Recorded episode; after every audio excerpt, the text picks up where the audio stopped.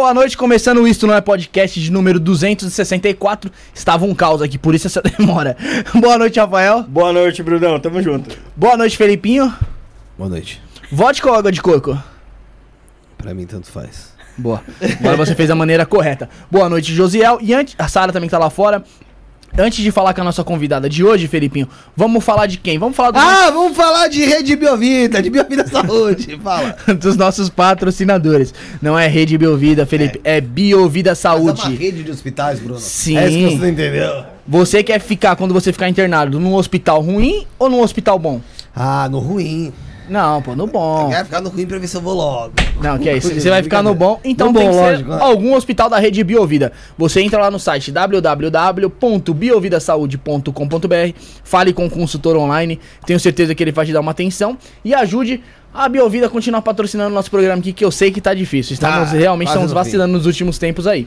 Felipe, é a Biovida promovendo a saúde e prevenindo? Você. Falei Felipe, Rafael. É, Não Vamos lá. É, rede de trevo e estacionamento são mais de 150 pontos em toda a cidade de São Paulo. Veio pra cá, pra cidade de São Paulo. Parou o carro na rua, o que acontece, Felipe? Pá, tiro na cara. Tiro na cara. Então você tem que parar. Você tem que parar onde? No estacionamento. É lógico, é pra ficar parado na rua lá. E na boa. moral, não tem como. Aqui em São Paulo não tem como você for parar no estacionamento e não ser da rede Se trevo. não for da rede trevo, meu amigo, Você é porque tá é lavagem maluco. de dinheiro do crime Porque organizado. é o seguinte, irmão. Porque é o seguinte, tem uma rede trevo, uma do lado da outra, Felipe. São mais de 150 pontos. Aonde você olha aqui na avenida aqui, olha só que na avenida tem 132 pontos. De, de rede trevo, não é, Rafael? Tem, com certeza. Rede trevo, Rafael. Rede trevo tem sempre uma pertinho de... Você. Tá vendo como seu coleguinha soube respeitar? Isso aí. Temos também a Rede Líder. Você que tá procurando pra fazer seu podcast, dá risadinha com a gente sentado nesse estúdio, Felipe. Tem que ser a com gente quem? não, né? Eles vão fazer o programa É, deles. com a gente não, fazer E o programa deles. Não fale comigo. De preferência. é, Que é é arroba rede.líder ou pode procurar arroba Felipe Underline das Torres só pra tratar sobre isso. E acabou. E aí eu passo pro Josiel. O Josiel fecha e ponto final. Rede Líder, estudos da Rede Líder a 30 passos do metrô São Joaquim. Esse é o Tô novo brincando, bordão. Este é o novo bordão, arroba rede.líder. Rafael, deseja boas-vindas à nossa convidada de hoje, enquanto eu vou mandando mensagem no chat, que já está pegando fogo, o pessoal tá, Tá briga aqui, pegando velho. fogo. Tá é isso aí. Fala aí. Seja bem-vinda, Kellen. Olá, muito legal estar aqui com você. Já dei muita risada aqui no começo. É, a gente é uma bagunça louca de É veterano. uma energia muito legal. Muito legal estar aqui com vocês. Obrigada pelo convite. Nada. Ah, a gente que agradece. Kelly, é, você veio aqui já uma vez, então você já, já tava, provavelmente já tava esperando uma. Uma loucura maluca, porque o pessoal nos. Já me programei para três horas, já comi antes de vir para não Comeu- passar fome. Porque aqui, aqui você passa fome. Eu falei assim, eles não vão colocar uma pizza aqui no meio, então eu vou comer. Não vou, não vou, não vou, não vou. O pessoal já, já, já levanta a hashtag. Ainda bem que o pessoal, ainda bem que, ainda bem que o pessoal já vem com essa. É assim que isso que me deixa feliz. E eu cheguei aqui e ele com falou- essa concepção. Ele falou assim, vai no banheiro. Eu falei, tá, é porque vai ser longo. Já vai, já no banheiro. Aí o convidado, não, não tô sem vontade. Vai, Vai! cacete, Melhor você. Aí, não, aí quando acaba o programa, tá ligado? Sempre quando acaba o programa, a gente deixa um pouquinho ao vivo. Você po- pode reparar o pessoal. O pessoal levanta correndo, mas deixa ir no banheiro, deixa ir no banheiro. Mano, eu já logo falo, mano, você não pediu pra ir no banheiro, podia Você ir normal, ido, pô. É, ele é, se você Né? quiser mais água, eu falei, não, melhor não. Vai, vai bem devagarinho. Vai no Não é prisão não, pô, tá maluco? O pessoal pensa que você vai sentar aí e vai ficar na prisão. Esse copo aqui é do Igor Andrige. E aí ele dá tiro conforme a gente aperta. É, bem pequenininho ele. É, copinho pequeno pro menininho. É o que ele toma de energético a cada 10 minutos. Isso aqui. É, Kiara, seja bem-vinda. É um prazer ter você aqui. É, pra gente falar, tentar falar, né? Sobre espiritualidade hoje aqui, tentar trazer um pouquinho disso. E eu acho que a espiritualidade também é. Se você rir, você brincar, você, né, tá, tá, tá totalmente com alto isso. astral, né? Tá com, com o astral aí elevado. É, da última vez você veio com o Joro Delay, como eu disse, né? Hoje, tem, querendo ou não, tem gente que já tinha visto. Sabia da agenda, né? Que eu tinha passado, principalmente o pessoal que é do grupo e deve estar sentindo a falta aí do, do Leandro Mactub. E eu não. Como, não, como eu sempre digo, eu não escondo nada, não, cara. Não escondo nada. Quando o pessoal falou, lembra quando o Rafael Ramos falou que, ah, você tá com uma energia, mas eu não quero falar no ar o que, que é? Falou, Aí eu falei assim, pode falar o que, que é. Aí falou, não, não vou falar. Eu falei, então, você saindo aqui, no próximo programa eu vou falar. contar. E eu contei. Então a Dito transparência, é isso aí que a gente vai prezar por isso. E acontece que o Mactub desmarcou, se não me engano, ontem. Hum, novamente, a primeira vez quando ele veio pra São Paulo, ele ficou, se sentiu ameaçado lá por conta de, da, da época da, que ele vestiu a camisa do Brasil, aconteceu um problema com ele lá. E hoje ele desmarcou novamente. Aí, de certa forma, um pouco nervoso com, com algumas coisas aí, não sei, do mundo do- da espiritualidade.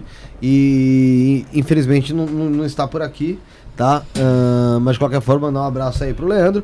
E então estamos, então, continuamos com a Kelren, que também tem muito assunto. Já era pra ela ter falado aqui o dia que o Jordan veio. Já, ainda falei pra ela, senta aí. Como... é?" ela falou: não, não, deixa ele, deixa ele e tal. É. É, Kelly, você não mora no Brasil, né? Você mora na, na, Na Suíça. Isso é Suíça. Uhum. uma coisa muito interessante, porque você tem muita ligação com o povo aqui do Brasil, com os espirituali- espiritualistas aqui do Brasil, mas não reside por aqui. É, qual, que é o, qual que é o trabalho que você exerce atualmente mesmo dentro da espiritualidade, até mesmo dentro da organização? Bom, lá na Suíça eu tenho um consultório onde eu dou psicoterapia e eu trabalho com hipnose e alinhamento. Então, eu, na verdade, a minha área, área é o alinhamento, né? Eu, eu trabalho com alinhamento do ser, a coerência. Você falou assim, isso aqui é espiritualidade, é totalmente espiritualidade, é o rir, é o ser coerente, é o ser o transparente. Você usou duas palavras aqui que tem a ver com a espiritualidade. Então, eu trabalho com esse, esse, essa coerência do ser, que é o alinhamento. Entendi. Isso você- é o trabalho que você faz lá na Suíça, que você exerce na Suíça. Isso, eu tenho uma escola. Óbvio, você poderia exercer no mundo, né? É no Suíça, mundo porque. você mora. é, mas, Mas- eu tenho uma escola, que é uma escola de conscientização, onde eu formo terapeutas de alinhamento. Entendi. E com o Brasil eu trabalho há muito pouco tempo, fazem um ano e meio mais ou menos que eu trabalho com o Brasil. Antes era só lá na Europa. Mas em relação a alguns eventos, não sei se você organiza alguns eventos e acaba vindo pra cá também, tem isso? É, isso é novo, né? É, eu comecei esse ano, Aham. que é o evento Você é o Todo, que vai percorrer o Brasil todo e depois o mundo, né? Uhum. Uhum. É um evento beneficente. Esse evento, pra, qual, qual que é o, o, o ponto-chave desse evento? A pessoa que for nesse evento, o que ela vai encontrar? Já pra gente começar falando sobre isso. O que, que é esse Você é o Todo? A transformação do ser, porque Uhum. como o nome diz, você é o todo, né? para as pessoas se relembrar o que eles realmente são. Então, quando as- a, gente vai nesse evento, a gente sai de lá transformado, a gente traz vários palestrantes e o tema sempre tem a ver com você é o todo. O que, que é você? Você não é só esse corpo, né? Você faz parte de um todo, então a gente tem que trabalhar como um todo. Então, com esse evento, eu, tra- eh, eu trago a conscientização de que temos que sim nos unir como um todo. Né, e fazer uma caridade diferente. Não só dar os alimentos para as pessoas na rua, porque senão a gente está ali é, é, simplesmente, como é que fala? A gente, quando a gente dá o alimento para uma pessoa na rua, ele vai ficar lá acomodado. Ah, eu vou Sim. ficar aqui porque vou me dar Você alimento, tá vou só me dar... descarregando as suas, as suas costas, a sua consciência, no caso. É, eles nunca vão mudar a vida deles se a gente continuar fazendo isso. Então, é, a minha ideia é de mostrar para essas pessoas que elas também podem fazer diferente. Que não é só receber, elas também podem fazer alguma coisa para que a vida delas mude, né? Porque ela também faz parte do todo. Então, É, é eu, o... eu acho que muita gente que tá nessa situação de rua, ela se vê como invisível ali no mundo, né? E ela acaba se acomodando por conta disso, né? Porque ninguém observa ali, né? E ali eh, ela se acomoda de. em ela se acha um vai- nada, É. ela se acha um nada, ela não faz parte do todo, né? Quem faz parte do todo são aqueles que têm dinheiro, são aqueles Sim. que têm uma vida boa. Agora, ela que está lá na rua, ela se acha um nada. Então, se a gente continuar alimentando essa ideia que ela é um nada, ela nunca vai mudar de vida. Então, essa ideia do você é o todo é mostrar para ela que sim, ela é importante, né? E que ela pode fazer uma mudança na vida dela. E Que qual é o exercício que, vo- que vocês mais praticam pra mostrar isso pra essas pessoas? tudo começa na mente, porque tudo é mental. Aham. Então, quando a gente faz uma terapia de alinhamento, a gente sempre começa pela mente, porque são os pensamentos, né? Quando a gente começa a mudar os pensamentos, a gente começa a mudar também as emoções. Porque o que cria a nossa vida, na verdade, é o que a gente vibra, é são as nossas emoções, né? Através das nossas emoções, somos influ- influenciados no nosso, nas nossas atitudes. Então, tudo começa pela mente. Então, é, essas palestras, quando a gente vai no Você ao Todo, a gente escuta lá durante o dia inteiro, é das nove da manhã até as cinco da tarde, a gente fica escutando palestra que fala sobre exatamente sobre isso, né? Entendi, entendi. E, ô, Kelly, lá na Europa a gente percebe, pelo, pelo nosso público aqui mesmo, que o pessoal é meio carente dessa espiritualidade, né? Do europeu mesmo, né? Não, não falo do, do brasileiro que tá lá. A gente tem, tem público aqui de portugueses que, que assistem a gente Eu acho aqui, que né? o pessoal, Muitos. o pessoal que acompanha o canal fala muito disso, principalmente os portugueses, que é muito difícil encontrar alguém que fale sobre espiritualidade lá. Não que tenha algo como que você tem, que atende, não, que falem, só de a pessoa falar. Geralmente eles se baseiam em canais aqui do Brasil, né, Rafael? Assim, não religião em si, porque a religião acho que é uma coisa que sempre vai ter de uma forma ou outra, mas a espiritualidade, o, o significado da espiritualidade, você acha que ele tá se se acabando pelo mundo de certa forma? As pessoas Sim terem e não. noção da espiritualidade. Não a espiritualidade em si, porque ela vai estar sempre presente. Sim. Mas eu digo a noção que as pessoas têm sobre a espiritualidade. Eu acho, eu tô vendo já de uma forma positiva de que as coisas estão mudando, né? Por exemplo, lá na Suíça, que foi onde eu sempre vivi agora, as pessoas eram muito céticas e agora elas estão se abrindo. Mas por que, que elas eram céticas? Porque elas não precisam de nada. Na verdade, as pessoas correm para Deus quando elas estão precisando de alguma coisa. Sim. E eles são ricos, eles têm É, tudo, né? verdade. Então, eles nunca precisavam de Deus para para ter alguma coisa na vida. Só que agora as coisas estão mudando, eles estão percebendo que o materialismo não é o que traz paz. Porque a maioria dos meus clientes lá são milionários, mas me procuram porque não tem paz, porque querem se suicidar, né? Então, assim, eu sempre trabalhei com alcoólatras, do- drogados e suicidas, e esse é o maior motivo. Eles têm tudo, e a vida é tão chata porque tem tudo que quer se matar. então, agora eles estão começando a procurar a espiritualidade de uma forma diferente, em saber que, ok, tem uma coisa a mais além do materialismo aqui, né? Então- a busca é diferente, né? É, a busca é diferente. Tem até um comentário aqui, o pastor Aldo Klein. Ele sempre tá zoando no chat há um ano e meio, né? Esse cara entra no chat, né? Sempre a mesma coisa. E a gente nunca falou dele. Mas hoje eu vou falar. Ele falou aqui, ó, Europa. Ele compete com o Juliano, Karina. as- Não, mas o Juliano. O Juliano tá O Juliano é fora de, ó, fora de série. Europa, as pessoas estudam para não acreditar nessas bobagens. Realmente, tem muita gente que fala, ou tentava ouvir isso mais um pouco mais antigamente, é, mostrar que quem. Existia um movimento, quem acreditava quem trabalhava em cima de espiritualidade era porque. Na verdade, era um cego que não queria enxergar a vida como ela é, que a vida é dura, é pancada. Muitos são chamados de esquizofrênicos. É, não, não tô Vai falando, mais não além, tô tipo falando assim, dos médiums, não. Tô Ah, falando tá. do, do- da pessoa que é apegada, que tem fé. Uhum. É. Sabe? E- e- Ah, era, sim. era meio que menosprezada, principalmente por, por alguns ateus ali, né? Uhum. Esses, o, como diz o Wagner, o, aquele ateu, o ateu crente, que crê no ateísmo, parece, sabe? Sim, sim. É, isso você acha que tá diminuindo também? Sim, tá, tá diminuindo. É, eu vejo sempre dois grupos, né? É. E é, exatamente nesse momento, esse grupo, eles estão se separando. Eu vejo o grupo que está querendo procurar a verdade e eu vejo o grupo que está querendo, que escolhem continuar nessa vida que eu falo que é a vida de morte, que é a vida sistemática. É aquela vida onde você é educado para crescer em uma escola, é, ir para a faculdade, comprar uma casa, formar uma família. Isso aqui é um sistema, né? É uma caixinha. Aham. Então as pessoas estão começando a acordar para sair desse sistema de, de ter que estudar. Por exemplo, é, lá na Suíça nós temos já pessoas que não mandam o filho para a escola. Porque a escola atrapalha, na verdade, o crescimento de, de, de uma criança. É, educação em casa? É educação em casa. São pessoas que já despertaram e passam para os filhos o- a educação deles, né? Então, assim, a escola, na verdade, eles, eles formam crianças para competição. Sim. E a, hoje em dia nós estamos entrando em uma era que a competição vai sair do jogo, né? Então, é... Sim, eu vejo dois grupos e é aquela separação que está tendo do joio e do trigo no momento. Entendi. E a religião é uma coisa que, que deixa as pessoas quadradas ali, né? Sim. né? Uhum. E, e a gente vê que cada vez mais a gente tem universalistas, né? Que são pessoas que não se prendem à religião. Eles conseguem flutuar ali conforme a- o raciocínio deles né, vai fluindo mesmo, né? Uhum. E você acha que esse é o caminho da gente não ter mais religiões? Ai, se esse é o caminho, eu, eu digo assim que vai chegar o momento onde não terá mais religião. As, as religiões vão acabar por si só, a gente não precisa fazer nada. Sim. Mas é, tudo é válido, tudo é válido. Eu acho que tu, qualquer caminho que te transforme é válido. Agora, se você está lá 20 anos, por exemplo, eu fiquei mais de 20 anos na igreja evangélica. Eu era missionária. E eu não era aquela que ia só de domingo na Assembleia? igreja. Não, a pentecostal da Bíblia. E eu, eu trabalhava todos os dias na igreja. Eu era professora e desde os 16 anos na missão, né? E, e aquilo lá, eu chegou um momento que aquilo não estava mais me transformando. Me ensinou muitas coisas, sou muito grata, mas chegou um momento que parou ali. Eu, eu via que tinha alguma coisa a mais do que ah, tudo aquilo que eu estava aprendendo na Bíblia, né? Então é isso que eu falo. Todos os caminhos são válidos desde que eles te transformem.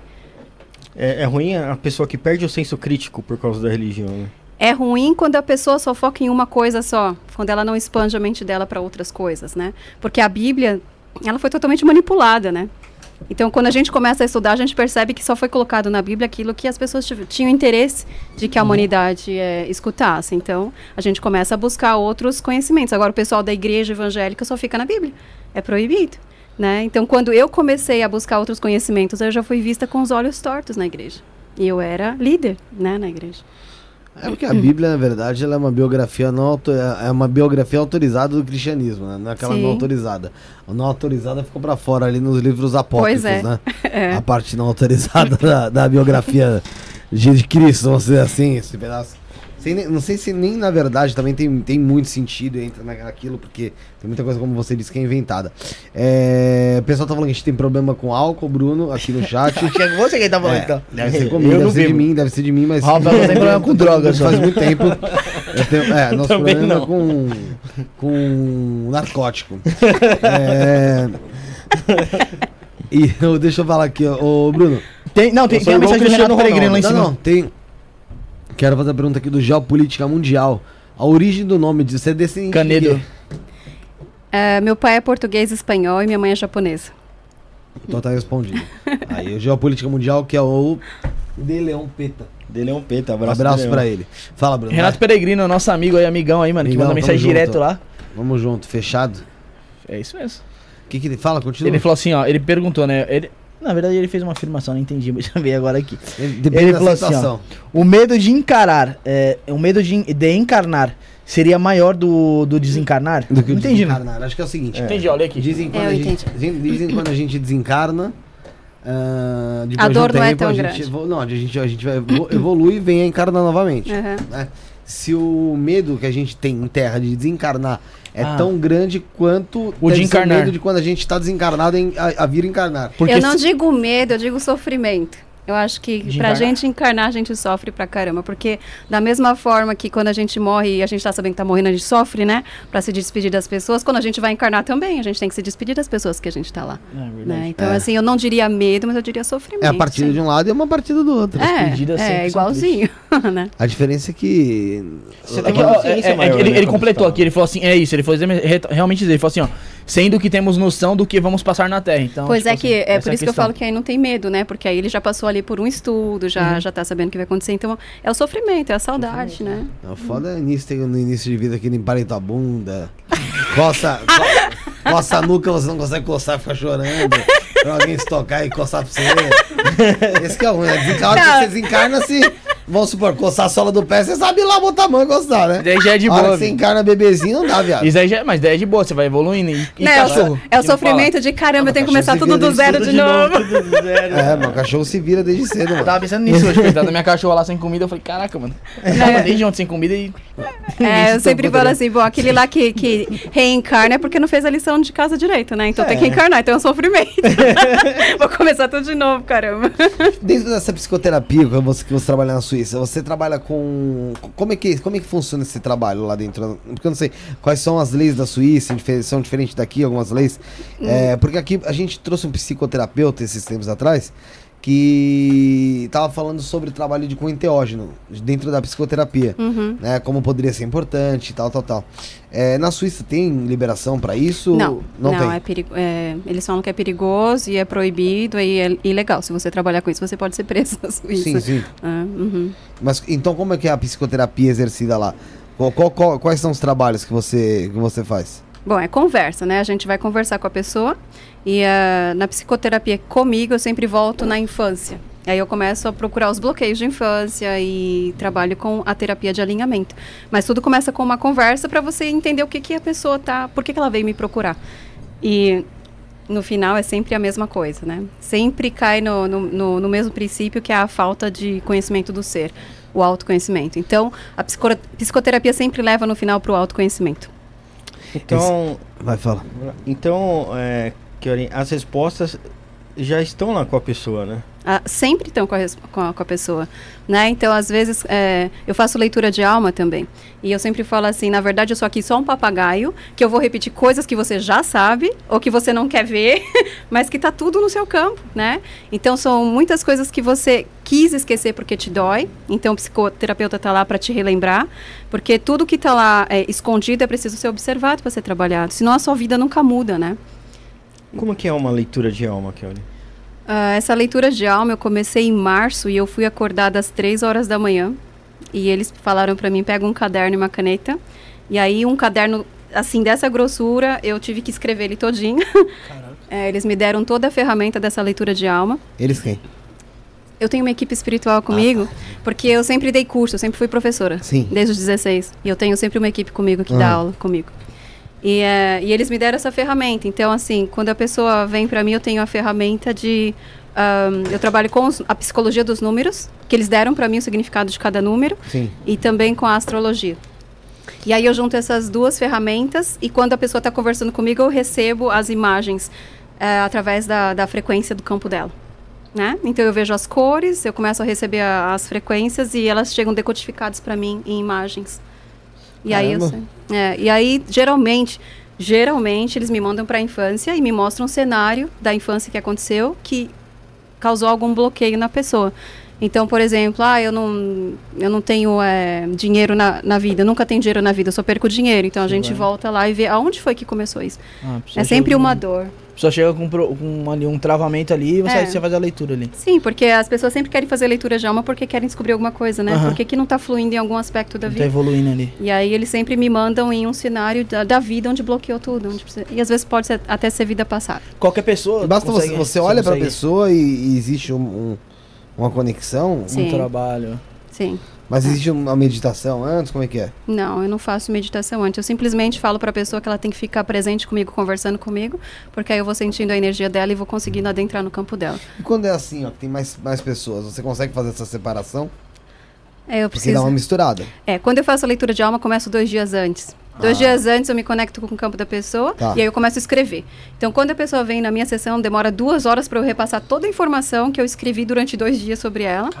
E aí, quando ela vai conversando comigo, eu vou recebendo mais imagens e mais informações. Tem sessão que dura três horas de leitura de alma. E você Deve faz isso via, onla via online também? É só online. Só online? Uhum. E como é que faz pro pessoal te achar online, ô, ô Kelly? Olha, ô José, ó, já ajuda pra bo- e bota aí, ó. Tá? Lá no Instagram eu tenho o Linktree, com todas essa, to- todos os links do meu website, da leitura de alma, da compra do meu livro. Tudo. O Instagram tá arroba Kelrin. Eu, É Kelren, underline Canedo. Tá, deixa eu colocar aqui no, pro pessoal Uhum. aqui. É, no nosso Instagram do Isso na Podcast Tá marcado, tá né? marcada lá. É arroba Kelly underline Canedo. Uhum. Tá? Então, Eu coloquei no- eu coloquei Kelly? aqui. Colocou? Kelly underline Canedo. Porque tem muita gente já interessada, quer saber, quer tentar entender um pouco sobre isso. É Kelly com K, tá, gente? Eu coloquei. já. É... Mas, cara, é, isso deve ter sido muito estranho pra você, porque é... Foi o que você falou, você tem que entrar meio que numa, numa conexão com a pessoa. Sim. Na verdade, quando eles te acordaram pra te passar essas informações, eles, eles te passaram como se fosse um manual de como você ia fazer aquela leitura? Eles me passaram a ferramenta. É, uhum, de como fazer. E eles não são assim muito bonzinhos comigo, não. Eles são bem diretos. E eles falaram assim: semana que vem você vai vender a primeira sessão. E aí eu disse: mas eu não sei o que é leitura de alma. Eu nunca fiz curso, não sei. Não, semana que vem você vai vender a primeira e a gente vai te mostrar como é que isso funciona. Então, eu tive que marcar a primeira sessão. Sem saber como isso ia funcionar, e eles fizeram a sessão, e a partir da primeira, aí minha agenda lotou. Então, as pessoas que marcam comigo, às vezes esperam três meses para passar na sessão. O pessoal, o pessoal tava perguntando se tem, um, se tem um porquê dessa. Que foi te passada a informação às, às 3 horas da manhã. Ah, eu geralmente acordo às quatro da manhã todos os dias, isso já há muitos anos. Isso faz parte do. do- é o meu hábito, né? Na rotina ali. É, das quatro às seis da manhã eu fico meditando e orando. E eh, de vez em quando, quando eles têm que me passar alguma informação, eles me acordam antes de eu meditar. Então é sempre lá pelas três, três e meia. E é aí que eu recebo técnicas, cursos. Né, eu tive um curso agora na- no ano passado. E eles falaram assim: você vai dar um curso de 21 dias, mas a gente não vai te falar nem o tema. Não vamos te falar o conteúdo, você simplesmente vai ter que ligar a câmera E- live e a gente vai falar pra você o que, que vai ser o curso. Então, durante 21 dias, todos os dias eu ia live e eles e eles que Te que- passava na hora ali? na hora. Tanto é que esse curso foi tão bom, é, ele chama 21 dias de conscientização, que agora ele virou um livro. É, você é escritora também, né? Sim, eu sou escritora. E aí foi é assim que eles trabalham comigo. Tipo, eu tenho que simplesmente confiar e fluir que eles vão falar, porque esse curso foi tudo tão novo pra mim que eu tive que rever ele três vezes. As informações que foram dadas ali eu não sabia. Você teve que assistir seu próprio curso tive- entender. é. Porque às vezes eu falava coisas que eu falava, não acredito que eles falaram isso agora. Que era é- tão é- duro. É uma canalização. Eu canalizo 24 Certa horas por forma. dia, né? É porque eu, eu sempre tive essa abertura e eu sempre confiei. Agora eu não preciso fechar os olhos para canalizar. Eu sei que eu sei que eu tô canalizando, né? Mas como é que a gente sabe quando a gente tá falando com você ou quando a gente tá falando com a tua equipe espiritual, então? É isso que eu ia falar. Dentro dessa pergunta que eu é aqui, né? Bom, geralmente eles usam outras, é, outras palavras e eles falam coisas que eu não, que eu não sei. Temas que eu não sei, por Mas exemplo. Mas, por exemplo, eu não sei o que você não sabe. É, mas é, é porque é uma pra mim coisa falar da só. Copa de 50, eu vou falar, caralho, ele estudou a Copa de 50. Não, mas a canalização que eu falo é a minha própria consciência. Não há uma diferença entre eu falando com você e a minha consciência mais elevada. Não tem diferença alguma. A única coisa é que eles falam coisas que eu nunca estudei. E aí eu vou falar em uma live, né? Coisas que eu não sabia. Não, são coisas que se você nunca estudou, nunca, nunca esteve em você. Assim, em você, Kelren, Sim. o CPF Sim, mas tal, na tal, consciência tal. mais elevada, né? Então, mas então não é você. Então você só tá transmitindo Tô transmitindo, mas o é que a minha a tua própria. consciência tá passando. É, a minha própria consciência. Uhum, isso. Então, querendo ou não, é alguma coisa E eu vem- também tenho vem- que aprender. vem de outro lugar. Claro que vem É de outro isso, lugar. né? Como você vê se estou falando com a Kiora que, que mora aqui, na- no planeta Terra, está na Nessa Terra, dimensão, né? Viaja é da difícil. Suíça, vem pra cá e eu estou falando com, Segredo. com, a, com a consciência evoluída dela. É, a gente não percebe qual é a diferença. É, eu percebo a diferença porque quando essa consciência fala é muito mais dura. Ela fala coisas muito duras que eu, como Kelly, não, não, não conseguiria Tá. falar, entende? Então aí eu sei o que é. é- é- aí não é que eu. você mesmo percebe Eu que, percebo. que- Uhum, sim. Caraca, é meio que uma incorporação 24. É, isso eu tenho desde que eu sou criança. Desde que eu sou Mas, criança. eu quero, você acha que essa consciência, é, você acha que todo mundo tem? E quando a gente tem o, o, o autoconhecimento, meio que é o nosso verdadeiro eu? Sim, é a nossa alma, na verdade, é o nosso eu superior, né? Só que a gente anda muito distraído por aí pelo mundo. E a gente não se foca na gente mesmo. Então eu tive várias mortes para poder chegar até essa alcançar essa essa mente, essa consciência, né? De conseguir fluir com ela, porque quando eu era criança e essa mente falava comigo, essa consciência, eu discutia com ela.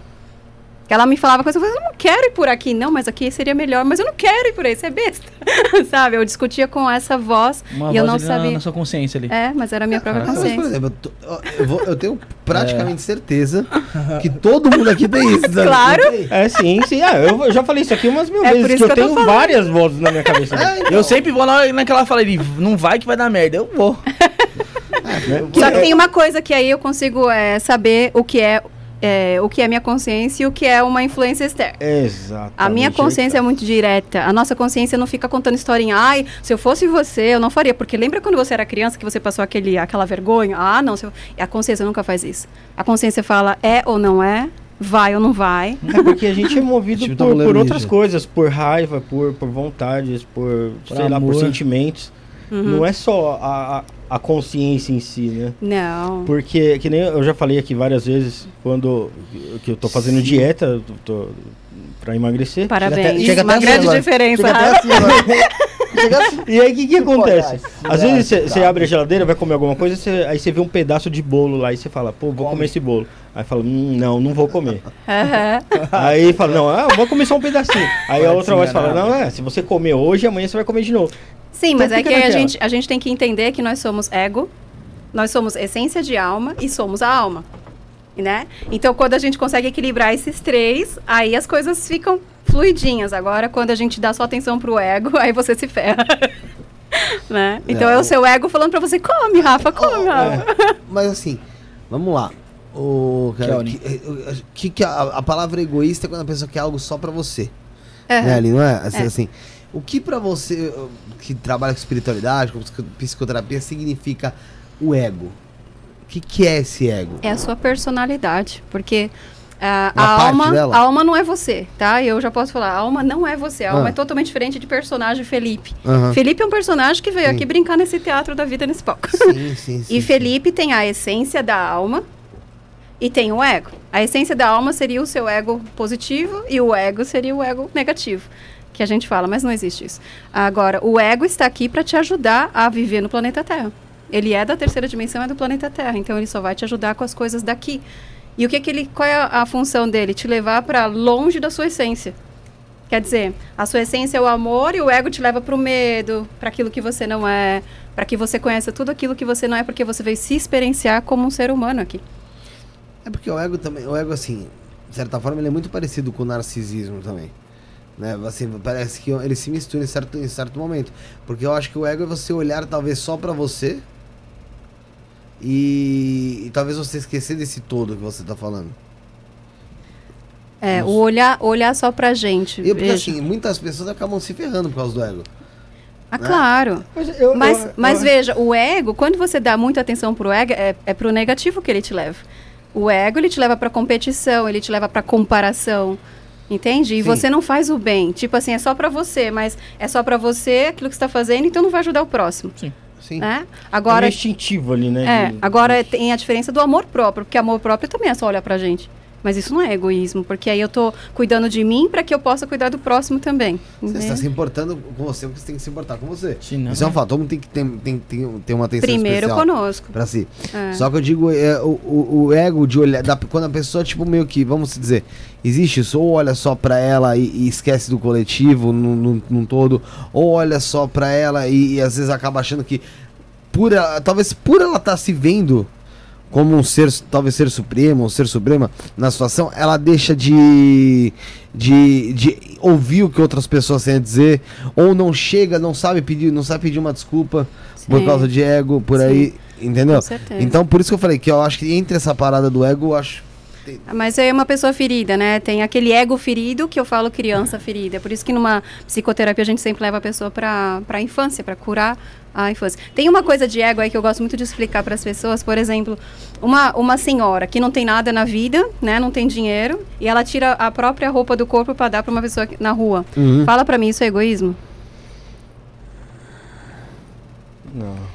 Não. É. É egoísmo? É egoísmo. É, Ah, Por que, que ela faz isso? Agora vamos entender por trás das É, cortinas. esse- Por que, que ela faz isso? Por, porque, ela sentia, ne- porque ela já viveu aquilo ali, ela sentia necessidade Porque talvez ela foi rejeitada alguma vez, ou as pessoas falaram que ela não era uma pessoa boa, então ela quer ser aceita, ela quer ser amada, então ela vai ajudar o próximo porque ela precisa fazer parte daquilo ou porque ela não vai pro céu. Então ela aprendeu que se ela não fizer a bondade, ela não vai pro céu. Então é sempre assim, eu vou dar porque eu quero receber alguma Ah, a coisa. mesma pessoa Isso é só, egoísmo. só segue a igreja lá por, por medo de ir pro inferno. É muita gente. Ah. Muita gente. É. Então, tipo assim, eu vou dar o dízimo porque eu não quero ir pro inferno. Porque eu É, conheço uma isso. igreja que fala assim: olha, se você não der o dízimo, você não vai ter seu pedacinho no céu. Né? Então, Universal. isso, é, isso que eu falei pra mim é egoísmo porque a pessoa só tá fazendo alguma coisa pra receber algo em troca. Entendi. É, é, o que é tão horrível quanto o que não faz, né? Se for ver. Pois assim. é, então por isso que aí o amor próprio é muito mais importante, né? Então, eu olho pra mim, eu cuido de mim para que eu seja abundante em amor e em paz, aí sim eu posso cuidar do próximo. Mas não porque eu vou receber algo em troca, porque eu digo sempre assim, amanhã não existe, eu posso ir dormir hoje, eu não acordo mais amanhã. Então, o que que adianta eu ajudar para receber algo em volta amanhã, né? Mas eu acho que a, a grande chave do, do negócio é daí mesmo, que você, que você falou agora. A maioria das pessoas ajudam o próximo por querer algo lá na frente, receber algo em dobro ou algo maior. É, não, é, não é simplesmente por ajudar o próximo Ou mesmo. palmas, né? Parabéns, Isso. você ajudou, que É. pessoa boa você é. É isso mesmo, isso é egoísmo. Ah, isso não tem nada a ver com bondade pra mim. Ô Felipe, antes de a gente continuar, tem que dar o recado pessoal, mano. Vai. Tá doido? A audiência cresceu, o pessoal chegou e fez o que, Rafael? Não deu like. Como você leu minha mente? Porra, é, E eu vou te estamos falar- conectados. A gente leu o comentário de todo mundo, seja superchat ou não. Obviamente, É, quando o chat tá com muito superchat, a gente vai ler quem paga quem é membro do canal, correto, Felipe? Quem é membro, quem faz superchat, pix, povo aí. Quando está, quando não tá, quando não tem muita, a gente consegue ler, correto? É. Só que vai mudar isso, cara. Isso vai mudar porque o programa está passando por uma transformação. Vai sair um vídeo aí que não deu pra gente gravar hoje. Por quê, Felipe? Por quê? A gente está prestes a ser vendido Verdade. pra quem? Pro shake. Como que é o nome do shake? Shake. É Al Nassar. É Nassar. Não, acho que é. Vamos, é, o nome desse shake é Al-Fayed. Al Fayed? É, Nasir o, bem, o, nosso, Nasir o nosso câmera ajudou bem ali, né? Ele bem na hora que era pra dar os closes, as paradas, ele É, saiu fora. Não tava aqui, mas é Mas enfim, cagou nossa piadinha. Mas vai sair vídeo no canal lá. Vocês prestem atenção que em clima de Copa, um shake vai comprar. Rafael, infelizmente. Eu Irmão, tô fora do. do... Você tá fora do bagulho. Não, é que ninguém te falou antes, tá ligado? Ficam Ninguém- sabendo hoje também. Isso eu tô demitido. Sim. Não, não diz aí. Na verdade, todas. Que foi comprado. Mas tô brincando, pessoal. É importante o pessoal que tá chegando aí, deixe seu like, deixe. Compartilhe a live. Mande sua pergunta que vamos que vamos tá lendo aí, beleza? Isso, vamos estar lendo sua perguntinha.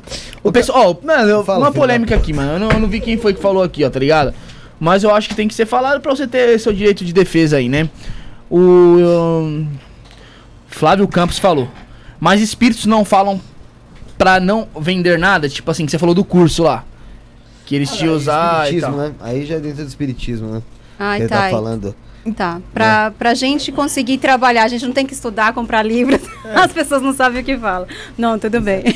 Não, entendeu? É isso que é basicamente. Eu ia falar isso aí. Eu ia falar, mano, a pessoa trabalha, come também, né, É parceiro? um trabalho como outro qualquer. Demanda tempo. É, é um trabalho. É, É um realmente, trabalho, resumiu né, bem agora. Isso? É E outra, o espiritismo, algumas, algumas religiões pregam isso, mas outras não. Ué, existe a recompensa. Existe religião até que, a, que o dinheiro ali, a, a, a parte financeira monetária, ela é necessária Mantém- como energia de troca para a coisa funcionar. Dinheiro também é espiritualidade. Ah, é tudo espiritual. Ele carrega uma energia. Tem Claro. gente que confunde espiritualidade com voto de pobreza.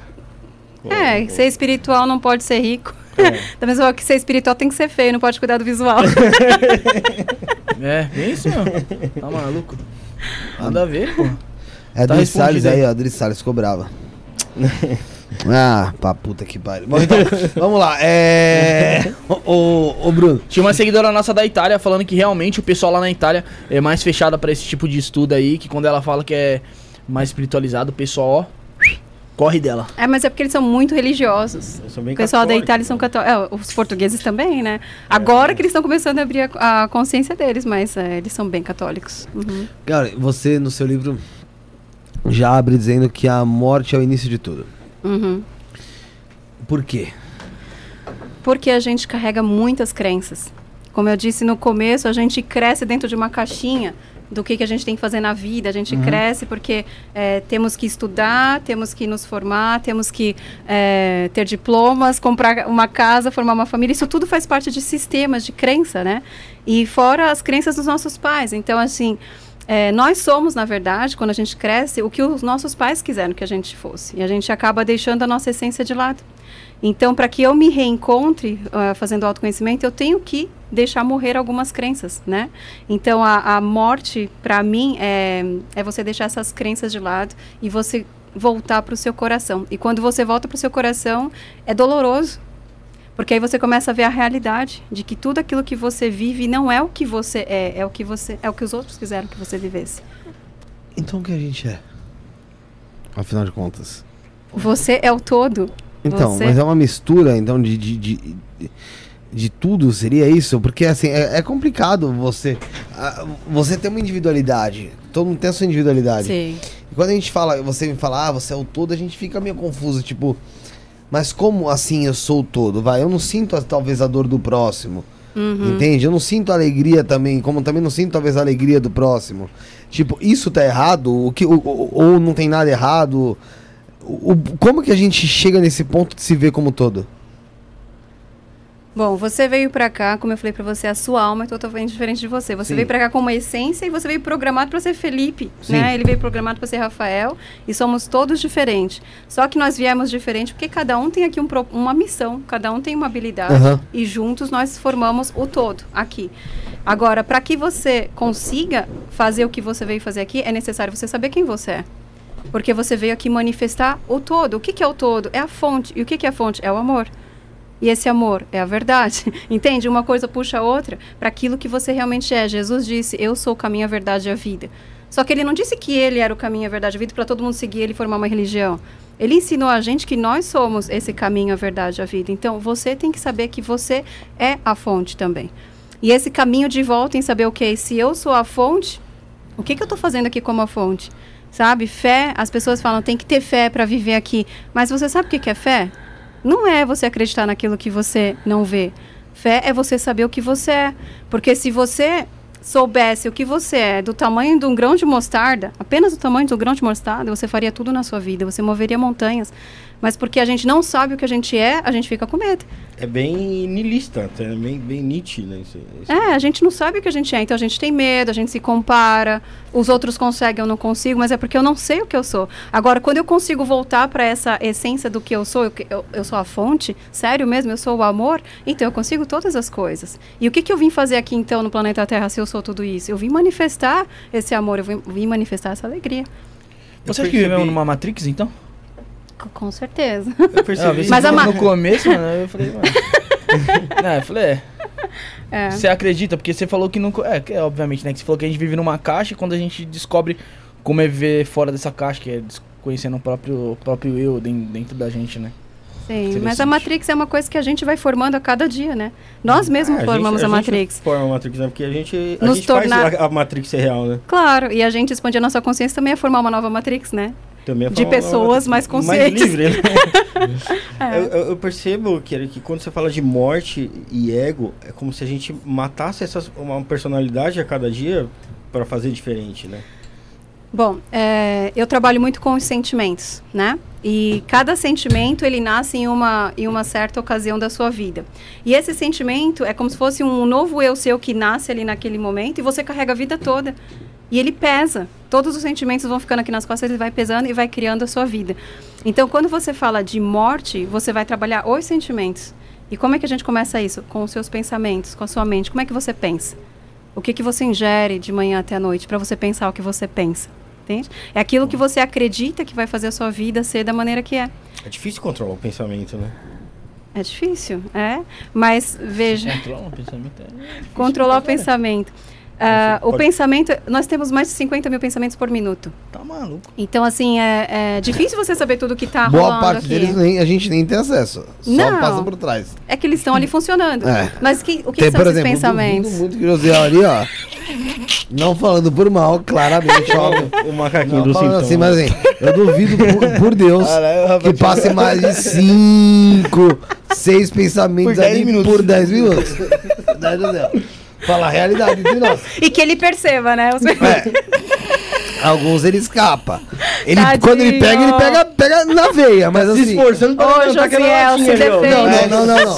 Eu tô É só falando aqueles só ruins que ele pega. pensamento, não tô É falando só- ação. E é só aqueles ruins. Hoje ele pegou um que ele tá estudando a Mega Sena da Virada desde 2009. Desde 2009, só, só pra você ter ideia. Pra adivinhar os números que vai dar nessa agora. Ele tá pedindo pedindo pra gente fazer 10 jogos cada um. Você acha que vai dar certo? Óbvio que não. É, Eu acho que a gente tem que jogar pro universo que vai. Não, eu, eu, eu confio que vai dar certo, cara. Eu quero que ele ganhe. Não, é- mas só falando, mas é. Eu Tô falando, Zé. Eu tô, eu tô aqui, tô, tô aqui acreditando em você, meu amigo. A gente nunca mais vai ver ele pensar, tenho certeza. Ele mete o pé daqui, nunca mais ele nem aparece. É, some daqui, né? Mas então, eu quero. controlar esses pensamentos é muito difícil, né? Será que quando a gente fala isso é pra gente tentar controlar o, o nosso ao redor, o, que- o, o, o, que a gente tem externamente? A gente Ah. manipular o nosso externo? nós conseguimos controlar não, mas equilibrar os pensamentos, eu diria, é, estando sempre presente. Porque é difícil encontrar uma pessoa que consegue ficar presente. Ou ela está no passado, ou ela está na ansiedade do futuro. Mas é difícil encontrar uma pessoa que fique aqui agora, sabe? E isso é que deixa com que os pensamentos fiquem rolando, né? Mas de onde que vem esses pensamentos? De tudo que você ingere durante o dia. Sim. Então, se você começa a controlar o que você ingere durante o dia, aí os pensamentos também ficam equilibrados.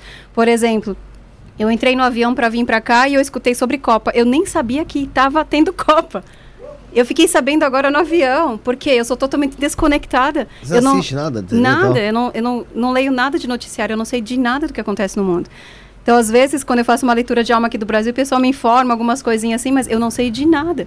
E isso faz com que eu tenha muita calma na minha mente.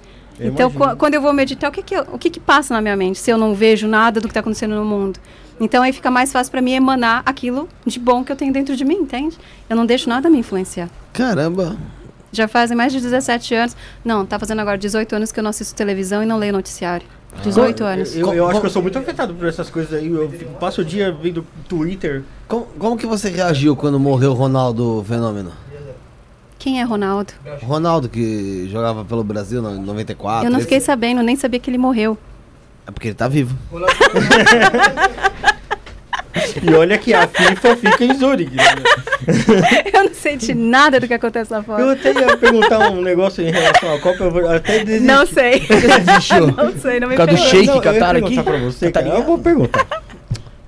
Pergunta, mano, abre seu coração, eu, velho. eu vou perguntar. Vai. Eu Siga o seu perguntar pra sentimento. você, Kelly, quando você chegou no Brasil, Brasil? se você sentiu uma energia diferente. Porque a gente vinha de um clima meio pesado da- de- das eleições. Eu imagino que Das você eleições, você tenha, sabia? tenha ficado sabendo. Ah, fiquei gente sabendo, mas eu não acompanhei. Você mas- entra no Instagram pra postar essas coisas, uma coisa ou outra Não aparece. vejo, mas eu não vejo. Você no meu feed? Não. Só se as pessoas me marcam e Filtra o que você vê lá, pô. É. Porque a gente vinha numa tensão muito grande. Eu aqui, fiz né? uma live sobre isso há dois dias atrás. Porque eu fui passear na rua e aí, Achei que Você sozinha. fala que fez uma live pra falar sobre o presente já ganhado. Não. Caralho! Não, Apuração. Fernando Henrique Cardoso. não. não, eu fui, eu fui passear assim sozinha pelos quarteirões lá de, de Perdizes. E eu, eu ficava olhando tudo e falei, caramba, é tanta paz aqui. Eu não sei do que, que o pessoal tá falando desse caos do Brasil, sabe? É e aí o que, que foi que eu Parece percebi? Não é o que eu percebi, é que isso é fato. Você só vê lá fora o que você tem dentro. Então, tipo assim, nós estamos aqui criando realidades. Então, eu crio a minha realidade. Se você me perguntar, as pessoas ficam perguntando como é que você consegue ser tão feliz do jeito que você é. Eu sou muito feliz. E eu tô sempre alegre. E as pessoas perguntam, como você consegue? Eu falei, você já viu como é que eu vivo? Já fazem 18 anos que eu não assisto televisão, que eu não vejo noticiário. No que, que eu vou focar, então? Nas coisas boas. Nas coisas que eu quero alcançar na vida. Os meus filhos também cresceram dessa maneira. Os meus filhos falam igualzinho a mim. Não tem diferença alguma. Você acha, Caraca. que, você acha É. que não ver televisão te ajuda? E aí, e Claro. eu acho, eu Eu acho também muito ajudar, bacana mas é difícil. Mas eu não seu, assisto, seu né? filho faz lá, viu? O quê? Os pratos que seu filho faz lá é bem bonito lá, viu? Ah, você viu? Eu vi. Nossa, Pois é. que tá fazendo então. Os meus filhos, eles falam sobre conscientização, eles falam sobre meditação, sobre espiritualidade, porque eles também não se envolvem com as coisas de fora. Apesar que eu também não vejo, né? É, Eu não vejo televisão. Sua vida melhorou Mas- ainda. Você vê outras eu- merda, Eu pô. Edita YouTube. nada. Eu Não, vejo daí- YouTube, Netflix, você não assiste filme, essas coisas? Raramente. De vez em quando eu assisto com meus filhos. Eu gosto de Marvel, porque Marvel fala bem a nossa língua. Ah, Gosto muito de Marvel. Entendi, entendi. Doutor Stranger. É, é. Projeção Entendi. astral, que é meu mundo. Eu esqueci, pô. Ia falar um negócio aqui da hora, mano. Tem uma pergunta do Reinaldo Gama aí. Pô, aí você me lascou que eu não tava acompanhando aqui. Reinaldo Gama. Reinaldo. É, Reinaldo. Reinaldo. É, o É teu Reinaldo- pai? Reinaldo já veio aqui, pô. Reinaldo já veio aqui. Não é teu pai, não? Não. Que Reinaldo ver Não, aqui? o Reinaldo já veio aqui, pô. Fala quem é, Então fala pô. quem é, cara. Em projeção astral? não, ele já veio aqui. Ele é tio do MCK11. Porra! Que sa... Porra! Tá, tem que marcar de É o novo. seguinte, Rafael. Lê você, pô. Não, lê aí, pô. Lê aí. Lê você, Lê irmão. aí. Ó, aqui, ó. Abraço, Reinaldo. É seu chegado, irmão. É Aí tá, já lógico. deixei no esquema, Aqui, você ó. acha que eu vou vacilar com você? Perder um ente querido como uma mãe, por exemplo. Qual e quais as maneiras que você indica para buscar entender e aceitar melhor essa partida? Um abraço a todos e hoje é mais uma live top. Topzera. Abraço pro K1, K9, K11. Olha, tem uma, é cachorro, coisa, caralho. tem uma coisa super legal quando a gente projeta. E eu projeto desde os três anos. É você saber que não existe a morte. A morte é só uma transição. Né? Então a gente saber que a gente, a gente, ente querido foi, eu nem falo perdeu porque a gente não perde nada nessa vida, nada nos pertence. Mas quando o ente querido vai, fica a saudade. A saudade é normal. Só que saber que ela continua, isso é um conforto. Né? Então, assim, morte não existe. E quando a gente projeta, a gente sabe, porque a projeção astral é como se fosse a, a mesma coisa de vida após a morte. Né? E eu indico a todo mundo a aprender projeção astral por causa disso. Você pratica? Desde os três anos de idade. Ah, eu, eu não Mas você pratica assim, em- direto, direto. Sim, e a maioria dos cursos que eu tenho e quando eu saí da igreja evangélica, eu criei um trauma sobre estudos de Como espiritualidade. que você conseguiu conciliar a projeção astral com a igreja evangélica? Foi depois que saiu ela? Não, É, foi- desde os três anos que ela... É, Ah, é mas aí eu fiz é uma pausa, porque aí quando eu tinha 15 anos, eu fui contar pro pastor das minhas experiências no Ah, ele astral. já te julgou já. E aí ele trouxe quatro pessoas pra orar na minha cabeça e que Tá disseram maluco. que eu tava endemoniada. Não, não, sai daqui. Aí eu parei, né? Eu parei. Mas com 30 Tá anos eu maluco. saí da igreja evangélica e eu criei um trauma de estudos de espiritualidade.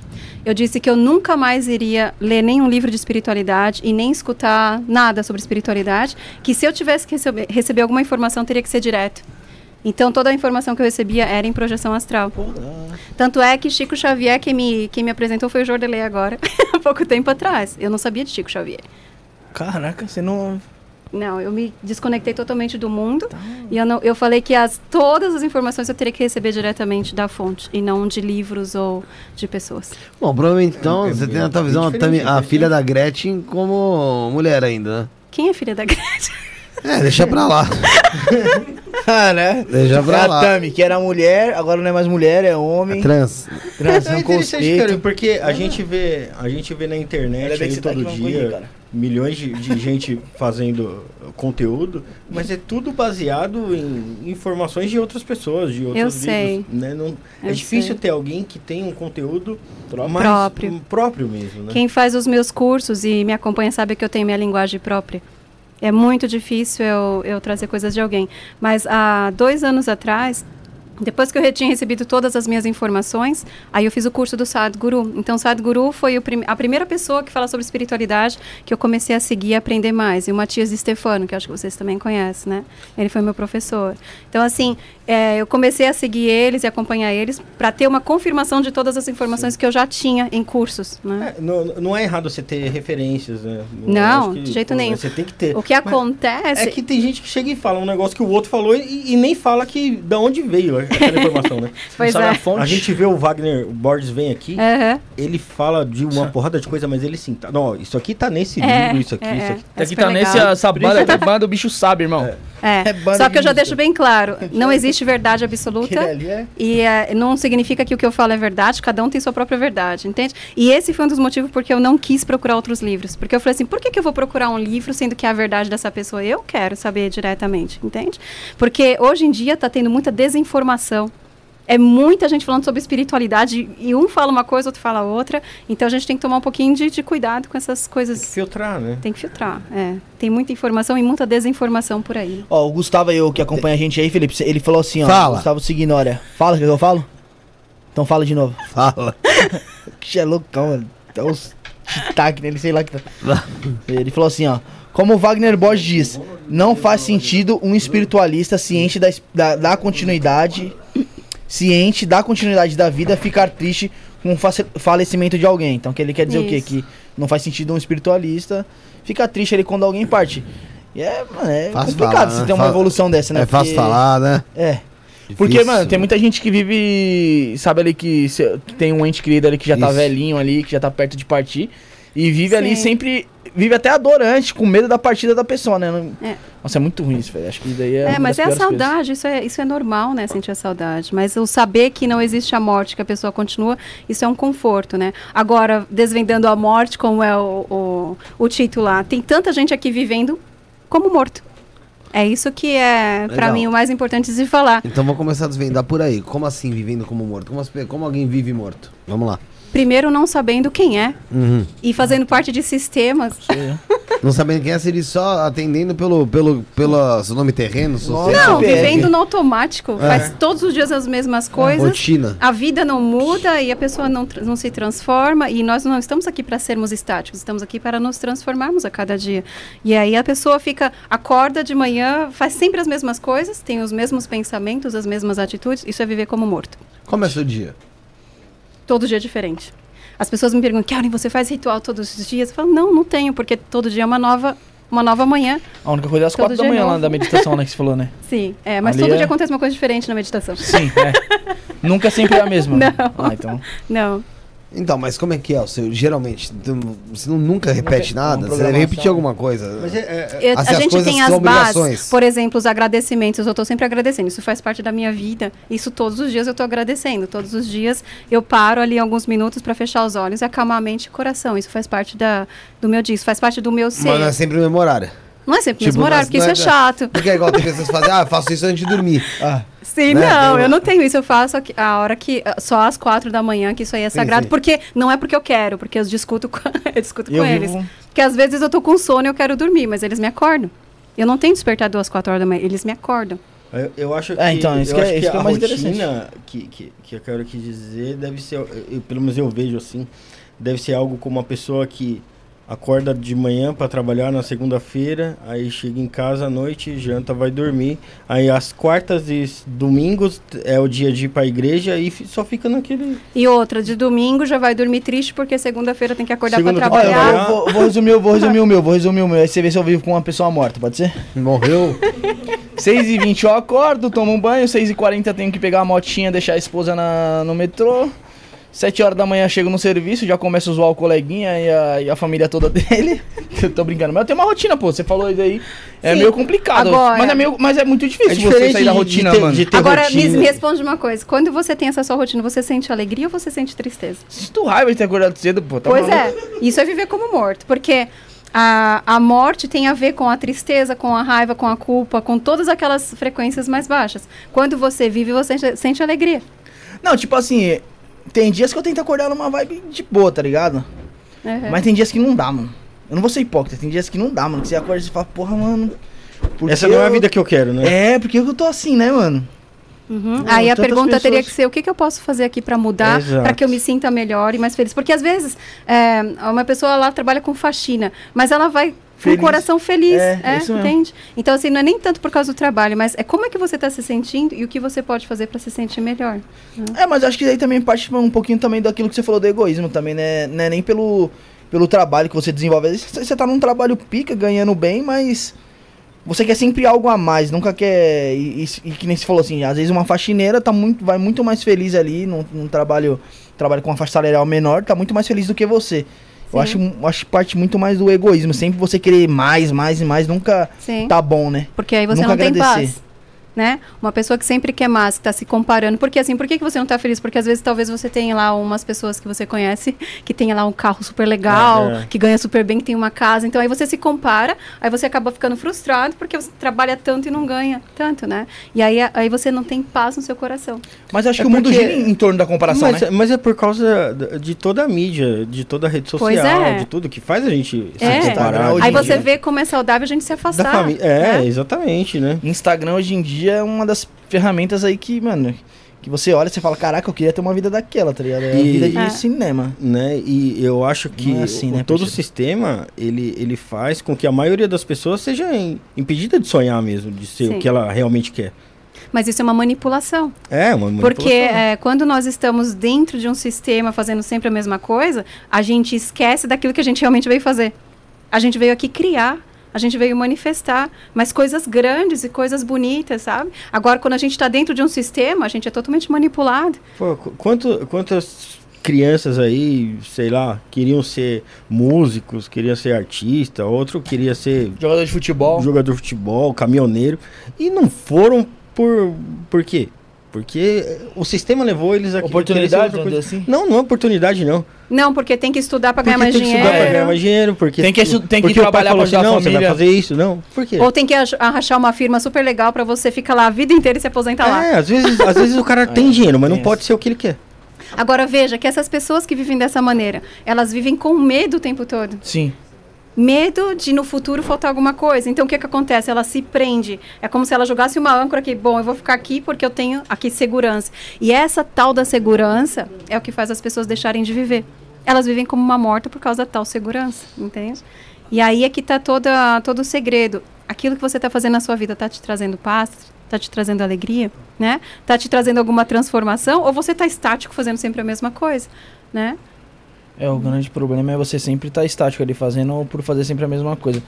Mas eu acho que é, é complicado você também querer uma pessoa, você pegar uma pessoa lá que tem sempre aquela rotina de trabalho, igreja e você mostrar pra pessoa que não é só isso, né? Acho que é um trabalho muito muito forte, porque você tá mexendo com a mente da pessoa, é complicado, E mano. também porque as pessoas é, não conseguem identificar qual é a habilidade dela. Você Sim. sabe falar pra mim o que, que você é forte? O que, que, no que, que você é bom? Por que, que você Só puxar nasceu? ferro da academia. Entende? Eu não sei. Pois Nossa. é. E isso é importante. Esse autoconhecimento, ele te leva para aquele caminho que, ok, eu nasci para quê então? É, O que, que eu vim fazer aqui? já pensei isso várias vezes. Pois é, É e isso é verdade. importante você saber. Minha mãe já falou já. Porque Falou, quando você "Ah, faz aquilo que você veio fazer, você sente uma felicidade, entende? Isso é muito importante. E por isso que eu sempre fui alegre, porque eu sempre estive no caminho daquilo que eu vim fazer desde os 16 anos. Com 16 anos, eu trabalhava no leprosário. Aqui em São Paulo tem um leprosário, vocês sabiam disso? Poxa, não, eu é, não sabia. e eu trabalhava no leprosário com 16 anos, enquanto todos os Acho amigos estavam vi uma indo. pessoa com... Conta uma história lá do festa. leprosário pra É. gente. Ah, o leprosário lá dentro é uma cidade. Primeiro é uma cidade, tem escola, tem psiquiatria, tem, Onde tem é? tudo lá. Agora eu esqueci o nome, é o interior aqui. Depois eu. Vou pesquisar aqui. É, leprosário de São Paulo. Leprosário de São Paulo. É. E quando você entra lá, só pode entrar pessoas autorizadas, pastores, é, médicos, assim, e terapeutas. Você entra lá, tem as casas, e na, na frente da casa tem os números de quantos leprosos tem dentro da casa. E aí você, você tem que passear por lá, você vai na igreja, você vai no hospital, faz as visitas, né? Mogi? Eles têm, to- a, é, é como na época de Jesus, eles têm faixas, né? Porque a orelha vai caindo, tudo vai caindo, o nariz vai caindo. É em Mogi das Cruzes? É Mogi das Cruzes, sim. Afastado de Mas não Tem hoje família lá, algum- mano. Algum, algum tratamento que. que É você- incurável. Essa doença é Mas não tem incurável. algo pra que, que segure? Amanize. É. Não. Não. Porque assim, a- a- a- o le- leproso, no caso, é a hanseníase, né? Hanseníase. Isso, é. Uhum. É, isso Caramba. pega, né? E você sabe que se a gente. Então, por isso que eu tô falando, não tem, não tem nenhum tipo de antibiótico hoje em dia que é desenvolvido pra, pra tratar a ranceníase? Nada. Não. Então Não. pegou, a, se você pegar a ranceníase e dançou. Dançou. Então eles olham se você tá com algum corte, assim, porque às vezes eu abraçava as pessoas, né? E você pode pegar, e você pega. E como é que era? mas- Hospital Dr. Arnaldo Pessuti, de Mogi das Cruzes. Só pra passar a informação correta, é certo? Uhum, é isso. Primeiro hospital do Brasil. Qual- qual- você tá falando, tava falando pra você de lago. Tem alguma história interessante que aconteceu lá no Leprosário que você lembra? Ah, interessante não, mas assim, tipo, como uma vez eu fui na psiquiatria, teve um lá que me agarrou e não, não me largava mais. Caraca. E é, é, essa, essa, história eu nunca me esqueci. Eu fui lá cantar, na verdade. Eu cheguei lá pra cantar, é, para deixar o pessoal mais feliz. Aí um lá me agarrou e ele tinha tanta força que três pessoas não conseguiam tirar ele de mim, né? E aquele dia eu fiquei até um pouquinho com medo de ir na psiquiatria. A partir daquele dia eu não visitei mais a psiquiatria. É, mas é que eu era muito nova também, né? 16 anos. Deixa eu só ver aqui, porque eu. O, O quê? Você viu o quê? o, o Felipe Bruno. Aqui, ó, o tratamento a- a- pode ser curado hoje em dia, já assim. De entre 6 a 12, 12 meses com terapia com vários medicamentos de antibióticos, cu- É, tanto que eu acho que esse hospital que você trabalhou foi até É desativado. hanseníase, sim. Gente, é, mas faz ela, muitos mas ela hoje em né? dia. é, porque eu fiquei com isso na cabeça aqui, ó. Ah, É, então, Faz mais tanta de 30 tecnologia, anos. né? É feito por meio do uso de medicamentos antibióticos que tem como função matar o bacilo causador da doença. Uma vez que o tratamento é iniciado em apenas 4 dias, a pessoa deixa de ser capaz de transmitir a hanseníase para outros indivíduos. Isso aí. Então, ufa, então isso é muito caceta. bom. Ufa. É, o Reinaldo, aquele que mandou a pergunta sobre a perca do ente Novamente ele. Ele mandou Manda aqui um uma pix, mensagem Reinaldo. aqui pra mim aqui, ó. Isso não é podcast, Ele falou arroba aqui, ó. gmail.com. Obrigado pela leitura. Perdemos minha sogra no mês passado e tá puxado aqui. Sempre mando os links de vocês pra minha esposa e tem ajudado muito, mano. Valeu mesmo. Que lindo. Tô brincando, pô. Fala pro Renato que eu tô brincando do Pix, pô. eu, não, que antes de o Rafael ler, eu mandei, manda um Pix. Tô brincando. Muito obrigado aí. Obrigado pelas palavras e obrigado por sempre estar compartilhando sempre as nossas lives, né? É, ele manda os cortes que Ele- fala sobre perca de entes queridos que a gente. Pra confortar o pessoal lá. Isso, pra confortar o pessoal da casa dele lá que perdeu ó. É, inclusive tem até um da Lilian, aqui ó, Lilian Gama. Ah, acho que é ela É, a parente- esposa do Reinaldo. É. Caraca, aí fodeu então. É, ela falou assim: Olá, boa noite. Queria saber sobre desencarnar. Levei minha mãe para fazer uma cirurgia e infelizmente ela não resistiu. Estava, ela falou que estava com o coração apertado, mas não teve coragem de pedir para ela não fazer aquela cirurgia. Acho que ela tá comentando sobre o caso do, da sogra lá, né? Queria saber É a mais mesma sobre pessoa desencarnar. que É, a me- é, é aquilo que você falou, né? Desencarnar tem que, tem que ser levado numa boa, né? Porque. É, a gente sempre precisa ver assim que a pessoa vai continuar, ela não vai acabar depois Uhum. que ela, que ela morrer, né? Então é por isso que é tão interessante a gente trabalhar aqui em vida a nossa Essa mente, a nossa, as nossas emoções, porque vai continuar, né? As pessoas falam, ai, que bom, morreu, descansou. não, morreu, continua. E continua da mesma maneira que estava aqui, né? Só que. Sentindo as mesmas coisas. Mas não, mas não seria um pouco diferente ou não? Continua realmente da mesma maneira que. A pessoa continua com a mesma mente, com a mesma emoção, só que 10 mil vezes mais forte. Imagina se uma pessoa morre com raiva ou morre com mágoa ou ressentimento, a hora que ela sai do corpo, é, ela sente aquilo com muita mais intensidade. Então é por isso que tem muitas pessoas que ficam por aqui ainda, porque a pegada, a família, né? Então assim, não ajuda, é uma das coisas também que a gente pode falar aqui, não ajuda quando a gente, alguém desencarna, dos familiares ficarem chorando e ficarem triste, porque isso não vai ajudar a pessoa, porque a pessoa que desencarnou vai ficar ali triste também apegada na, na, no familiar que está chorando, né? Então ela vai ficar aqui alguns anos se a pessoa não conseguir esquecer isso. É isso que a gente pergunta pra muitas pessoas que vêm aqui, né? Que Sim. se, se, isso, isso se atrapalha um pouco É no o apego, né? O Muito. apego O apego mesmo. Muito, é um apego. terreno. É, é, É. é uma, é de uma parte até egoísta da gente que tá aqui, encarnado. Claro, com certeza, é totalmente. Tanto é que quando eu tive aquela morte em 2019, Você vai falar sobre isso, nem. Nem, ah, o que É. aconteceu? Como é não que foi? chegou a comentar ainda não. É, você É, não mas falou. pode falar. é, Pode- em 2019, é, bom, começou em 2018 que eu já tinha a sensação de que eu ia morrer. Sabe aquela, aquele negócio de que sua vida tá tão perfeita que você fala, putz, tá perfeito, eu acho que agora eu vou coisa morrer. Tem alguma coisa errada aqui. Eu sei, é, é, mas eu também pensei Nossa, eu assim. nunca tive essa sensação. A minha vida tava tão Ah. perfeita, eu dirigia até Você achava que eu ia chorava. morrer porque eu tava na merda mesmo. Nunca foi porque a vida Eu era não, eu, boa. eu achei que ia morrer porque Sim. tava tão perfeito que eu falei, Eu só, e agora, eu né? só achava que ia morrer quando eu tava devendo pra agiota, mas tá de boa agora. Não, E como eu já tinha feito tanta coisa na vida, eu falei assim, bom, já, já fiz minha missão de vida, então acho que Vou agora subir. chegou, né? Tudo que eu quis alcançar, alcancei, e muito mais, então agora acho que vai acontecer alguma coisa. Hum. E eu tava sentindo que ia mudar alguma coisa. Era tão sério que ah, eu comecei a fazer reunião com meus filhos e com com o meu esposo para como fazer meu velório e todas essas coisas. Ah, Como Caraca. eu queria ser cremada, onde eu queria ser jogada. Essa era a nossa Você conversa. deixou um script, vamos dizer assim? Eu deixei toda a herança toda preparada para os meus Mas isso é filhos. desde os 15 anos. Já. Pô, mas quando. eh, Desde os 15 anos desse feito. Já bolei todo o meu, o meu caminho pra, pro, pro além. Eu vou ficar com o quê? Vai ficar com umas lembranças, né, mano? Cara, muito, muita coisa boa. Aí eu fui no- numa coach espiritual. Lá ela era vidente, daí eu falei assim, olha, eu tô com a sensação de que eu vou morrer. O que, que você tem pra falar pra mim? Daí Ela falou assim, é, eu vejo que você realmente vai morrer. Em breve, Ah, tá, é em breve você vai morrer, só que você vai ter a escolha, a escolha de ficar ou ir, né? Isso Nossa, foi, isso foi em setembro de 2018. E eu falei, como assim ter a escolha de, de morrer ou viver? Que, que negócio é esse, né? Chegou É. a hora, a gente vai. Aí chegou o primeiro de janeiro, eu tenho lá umas cartas de tarô, não que eu jogo tarô, mas Sim, eu tenho lá sim. umas cartas, eu peguei a- uma carta, primeiro de janeiro, qual foi a carta que caiu? Morte. A morte. Você falou já. Aí eu falei, gente, eu tô Vou indo de base. ano. É, aí as aulas voltaram, na segunda semana de janeiro eu tava lá almoçando, e de repente eu comecei a me sentir mal. A hora que eu levantei, eu fui jogar comida fora, eu caí na minha cozinha. Caí assim, desmaiei. Fiquei cinco horas desmaiada Sozinha. Sozinha em casa. né? O filho estava na escola, todo mundo trabalhando. E nessas cinco horas, bom, primeiro que eu comecei a ter todos os sintomas de morte, né? Uma, uma dor que eu senti no corpo todo, ah, um fogo que vinha Então, aqui. A hora que chegou você- aqui. Mas você desmaiou, mas sentia isso? Eu, ca- não, primeiro eu caí. Antes, Ah, tá. primeiro eu caí. a queda, eu... É, eu falei assim, vai ser agora, né? Agora Então eu eu, tinha que estar tá sozinha pra, pra morrer aqui. E bem na cozinha, no chão da cozinha, não podia ser em outro lugar.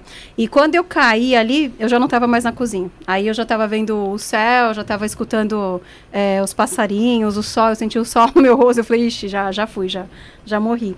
E aí eu comecei a sentir muita dor, e é uma dor que vinha aqui, que me sufocava. E nessa hora que eu senti essa dor aqui, essa pressão aqui, abriu uma tela, uma, bem na minha frente, assim, uma tela de luz, eu falei assim, é essa luz que todo mundo fala, né? Então, é a luz na, né, dos anjos que vem buscar. E aí eu fiquei esperando. E dessa tela começou a passar toda a minha vida, desde o útero da minha mãe. E aí come- eles começaram a me explicar toda, quem eram os meus pais, quem era a minha família, eh, todos os traumas que eu passei na minha vida. Então, eles me explicaram tudo, tudo. E isso foi durante cinco horas recebendo informações. Recebendo informações também de outras consciências. Aí, resumindo, eu levantei. A hora que eu levantei, depois de cinco horas... Eu sei que era cinco horas, porque isso foi na hora do almoço. E o meu filho chegou bem na hora que eu levantei. E ele fica cinco, eh, levou cinco horas para chegar. E a hora que eu levantei, eles me disseram assim: o perdão, você viu agora que o perdão não é necessário. Porque quando a gente compreende que tudo foi programado, de que as almas fazem contratos e se combinam nesse teatro, a gente tem que agradecer ao invés de ter que perdoar. E aí a- eu levantei com aquilo que você falou agora do apego. é, a gente levanta com aquela sensação de desapego total. Então, a partir de janeiro de 2019, eu me desapeguei de tudo e de todos. Meu filho chegou da escola, eu peguei no, no rosto dele e falei: Filho, você não é meu filho. Mas com aquela sensação: Filho, você não é meu filho. Eu olhava para casa, essa casa aqui não é minha, nada me pertence aqui. Então, desde 2019, eu aprendi a me desapegar de tudo e todos. Caraca. E é, o desapego é o primeiro sintoma de uma pessoa que recebe uma outra consciência. Então, ali, eu recebi uma outra consciência. Eu já lembrava de Karen como se fosse, assim, uma outra história, uma outra pessoa. Então, tudo que eu me relembro de, de Você coisas da que você infância... encarnou de novo em você, no, no mesmo, no mesmo Eu corpo? ressuscitei, mas com uma outra consciência. Já sabendo de outras coisas. Eu levantei com uma consciência com outras informações, com outras ah, atitudes. E eu mudei ali. Foi assim, do dia pra noite eu virei uma outra pessoa. Você já parou, obviamente, pra pensar que talvez você te tenha morrido e isso aqui tudo seja parte dessa outra vida que você tá tendo. É. assim, como você fala, Pode de, de morrer de verdade? É, quê? como se fosse uma outra É, pô. dimensão. Você sabe que você. Outra realidade, eu falaria. realidade. É como se fosse outra realidade. Você morreu mesmo. Sim, eu me Tipo, eu, você eu aquela- levantei aquela uma outra hora- não. realidade. É. Aquela que tá deit- já foi deitada, Foi, foi. cremada, levada. Você E vive- você aqui tá em- outra parada. A gente é Com outra, certeza. outra realidade que você É, viveu. outra realidade que você tá vivendo. É outra daí. realidade. É. Bom, minha vida mudou totalmente. Agora tá aqui do lado do Bruno com É. plano na cabeça. Pano não, você Teve uma respeita, vez- turbante. É porque não, porque é engraçado esse tô, pô, história é Respeita muito, não muito saber. complexa, né? Vai, dá merda. Mas teve uma vez que eu engasguei aqui, ó, lá. aqui, ó, nessa Puta. sacada. Eita. Mas eu engasguei tão feio, cara. Eu tão falando E aí feio. merda, você pensou que você ia. Oi? Você pensou que você ia. Não, mas fazendo- ó, chegou uma hora que eu, eu, eu senti o corpo enfraquecer, assim, ó. Nossa. Eu, me, de- eu deixei ir, assim, sério mesmo. Aí, pá, eu voltei, né? E, bom, enfim. Só que ali eu acho que realmente, eu falo, eu falo pros outros, eu morri aquele dia ali. Você sentiu Pô, uma eu senti que eu diferença? tivesse morrido, não. Não, não foi engasgo normal, não foi? Mas não, não, foi foi. normal, não, mano. Mas ele voltou do mesmo jeito, apegado em tudo, mano. Não, é, adiantou. voltei, não, não apegado, mas voltei a mesma pessoa. não, porque ela teve uma evolução, pô, entendeu? Ela, não, ela não tive nenhuma, não. voltou uma pessoa totalmente desapegada. Você acredita então que todas as pessoas aí no mundo que são desapegadas de bens materiais, de tudo, desapegadas de tudo. Tem muita pessoa que é assim, desapegada. Que, mano, Sim. sabe, ele- elas, elas vivem, ela- elas, você vê, as- passaram por alguma experiência parecida com a sua, você acha ou não? Não, não necessariamente, não. E essas mortes que eu tive, eu tive várias mortes, assim. A última foi agora em outubro, né? Essa Caraca. foi pior. A de outubro agora foi pior, que eu tive uma parada respiratória. Mas Caralho. essa de 2019 aí foi realmente para que... É porque a, a minha morte começou no mental, né? Aí depois eu tive uma morte do corpo astral e agora em outubro foi da, do emocional. Mas do mental é para que eu deletasse as crenças. Então é por isso que quando eu conto agora a história de Karen pequena, ou de todos os traumas que eu tive, é como se eu estivesse contando de uma outra pessoa. Não é mais a dor. Não é a mesma dor porque as crenças não estão mais lá, né? Aí ficou só o restante que foi emocional, que foi trabalhado agora em outubro. Agora tá tudo zerado. Zerou de vez. Agora zerou Ah, você tudo. então você juntou as botas de novo em outubro, Foi, aí foi, foi duro. É isso, Eles me mandaram ir pra floresta, sozinha, na Suíça. na Suíça. Gelada. Não tava tão gelado ainda que ainda eu, tava outono lá, né? Mas tava frio sim, e tava chovendo no dia que eu fui Ah, entendo, não, floresta. Falar, né? e sem celular e me pediram para me desligar da rede social por três semanas. Então eu desliguei o YouTube, desliguei o Instagram, desliguei tudo por três semanas. E quando eu fui para a floresta, lá eu tive a minha morte enquanto eu tava ah, enquanto, quando anoiteceu.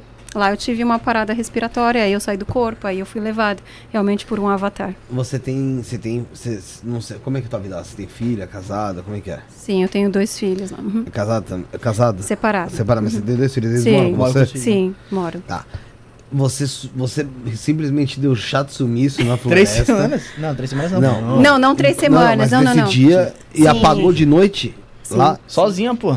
Tá doido? Sim. Puta que porra. E seus Um filhos celo- devem ter ficado muito felizes, né? Ela eles me parada. conhecem, eles sabem que quando eu recebo essas, esses comandos é porque é para fazer Mas e você, eles você, comu- respeitam. você comunicou eles estavam indo pra Claro, floresta? com certeza. Vamos usar o português, claro. Eles vão Cara. saber que você vai voltar, tá ligado? Não, eles sabiam que eu ia voltar, eles sabiam que seria uma morte que, que eu. Mas eu, eu achei que eu não iria mais voltar. Mas você tava indo sabendo que ia morrer de novo. Claro.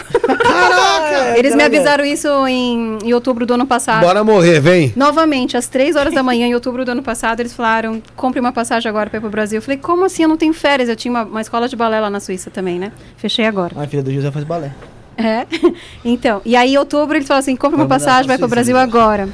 Por que, que eu tenho que ir pro Brasil? Você precisa ir lá no hospital onde você nasceu. Como assim? Você vai lá no hospital de onde você nasceu e você vai lá voltar pro útero da sua mãe, lá no hospital onde você nasceu. Eu falei, que, que Caraca, é isso? mano. Que loucura. Aí tá, eu comprei a passagem, vim. Eu sempre fluo muito, sabe? Eu respeito E muito. seus filhos, tipo, tá bom. Meus filhos tá bom, mãe. A gente te entende. A gente te conhece com essas loucuras. Não, que já tem uma Não, né, mentira. pô? não, eles não me chamam de louca porque eles me conhecem. Eles, eles têm a mesma consciência que eu tenho, na verdade. E eu vim. Aí eu fui lá no hospital onde eu nasci. E lá eu fiz uma meditação e lá eu voltei puf, pro, pro útero da minha mãe. Senti toda a energia de novo de... de Nem no hospital isso. É, no hospital. Ah. Aí lá eu recebi toda a energia de quando eu, quando eu nasci, uma força. Eles falaram assim: você tinha que vir agora, porque você vai passar por algumas coisas agora no próximo ano, e se você não fizesse isso, você ia morrer. De verdade. Você comunicou como hospital? Você chegou no hospital comunicou que você tinha que fazer uma meditação lá dentro? Não, eu só simplesmente fui lá, sentei Sentou? no lugar, fechei os olhos e fiz uma meditação. Tá Uhum. certo que se ela falasse que ia fazer isso, o pessoal nem ia deixar. pô. Não, eles iam me colocar atrás, polícia atrás de mim. É mesmo, mas eu... Tem que Não, eu, só- eu cheguei lá, sentei num lugar Ficou ali de boa. e, e meditei. E como é que foi essa segunda morte, Kelly? Pois é, foi na Morri. floresta e ah, eu fui só com cobertorzinhos, com, com uma garrafinha de água, sentei embaixo de uma árvore, do- da maneira que eles me falaram, senta aqui embaixo dessa árvore e fica aqui. E eles me deram um- uma frase para me repetir, sem parar. E a frase é assim: Eu sou a sabedoria que transmuta sombra em luz através do amor que sou. E essa frase eu tive que falar sem parar, sem parar, sem parar, não sei por quanto tempo. E de repente eu senti uma dor muito forte no meu umbigo. Meu umbigo puxou assim para trás e foi a dor foi não consigo nem explicar. E a hora que eu senti essa dor eu fiz E a hora que eu fiz isso, eu não consegui mais respirar. E aí eu fiquei meio desesperado que eu não conseguia respirar. Aí veio uma dor aqui no meu coração, começou uma dor aqui no, no peito. E eh, eu não, não conseguia mesmo. Aí eu me desesperei ali, só Ele falou, que... vou mesmo, agora eu vou. Agora eu vou. É, ali eu tinha realmente a certeza de que eu não ia mais voltar. E aí, de repente, eu tava sentindo aquela dor e começou a me dar uma dor de cabeça aqui, né? Começa uma dor aqui assim que. terrível. Aí, de repente, a dor parou e eu comecei. Eu, eu olhei assim para baixo e a, o, o meu peito não tava mais mexendo. Então eu vi que a hora que eu olhei para baixo ali já era o meu corpo astral, não era mais. Eu tinha morrido, né? Não era físico. É. E aí do, do meu peito começou a vir uma luz dourada. E essa luz começou a expandir, expandir, expandir. E eu olhava aquilo tudo. E a luz expandiu, se expandiu em volta Mas do você não meu tinha corpo. descolado totalmente ainda. Sim, já tinha descolado totalmente. Tinha totalmente. Só que aí, de repente, aquela luz que saiu do meu corpo virou eu. Eu era a luz que se expandia. Tipo, eu não era mais aquele corpo astral que eu tô acostumada quando eu faço projeção astral. Eu era a própria luz que se expandia. E eu fui ficando grande, grande, até que veio um avatar e me buscou e me levou para onde eu tinha que ir. E pra onde você tinha que ir? Além do universo. Você tem consciência de onde você foi? ou- Com certeza, é. Eles me pediram mostraram tudo. pediram a O? Pediram segredo? É, das pessoas que eu encontrei, sim. Agora, as coisas que eu vi eu posso até falar, mas eu fui me expandindo e tudo tudo estava dentro do meu campo. Então, eles me levaram até um lugar para eu perceber que, na verdade, todo o universo está dentro de mim. E que é assim, é por isso que eu sou o todo. Você- nós somos o todo porque, na verdade, todo o universo está dentro de nós e não fora. Isso de, de separação, isso é coisa de terceira dimensão. Nós somos realmente é, todo o universo. É uma mistureba, então. E é difícil entender, mistureba né? to- Imaginar total. o que, que, como é ser alguma coisa fora de terceira Sim, dimensão. É difícil sim. imaginar uma sensação dessa. É, então, mas eles me mostravam tudo. Aí eles me mostravam o planeta Terra bem pequenininho. Ele falou, olha como que é tudo, né? Vocês são todos uma coisa só. Então não existe esse negócio de separação, de competição. E eles disseram que realmente os sistemas todos iriam ruir aqui no planeta Terra.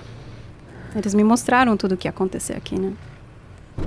Que- Quais sistemas iam ruir? Como assim? Os? Todos os sistemas que nós vemos aqui, tudo. É, até o esporte. o esporte vai ser uma das coisas que vai ruir aqui. A política, a religião, todos esses sistemas vão ruir aqui. Vão se acabar? Você Ponto? Sim, mas por si só. Ninguém, mais, ninguém vai ter que fazer alguma coisa. então Eles ele- vão. Eles vão se destruir por si só. Porque as pessoas vão começar a expandir a consciência. As pessoas vão começar a ter a, a ciência. A, a consciência de, do que somos, na verdade. Isso já está começando a acontecer. A completa consciência. Tá, mas isso, mas as pessoas, para isso, tem que começar a ir atrás. A gente, tá- a gente acabou de completar 8 bilhões de pessoas no mundo. Nossa senhora, tá Né? muita gente. É, É, muita gente. eu, Tá maluco. eu não sei em quanto tempo ia demorar para pelo menos metade dessa população conseguir ter uma expansão de consciência. Então é, É. algo que não é, não é para agora. Eu acho que É. nem 1% tem, pô. Não, já Ah, está tô- mais de 3%. Já? Já, já está Ah, mais então de é- 3%. mas tem. Uma, quantos por cento É uma coisa que Mais de três- 3% de, pessoas que despertas? que estão expandindo consciência, assim. 3%? É, é uma coisa que é meio difícil de, de, de, de pensar como que vai ser também daqui pra frente. Não vai pensar. Tem um monte de problema Não diferente. Pensa, não pensa, não vai Até chegar no Josiel, essa parte Não, aí. é verdade, porque a- antes, há, há- há- há uns 300 anos atrás, Chegou a piada. há uns, falar, há uns 300 anos atrás, a gente tinha o quê? Um bilhão e meio de pessoas no mundo? E tinha não metade, lembro, não- não tinha 90% da população Não tinha passando fome. época, mano. Quanto, há quanto tempo atrás? Uns 300 anos atrás. Não Pô, tinha um bilhão já? Tinha. Não tinha BG, não sei. Caraca. E tinha, e tinha, e tinha 90% da população passando fome. Hoje a gente tem 80, Hoje é 50 a gente 50, tem né, 8 pô? bilhões, Mas eu falo assim, é. Né? E 50, tem, 50. não, a gente tem Passando condições de fome, alimentar pô. para todo mundo. Tem condições de alimentar todo mundo, né? A gente tem outros 50% morrendo de obesidade. Então, é isso que eu tô falando, né? É... Que o Rafa sempre fala aí, pô. Cara, então você morreu em 2019, morreu em 2022. Agora, recente agosto. Tá. Agora vai vir a parte física. Aí você vai morrer de novo? Na Não, mas agora verdade, ele vai- Pô, É, agora esse- é... essa Não, não, que é a sacada. outra. Não, agora vai vir a morte física. Só que o que acontece? A gente precisa entender que o físico também é espiritual. Então, o intuito é da gente espiritualizar a matéria.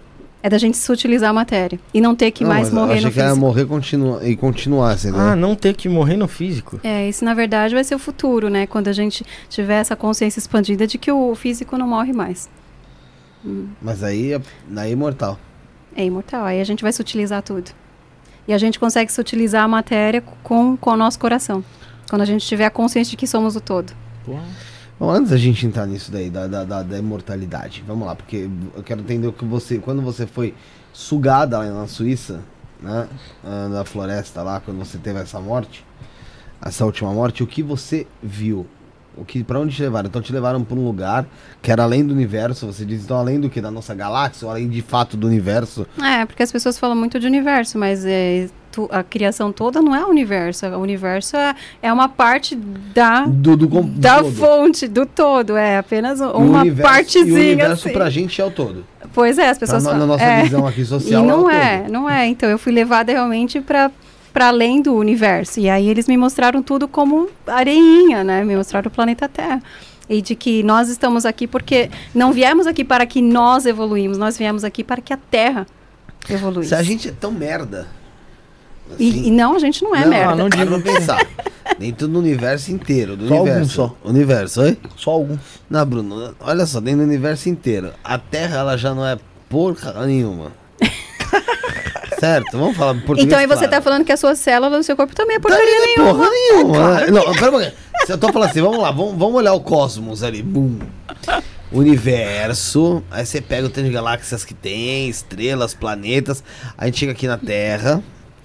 Aí da Terra a gente tem aqui, a gente tem os continentes, os mares, Uhum. né? Os países, os estados, as cidades, Uhum. as ruas, pra chegar na sua casinha, pra você tá lá dentro. O que, que você é nessa porra?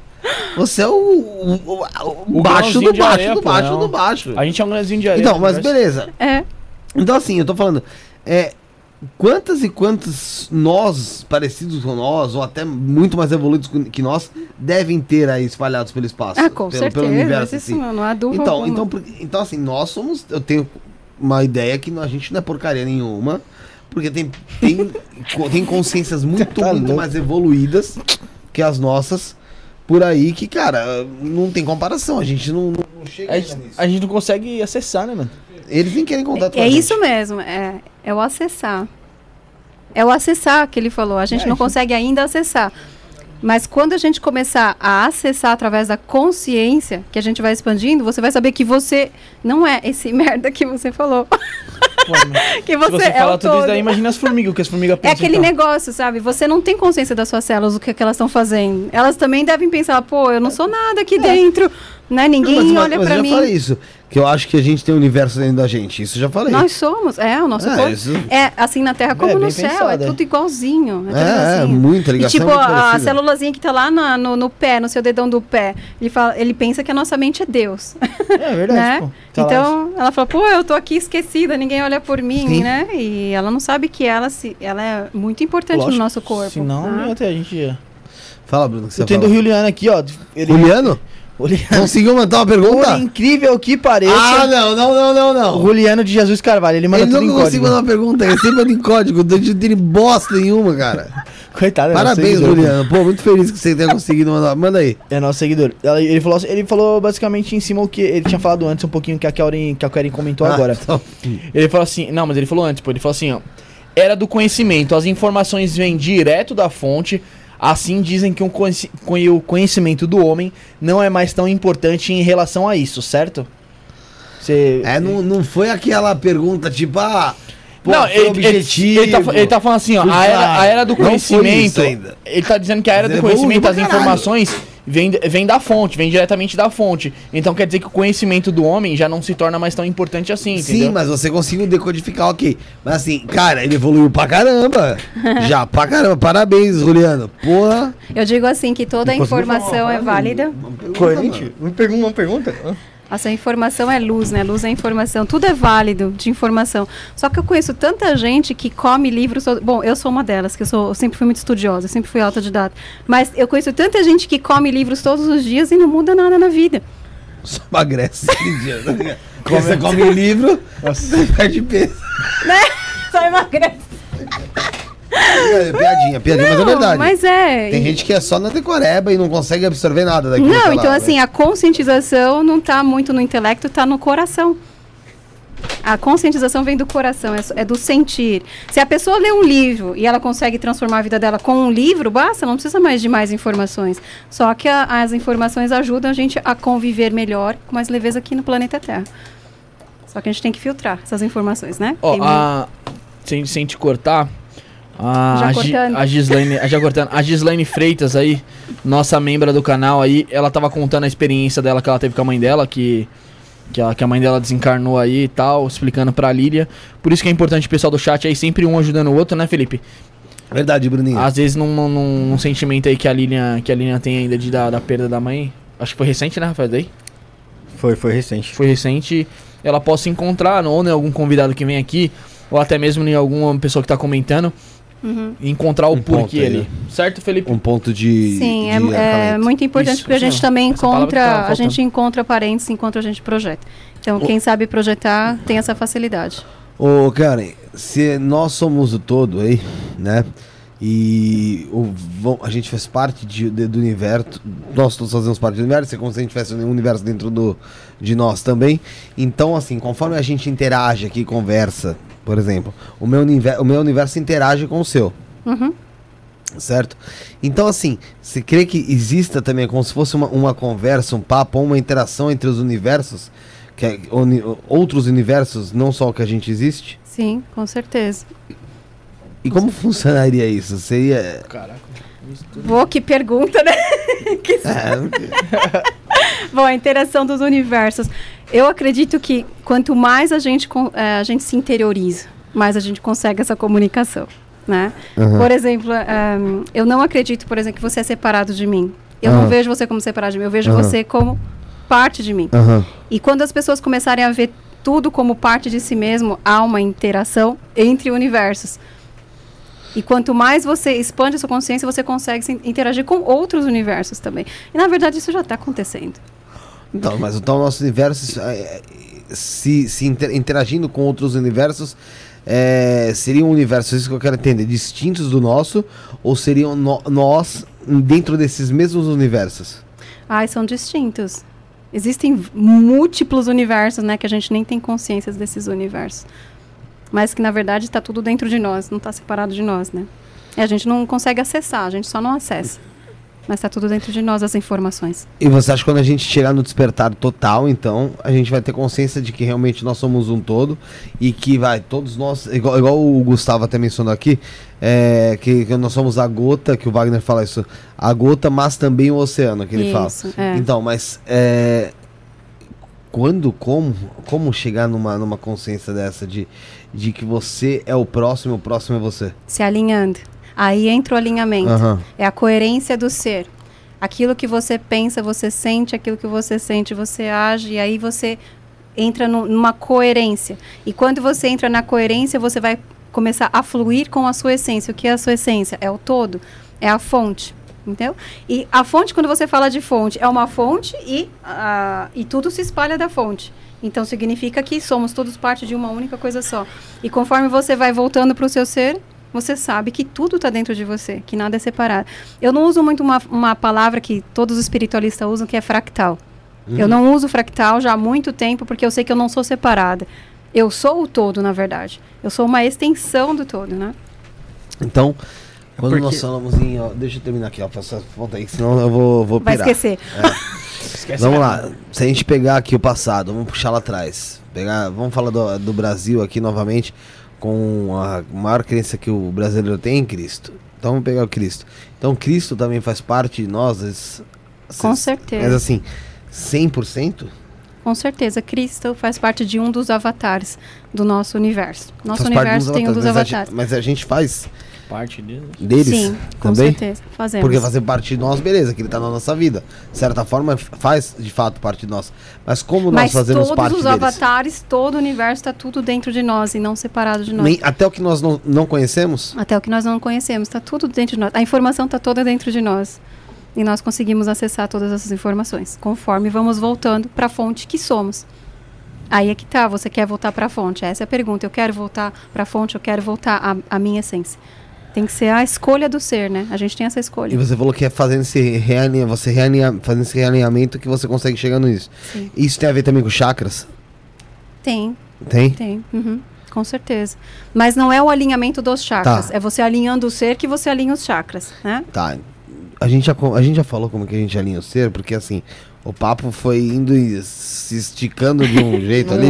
A gente É, começou, a gente, a gente começou. Eu falei que Tá. o alinhamento começa pela mente, começa com os pensamentos. Sim. E todo exercício tem que ser com o que eu penso. O que eu penso durante o dia e por que eu penso o que eu penso. Será que o pensamento é meu ou será que ele é uma influência do outro? Então tudo começa pelo pensamento. E quando você começa a tranquilizar os seus pensamentos e quando você sabe de onde vêm esses pensamentos, aí você vai ter outras emoções. E aí você vai alinhando primeiro os pensamentos, depois as emoções, automaticamente as atitudes começam a mudar e quando as atitudes mudam, aí o seu campo vibracional, que é o espiritual, muda. E aí você se torna um novo ser, né? E quando você se torna um novo ser, com certeza você tem uma outra vida e você tem uma outra realidade. Então nós criamos a nossa própria realidade através do nosso alinhamento. Quando o ser está todo desalinhado, a vida dele também vai ser desalinhada. Quando você vai, trabalhar uma pessoa com realinhamento, em terapia e tal, geralmente quanto tempo demora? Teve pessoas que conseguiram em quatro semanas, tem gente que Caramba. consegue em um mês, é, em seis meses. É, aí Quase depende. É aquele, cada, cada, cada ser faz as suas próprias escolhas de como quer mudar a sua vida, né? Porque para a gente fazer o alinhamento, é necessária a consciência de que é necessário mudar de manhã até a noite as- os seus hábitos e costumes. Entendi. É, Fala, é fala. uma auto-hipnose, então. Seria a pessoa se convencer do que ela realmente quer. Ela fazer escolhas, é onde eu quero chegar, aonde é que eu estou no momento, né? Então essas perguntas, da onde vim, aonde estou e onde eu quero chegar, são as três perguntas básicas para você começar o alinhamento, para você se focar naquilo que você quer mudar na sua vida. E aí você começa com os pensamentos. Será que eu quero continuar pensando as mesmas, co- as mesmas coisas para sentir o que eu estou sentindo Não. e continuar criando o que eu estou criando? Do saco cheio. Pois é. Porque tem, gente, tem muita gente que vive muito bem na ignorância, né, cara? Impressionante. né? Pois é, mas É, o que, que é a ignorância? que- A ignorância é falta de informação. Falta de conhecimento. Falta de mesmo. conhecimento, né? Então a pessoa que busca, com certeza vai ter mais leveza nesse processo do despertar, né? Só que aí é que tá. Hoje em dia tá muito perigoso fazer essa busca, porque é muita informação diferente, né? Como você vai separar? Não, e aí as pessoas vão primeiro procurar o cosmo, entender o cosmo, sendo que não sabe nem o que, que é corpo, né? Então eu sempre falo, começa pelo corpo, começa pela base e depois você vai pro cosmo, entender o cosmo, né? E, Kiori, existe um- uma busca coletiva da, da humanidade? As pessoas estão sempre buscando alguma coisa porque sempre, sempre sentem um vazio. Porque elas sabem que não são daqui.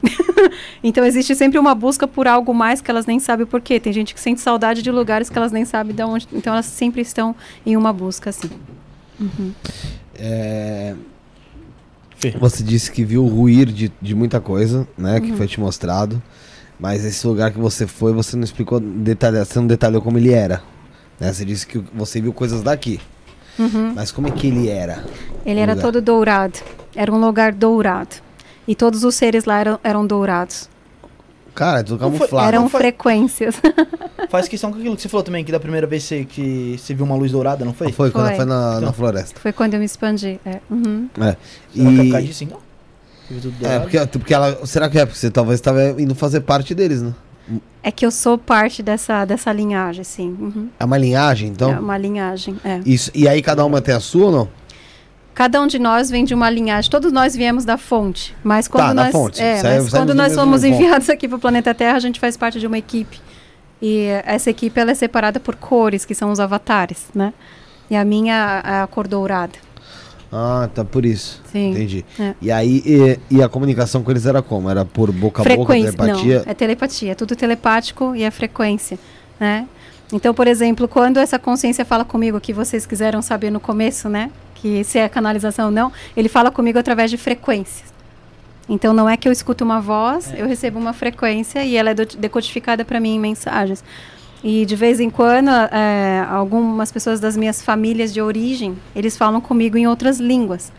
E essas línguas eu escuto desde que eu sou criança. São línguas que não são terrenas. Não são terrenas, é. Uhum.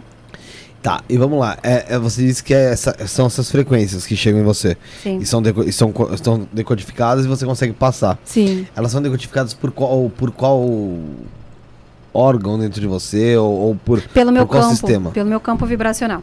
Tá. Ele chega até o meu campo e a hora que chega no meu campo, ele vem ou em forma de imagem, ou ele vem em forma de um sentimento, ou em palavras. Mas eu não escuto as palavras, eu sinto as palavras. Não vem na tua Entende? mente. Não, Não. não é uma voz que ela falou, não. é Não, uma sim, voz, né? entendi que não é uma voz, não é. Mas não vem diretamente não na tem que mente, bater né? assim na tua cara, não, entendi. tipo assim, você emana pra mim uma frequência e isso Tá. chega no meu campo. Tá. E quando chega no meu campo, o meu campo decodifica a mensagem pra mim. Quando eu faço a leitura de alma, é isso que acontece. Eu, eu recebo as frequências das pessoas e a mensagem decodificada, né? Ah. Isso é uma coisa, né? Aham. Agora tem seres que vêm falar comigo, aí eu escuto mesmo Não, a voz é deles, outra- aí, já é outra se coisa. a- a- a- uma- aí seria uma parte mais. É como se eles, como Aí se, eles se escuto- projetassem pra falar com você. É, mas aí eu escuto na mente. É uma Sim. voz que eu escuto, não é com o ouvido que eu escuto, é na mente que eu escuto. E aí tem ah, um, um desses seres é, é uma voz bem metálica, quando eles falam comigo parece um robô. Né? Tipo, é, é frequência também a, a linguagem dele, mas é bem metálica. Aí eu escuto na mente. É. Tá, mas e, e essa, essa frequência que a gente emana, ou assim, ou chega a você, chega a você, você diz que chega por imagem, às vezes e tal. Uhum. Você. Aí você vê ela com a sua mente e não com os olhos, é isso? Não com os olhos, não. É com Tá. os olhos espirituais. Né? São, é uma, Sim, como se fosse sim. aquela tela mental. Isso, Tá. é. E quando, quando elas, às vezes, é de- decodificada essa frequência, aí aparece uma imagem, Uhum. né? Ou às vezes aparecem várias imagens e eu tenho que compreender o cenário para contar a história para a pessoa, do que eu estou vendo. Por exemplo, é, quando o cenário da infância dela é mostrado, vem um monte de figuras dela quando criança. E eu tenho que, que contar a história do que eu estou vendo, né? E isso chega para mim através de frequência. Ah, Enquanto você conversa com as pessoas, igual você tá num programa aqui, ou você pode acabar em outro podcast e tal, e você tá falando com algumas pessoas, ou até mesmo uma conversa casual, você recebe também algumas frequências que você consegue sentir no momento e falar? O que rola ali? E você, ou você tem esse controle de separar? Ah, eu separo, eu não, eu não sou vidente. Não, não, não vide- Nunca fui não, não de vidente, assim, mas eu sinto. ah, É, isso que eu tô falando, porque assim, Sim. o Wagner uma vez veio aqui e falou que ele teve que aprender a, a dar uma bloqueada em certos Hum. Ah, momentos. sim, para não ficar escutando todo o Porque tempo, senão né? o tempo inteiro É. fica bom, bom, bom, bom, bom, ouvindo coisa. 24 É. horas, né? Mas a Não. energia, tudo bem. Energia, Não, eu não consigo bloquear eh, essas coisas que eu sinto. Quando eu saio na rua, assim, eu sinto tudo. Nossa. Ah, às vezes eu sinto o pensamento das pessoas Se torna também. confuso, às vezes. É, ou, ou quando eu, eu evito muito de ir em lugares com muitas pessoas, porque aí é- Ferrou. é. Aí fica uma bagunça total energética. Eu fico cansada, sempre cansada. Uhum. Fala. Não, não, não é falando não. É falar que o André Galvão, que é membro do canal, tá aqui com a gente, falou que chegou agora. Mandar um abraço pra ele. O pessoal que quer tornar membro faz como, Felipe?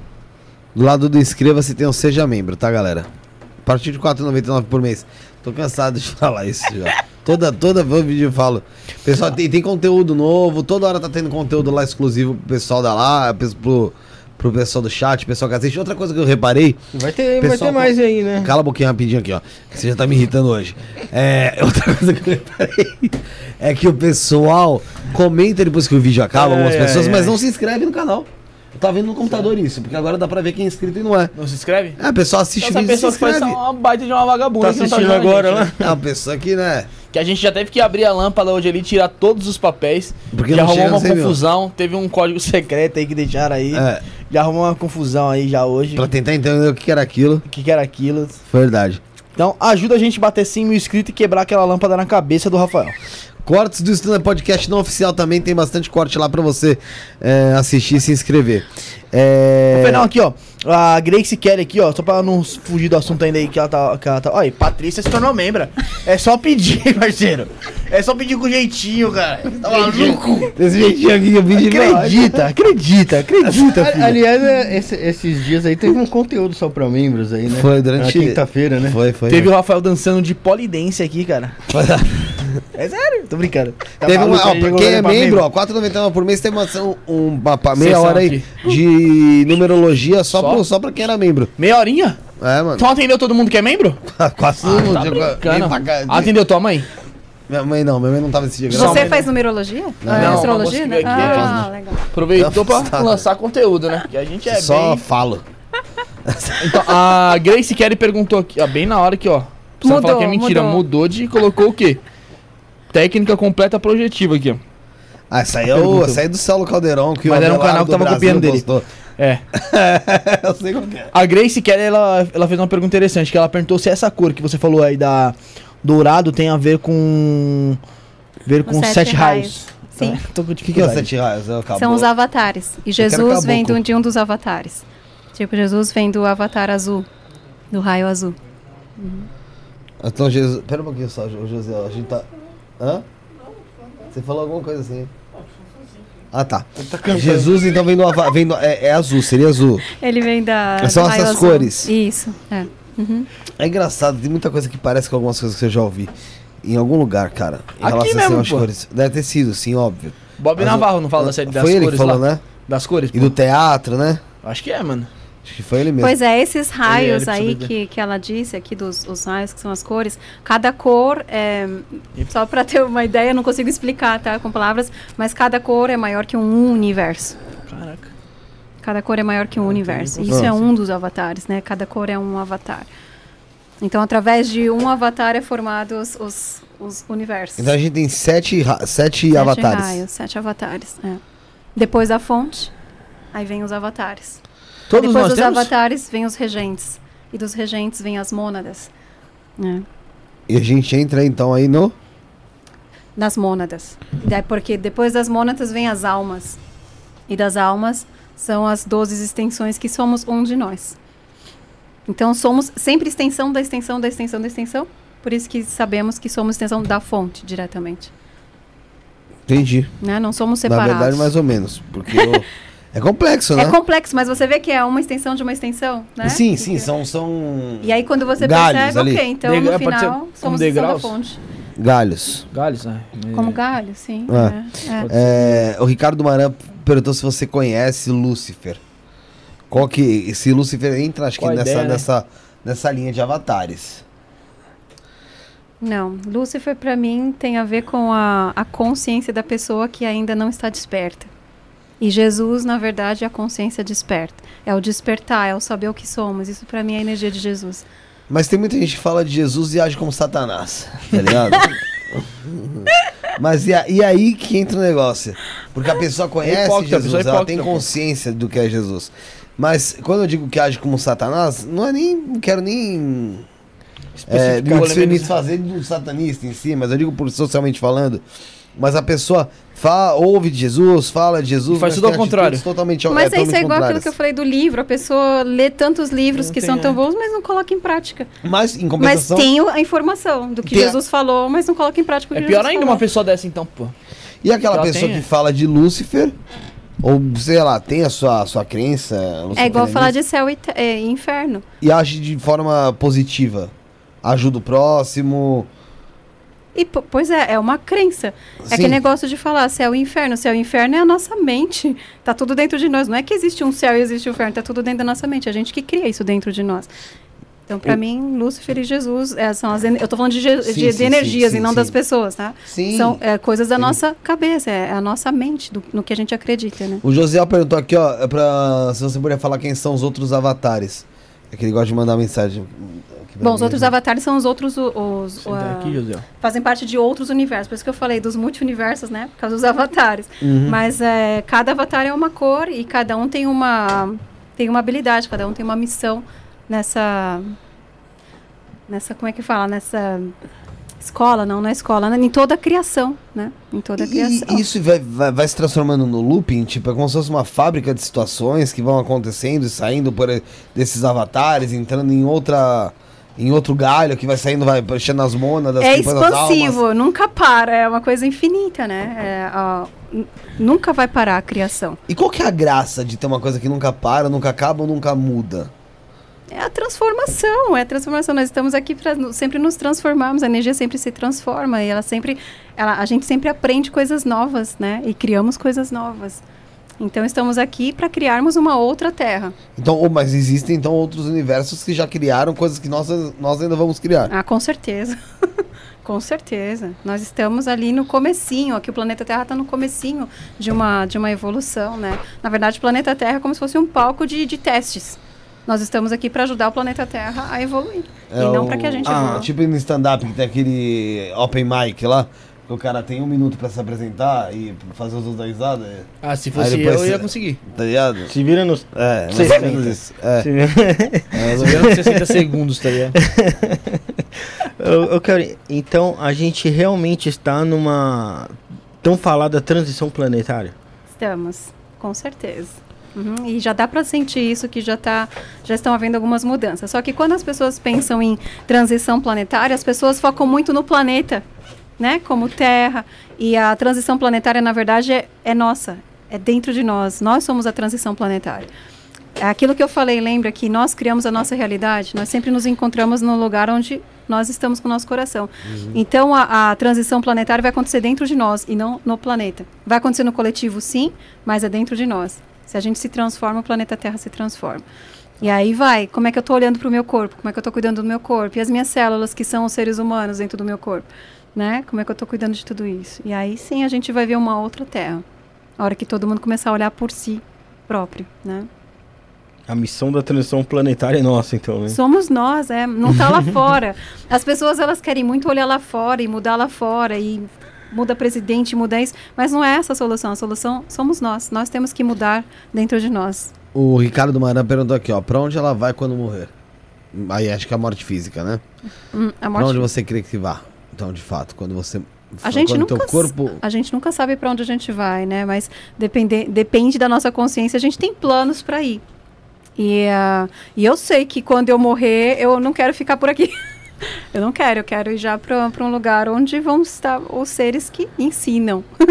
e não os seres que ainda têm que aprender alguma coisa aqui perto da crosta terrestre. Essa, esses seres têm que aprender alguma coisa, como se, como se chamam o tal do umbral? Sim, eu fui levada só uma vez para o umbral. É, em projeção? Em projeção. Uhum só uma vez só, porque o, os meus mentores quiseram me mostrar como que é a, o campo vibracional de uma pessoa que está no umbral inconsciente. Sim. E aí foi só uma vez. Na verdade, eu, sou, eu faço outros tipos de trabalho quando eu vou em projeção astral. Como foi essa visita no umbral? Foi horrível, porque aí eu vi os... Uh, eu vi as pessoas com, com gosma em volta dela. E essa gosma fedia, era uma coisa terrível. E eles me mostravam que quando elas chegam perto da pessoa, aqui o encarnado, né? Uhum. São os obsessores. A, essa gosma, ela fica em cima das pessoas encarnadas. Então, uhum. essa pessoa encarnada acaba tendo os mesmos, as mesmas atitudes desse desencarnado que está lá no umbral, né? Ele se torna uma coisa só gosmenta. É bem feio. O Ricardo também perguntou se você vê pessoas mortas. Você vê espíritos? Não assim tanto com, não, não com tanta frequência. Eu vejo mais uh, e nem tanto quando eu faço projeção astral. Como eu disse, quando eu faço projeção astral eu vou para outros lugares. Não... É outra fita, não é? É outra fita, né? é outra coisa para contar. É, vejo sim pessoas mortas, mas não é com tanta frequência. Ô, ô Kiori, uhum. é, você falou que alguns seres já, já te levaram para outros lugares. A gente já viu muitos relatos de, de coisas parecidas, mas experiências diferentes. Você acha que muita gente que fala que foi abduzida pode ter sido um relato de alguma coisa parecida, mas que ela percebeu de uma forma diferente? Que, de projeção astral, você fala? É, porque a, a Mas a abdução pode... existe, né? É, então, né? A, a, pessoa pode perceber uma abdução ela, que ela achou física e pode ter sido uma projeção astral também. Ela não soube diferenciar. A maioria das abduções são praticamente uma projeção astral, né? Mas existe a abdução, existe realmente com, com físico e tudo. Mas sim, pode ser, pode ser uma, uma projeção astral. Uhum. Eu já fui várias vezes, mas não é que eu fui abduzida, mas em projeção sim. astral eu fui levada para vários lugares, né? Uhum. E é, tem... porque, é porque é necessariamente todas as pessoas que são que são abduzidas da, da forma que você foi, elas voltam com é necessariamente que elas voltem com outro pensamento conhecendo. É, diferente do que, ela, do que elas eram. Ou não, pode ser pessoa que foi lá abduzida, que nem você foi, e volta do mesmo jeito, não absorveu é, que eu não, eu não vejo isso como uma abdução que aconteceu comigo, né? Uhum. Comigo foi simplesmente uma, uma experiência de morte, porque eu teria que voltar com uma outra consciência. Então, por exemplo, na primeira eu tive a, a morte das crenças, uhum. e agora na segunda eu tive a morte dos sentimentos. Então, quando eles me levaram para o lugar lá, eles me mostraram tudo, o planeta Terra e todo uhum. o universo a única vontade que eu tive era de amar. Então eu voltei e eu não voltei é, diminuindo o meu campo, eu voltei com o meu campo expandido. Foi assim, pum, e voltei. E ali, quando eu voltei, eu só tinha vontade de amar. Quer dizer, eu não tenho vontade de julgar nem de dar definição, eu só tenho vontade de amar. Então, isso é uma outra consciência. Uhum. Né? Que antes de, de passar por essa morte, eu ainda tinha, sentia tristeza, queria dar definição para as coisas. E eu, quando eu voltei agora, tenho uma outra consciência. É só amar, eu só tô aqui para amar. Karen, qual que é a, a diferença de consciência e espírito? Tudo é consciência. até o nosso mental, até o, o, emocional também é um tipo de consciência. Mas a consciência, para mim, é o todo. A consciência do todo, que vai se densificando em várias outras consciências, até chegarmos no físico, que também é uma consciência mais densa, né? Então, assim, como é que eu entendo do espírito? O espírito, para mim, é a mônada. O espírito, para mim, na hierarquia, é a mônada de 144 almas. Isso para mim é o espírito. E para eu ter contato com o espírito, primeiro eu tenho que ter contato com a minha alma, que é o meu superior. E a, quando eu tenho contato com a minha alma, eu vou ter contato diretamente com o espírito também. Então, a maioria das pessoas que vivem aqui estão em um estado de morte porque não tem contato com a sua própria alma. Entende? E elas vivem aqui como um zumbi. Porque quando a gente não consegue escutar o nosso eu superior, a gente vive no automático. E a gente faz coisas que a gente não gosta e não sai daquela rotina. Mas quando a gente se conecta com a nossa alma, né, a gente se conecta também com o espírito, que é a mona de 144 almas. Aí é uma consciência maior. Aí você começa a receber outras informações que antes você não tinha, né? Que foi o que aconteceu comigo em 2019. Você tá, é, na hora que eu tava lá fora, eu tava falando de alguma go gosma, alguma coisa assim? Da gosma lá no umbral. É. Uhum. Ah, tá. Então, é que eu tava no, eu tinha ido no banheiro, tinha ido pegar a mochila daquele Josiel vagabundinho ali. É, o pessoal tá perguntando aqui, o Ricardo Maran. Primeiro, o André Galvão, ele comentou, ele falou que a esposa dele é médica uhum. e ela via essas gosmas nos pacientes entubados da Covid. É. E o Ricardo Maran perguntando, como faz para se livrar dessa gosma? Se é possível, né? Não sei. A limpeza é, no seu campo vibracional sempre acontece pelos pensamentos. Porque o, é o pensamento que é o início de tudo. E se, por exemplo, se eu tenho um pensamento só negativo sobre mim mesma, quais serão os, os, os meus sentimentos e as minhas emoções? Culpa, vergonha, tristeza, são aquelas frequências bem baixas e isso vai, vai se tornar um, um looping na minha vida. Eu nunca vou conseguir sair da, de sentir tristeza, pensar sobre tragédia e eu vou ficar sempre nisso. Então isso vai fazer com, meu, com que meu campo fique pesado e gosmento e fedorento, uhum. né? Então tem muito a ver com o sentimento, a forma que a pessoa transmite a emoção dela. Então, respondido o pessoal aí, Rafael, antes de você falar aí, o Wesley Basílio da EDL aí mandando aí um salve aí. Pessoal do Bob luz Navarro. Pra nós aí, Wesley. Salve, luz pra nós, né? Que é a frase do pessoal Isso. lá. Chegamos até a comentar aqui sobre o Bob Navarro e sobre o bagulho dos raios lá, como que é? Os sete raios, né? Uhum. Que, que tinham comentado o pessoal aqui. Pessoal que vai chegando na live, que eu fico muito chateado, Rafael, que eles não dão like, cara. Não dão like. Pede você, vai. Pois é, não custa nada aí, ó. É só um cliquezinho. Deixa o like aí, pô. E quem tá assistindo aí essa, isso aqui não como uma live, né? Tá assistindo gravado. depois, gravado. Deixa o like também, que não custa nada. Deixa um comentáriozinho. E que live coisa, significa o que, Rafael? Que tá ao vivo. Tá bom. Pois é. e outra coisa, por que não tirar um print da sua tela que aí, é. tirar uma foto da sua TV e postar lá no Insta? Marcar a gente, marcar a Kelly. Hein, hein Bruno? Por que, Sim, que o pessoal não tá fazendo isso aí? Porque o pessoal, porque o pessoal é preguiçoso, né, Rafael? porque o pessoal é preguiçoso, tô brincando. Tira um print, faça como o Rafael falou, marque a gente no Isso na Podcast. Vou abrir aqui agora ver. Quem tirou o print marcou a gente, eu compartilho lá.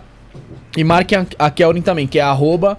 Vou colocar aqui, mano, que eu gosto de colocar aqui nos comentários, arroba Kelvin underline. underline. Como é que eu escrevi o Kelvin errado aqui? Underline Canedo. Tá, então vai lá, marca a gente que eu já já vou ver. Correto, Rafael? Boa, isso aí. E se torne membro como a Patrícia. Vamos pedir novamente. Se torne membro porque, ó, Paguei 70 reais, Rafael, nessa, nessa túnica aqui de catarinense aqui, ó. Coisa bem vagabunda, que eu fazia lá com um pano lá na loja. Mas sou idiota, paguei, né? Fazer o quê? Pra entregar conteúdo pra vocês. Gravamos conteúdo? Obviamente que não, né? Que chegamos tarde mais um dia aqui, mais um sábado, infelizmente. Olha, Vai o Ricardo, o Ricardo Maran, ele disse assim: trazer paz e amor para a humanidade, empatia. Muito bem. Ricardo, é isso muito, mesmo. Muito, muito, é, eu vejo muitas pessoas emanando isso hoje em dia, né? Antigo, não sei se é por causa da internet, que a informação chega, chega melhor, mas vamos dizer, vai, uns 5, 6 anos atrás era muito difícil você ver pessoas como você, ou como Wagner, ou como até mesmo Saulo, falar abertamente sobre espiritualidade, sobre, é, sobre empatia, vamos sim. dizer, né? Hoje... Mas é porque as pessoas tinham até vergonha e receio de falar sobre isso, né? Uhum. As pessoas tocavam pedra, assim, na, na gente quando a gente falava sobre isso. Mas é, é, a empatia, é isso. Quando você tem essa consciência do, do que você é, a única coisa que você vai querer é amar as pessoas e não ficar julgando, criticando, sabe? E, e machucando as pessoas. Você só vai querer amar as pessoas. E isso é a empatia, é se colocar no lugar do outro né, ver como o outro está se sentindo e falar, poxa, eu não posso falar dele porque ele vai se machucar, né? E é o julgamento é uma coisa que realmente machuca as pessoas. E é, eu vejo isso muito no. Tem os famosos testes sociais né, na internet que o pessoal faz e. Tem um menino que ele é gente boa, que ele veio aqui, o Matheus Wang. E ele gravou um vídeo esses dias na Paulista, mano. Um dos lugares mais movimentados, se não do mais movimentado aí da cidade de São Paulo, né, Rafael? Sim, não. Quem dera aí falar aí do Brasil. da aí. cidade. Correto, né? Isso Até aí. do Brasil, eu acho que é um dos lugares mais movimentados. Em que ele segurava uma placa e ele falava, preciso de um abraço. Ah, isso eu acho tão E- bonito. Isso. E muitas É. pessoas passavam ali, mano. Você vê pessoas, tipo assim, mano, com mais uma certa idade, falando, ah, isso é coisa de vagabundo, isso é coisa de nóia, maconheiro. É. E, mano, é simplesmente o cara só tá pedindo um abraço, tá ligado? E as pessoas ainda não conseguem ter essa empatia. Tipo assim, se você não quer dar um abraço na pessoa, tipo, passa reto. Não, tem que fazer um comentário bem esdrúxulo desse. E, mas, mas eu vejo também muitas pessoas aderindo mais, é, tipo, querendo ter mais empatia pelos outros, ou tentando Ou ter emanar mais empatia. amor. Isso, emanar mais amor, né? Ainda mais no mundo, que nem o Rafael falou, que a gente vive aqui, principalmente dividido agora, o Brasil praticamente dividido entre um lado e outro. Eu acho que você praticar empatia ou procurar evoluir mais é muito importante, né? Pra, pra você conseguir sobreviver aí. Sim, mas, sua vida pra mas você vê só que tudo começa pela gente. Uma pessoa, ela só consegue ter empatia com o próximo se ela tem empatia consigo mesmo. Ela só consegue dar amor pro próximo se ela conseguir ter amor e compaixão consigo mesmo. E é muito, muito difícil. As pessoas que vêm fazer terapia comigo, elas não têm compaixão consigo próprio. É. Elas falam mal de si, não acreditam em si, não sabem se alimentar. O Rafael, ai, olha como ele tá, todo bonitão agora. tá cuidando de si. Isso é amor próprio, isso é ter compaixão consigo. Por que, que você fez isso? Porque você queria se sentir melhor. Sim. Então, assim, Não, ia o se também. sentir agradável consigo mesmo já é o primeiro passo. E aí você vai começando essa compaixão, isso vai aumentando dentro de você, e você vai falar assim, poxa, eu tô tendo tanta compaixão comigo que agora eu vou começar a ter compaixão pelo próximo também, né? É uma coisa assim, é, é aquilo que você É de tem dentro dentro, você dá lá fora, né? Então tudo começa por nós. E aí você falou da transição planetária, começa por nós, não é lá fora, né? Imagina se cada um de nós, dentro da nossa casa, começássemos a olhar por nós. E se É cada um verdade. de nós nos sentíssemos agradável conosco mesmo, né? Não teria mais guerras, É verdade. né? Faz total sentido. Eu, eu, eu, eu, eu, tipo assim, esse dia eu tava passando aqui na Praça da Sé aqui. Você conhece, né? A Praça da Sé, né? Obviamente. E na parte de trás da catedral tava tendo um evento. Mano, eu olhava assim, cê é louco, só pessoa, era só Hilux pra cima, hein? Tipo, só pessoa que você via arrumada ali, da elite de São Paulo, tá ligado? Só que eu falei, caraca, mano, essas pessoas são na parte de trás aqui da catedral. Se você olhar aquela parte da frente ali onde pega o metrô e aquela parte ali, você vê. Você não consegue ver o chão de tanta barraca que tem. Eu falo, mano, não é possível. Ou essas pessoas não enxergam. a- a- aliás, o mundo não enxerga o que acontece. Nossas pessoas, né? Que também não tem culpa. Ou eu vivo em outro mundo paralelo, porque, mano, há poucos, menos de 50 metros ali, tantas pessoas, milhares, milhares. E 1% ali, a elite ali tá reunida aqui. Uhum. Tá ligado? É, é muito muito desigual. Não, não, não consigo explicar. É que nem você falou, você, a gente sempre tem que conhecer primeiro a gente. Não adianta nada a gente ir lá e fazer uma boa ação sempre e não, não conhecer a, a, a gente, se conhecer o, o- o- Bom, ajudar o próximo é um dever. É. Só que ajudar para receber alguma coisa em troca, Isso, isso, é. é. egoísmo. É, É. eu, eu, eu, não, eu, não, eu não digo que eu, que eu, que eu ajudo o próximo a ter, pra ter alguma coisa em, em troca, mas eu não sei explicar muito bem como... Tem muitas pessoas que, tipo assim, fazem pra se divulgar, essas coisas, isso que eu tô querendo dizer. Sim, sim. Isso. Eu acho que não é o certo, tá ligado? Eu, quando eu faço, eu não, não divulgo, tá ligado, mano? Eu não, não, não sinto necessidade. Uhum. Tem muitas pessoas que comentam que tem que divulgar pra incentivar outras pessoas. Sim, não sei se inspirar, você- inspirar. Eu, por exemplo, assim, o Você ao Todo é um evento que eu gostaria que as pessoas se inspirassem e repetissem no lugar delas lá, entende? Isso então aí eu tenho que divulgar É. para que as pessoas repitam, né? Mas é, é, sim, eu entendo você, ah, eu doei 10 milhões para não sei quem, aí vai lá tira uma foto com a pessoa, isso aí para mim é diferente. Ah, pra- então, É, isso que eu tô querendo é, dizer. Tem muitas é. pessoas que usam isso pra crescer, né? na- nas mídias. Vamos, vamos ser bem sinceros, assim. Mas isso é, é o que, que é isso aí? É uma criança ferida que quer ser reconhecida, quer ser amada. Ai, que boazinha, né? que, É, é que só pra, pessoa pra boa. ter É. um, um afago ali, né? Olha, eu, eu posso ler aqui uma pergunta super Pode. interessante que eu vi? É bom que você tá, também tá acompanhando aqui, eu também já tô... Eu, eu gosto dessas perguntas. Se Jesus é um avatar, qual o objetivo dele ter vindo na Terra? Olha, muito obrigada por essa pergunta. verdade, que é uma pergunta excelente legal. Ricardo, Uhum. Ricardo mandou pra gente. Ricardo C. Domingos aí. Nós viemos pra cá com o intuito de vir e voltar de onde nós viemos. E não para a gente vir e ficar nesse looping de encarnar, reencarnar, encarnar. A gente não veio para isso, por isso que eu falo. Se a gente está aqui é porque a gente não fez a lição de casa direito, né? Então, o que aconteceu? É, esse avatar, ele percebeu que as pessoas estavam vindo para o planeta Terra, mas ficavam presos aqui, nessa massa aqui manipuladora. E as pessoas não estavam voltando. Então o que aconteceu? Eles tiveram que mandar Jesus para cá e, e, não foi só Jesus, tá, gente? Vários avatares foram enviados para o planeta Terra. Uhum. Porque eles perceberam que as pessoas vinham e não voltavam. Então eles mandavam um avatar para ensinar para as pessoas qual é o caminho de volta para casa. Né? Então um dos um dos dizeres é: eu sou o caminho, a verdade e a vida. Eu sou o caminho, a verdade. Eu tenho que voltar para casa. E a casa do meu pai é o meu coração, é a essência, é a fonte de tudo. Então Jesus foi enviado para cá para que a gente conseguisse achar a, a volta para casa de novo, né? Então essa, essa pergunta foi super legal, é isso mesmo. É, e tem muita gente que fala, né, porque Jesus vai voltar e tal, né? Eu acho que não tem por que Jesus voltar para muitas cá, pe né? Muitas pessoas A gente- vivem na, na espera da volta de Jesus, né? A gente não a conseguiu volta nem de entender Jesus por que é a Jesus- conscientização. É o que está acontecendo. Na verdade, Jesus já voltou. a conscientização está acontecendo. E a separação também está acontecendo aí das pessoas conscientes e, e as pessoas que não querem ser conscientes. Mas os avatares são enviados para que as pessoas voltem para casa de novo. E não fique aqui encarna- reencarnando e encarnando a todo momento. Não, é que o que desenham pra gente, desde pivete lá, o que desenha pra mim é que é o seguinte, Jesus vai descer do céu, Em uma Vai- nuvem vai é. tocar uma trompeta. quem, quem foi firmeza com ele, vai, quem não foi... eu mesmo, nossa, o quê? Minha mãe uma vez falou isso daí, eu te juro, é um trauma que eu tenho, mano. Eu lembro até hoje, ia pra Assembleia lá, ia só pra escolher dominical, só pra lanchar, Uhum. ser bem sincero mesmo, que Que os motoristas vão sumir, as pessoas vão sumir. Não, então, aí minha mãe aqui. falou assim, não, quem aceitou Jesus vai. Eu falei, caraca, mano, não fui batizado ainda, então. É. Aí eu pensei assim, pô, minha mãe vai, minha irmã vai. Só que aí meu pai, tá ligado? meu pai vivia no bar naquela época lá, eu falei, nossa, mano, tô ferrado, velho. Nossa. Vou ficar no bar Não, é meu sério, pai. Mano, eu, eu fiquei chateado, mano, chorei, é um trauma que eu tenho disso aí. Aí depois quando eu fui crescendo, eu falei, mano, não é nada disso, mano, tá ligado? Que Jesus vai descer, pelo amor de Deus, gente. É que nem se falou, é a gente se conhecer, cada um conhecer mesmo, Cada um expandir crê, ali, pô, cada um é. crê numa coisa. Tá maluco, eu não consigo enxergar gente que jeito. acredita assim, faz bem pra Pô, essas pessoas. Mas você, ah, você acredita que é desse jeito que vai acontecer? Bruno, não pergunta nada não, cara. É a A minha conscientização. resposta ela é muito foda, cara. É, é que você tem medo de ser polêmico, porra. Não, não tem medo de ser polêmica, que eu já fui demais, velho.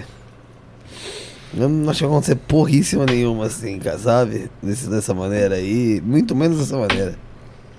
Sabe? Ah, então- Então. Você já é radical já. Não, não acho que dessa maneira, igual tá, o pessoal fala, realmente, meu, de desce, toca trombeta, o céu explode. Para, não, não, para, para, para, para, para. Olha, ó, tá vendo aí, ó? Pra você falar que eu tô mentindo, o Enoque Lins aí, ó, falou também, eu também fui criado dessa Não, maneira. Eu também, eu Eu também. lembro até fui. hoje, mano, eu tinha 8 anos de idade, eu chorando no quarto, minha mãe falando que Eu você tá chorando. fui, eu achava que o avião. Aí ela viu- Ela falou, o avião ia ficar sem piloto. Aí ela já viu, que- aí ela já viu que ela falou merda, ela falou, não, filho, não é desse jeito não. Você calma, vai- você você não tem salvação ainda. mesmo. Mas aí ela falou que eu tinha salvação Eu quando eu tinha assim. 8 anos.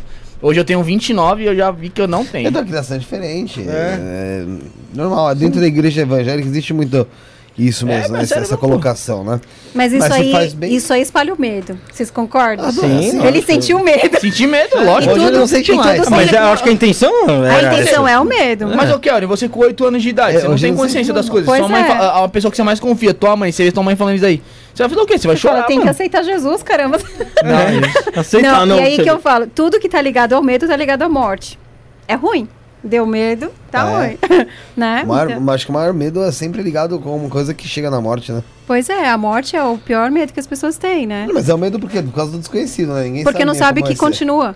Não É sabe o que acontece depois da morte, né? Isso é medo. Por isso que o pessoal tem que aprender projeção astral. E faz parte do ego também, né? Faz parte do ego de você deixar de existir.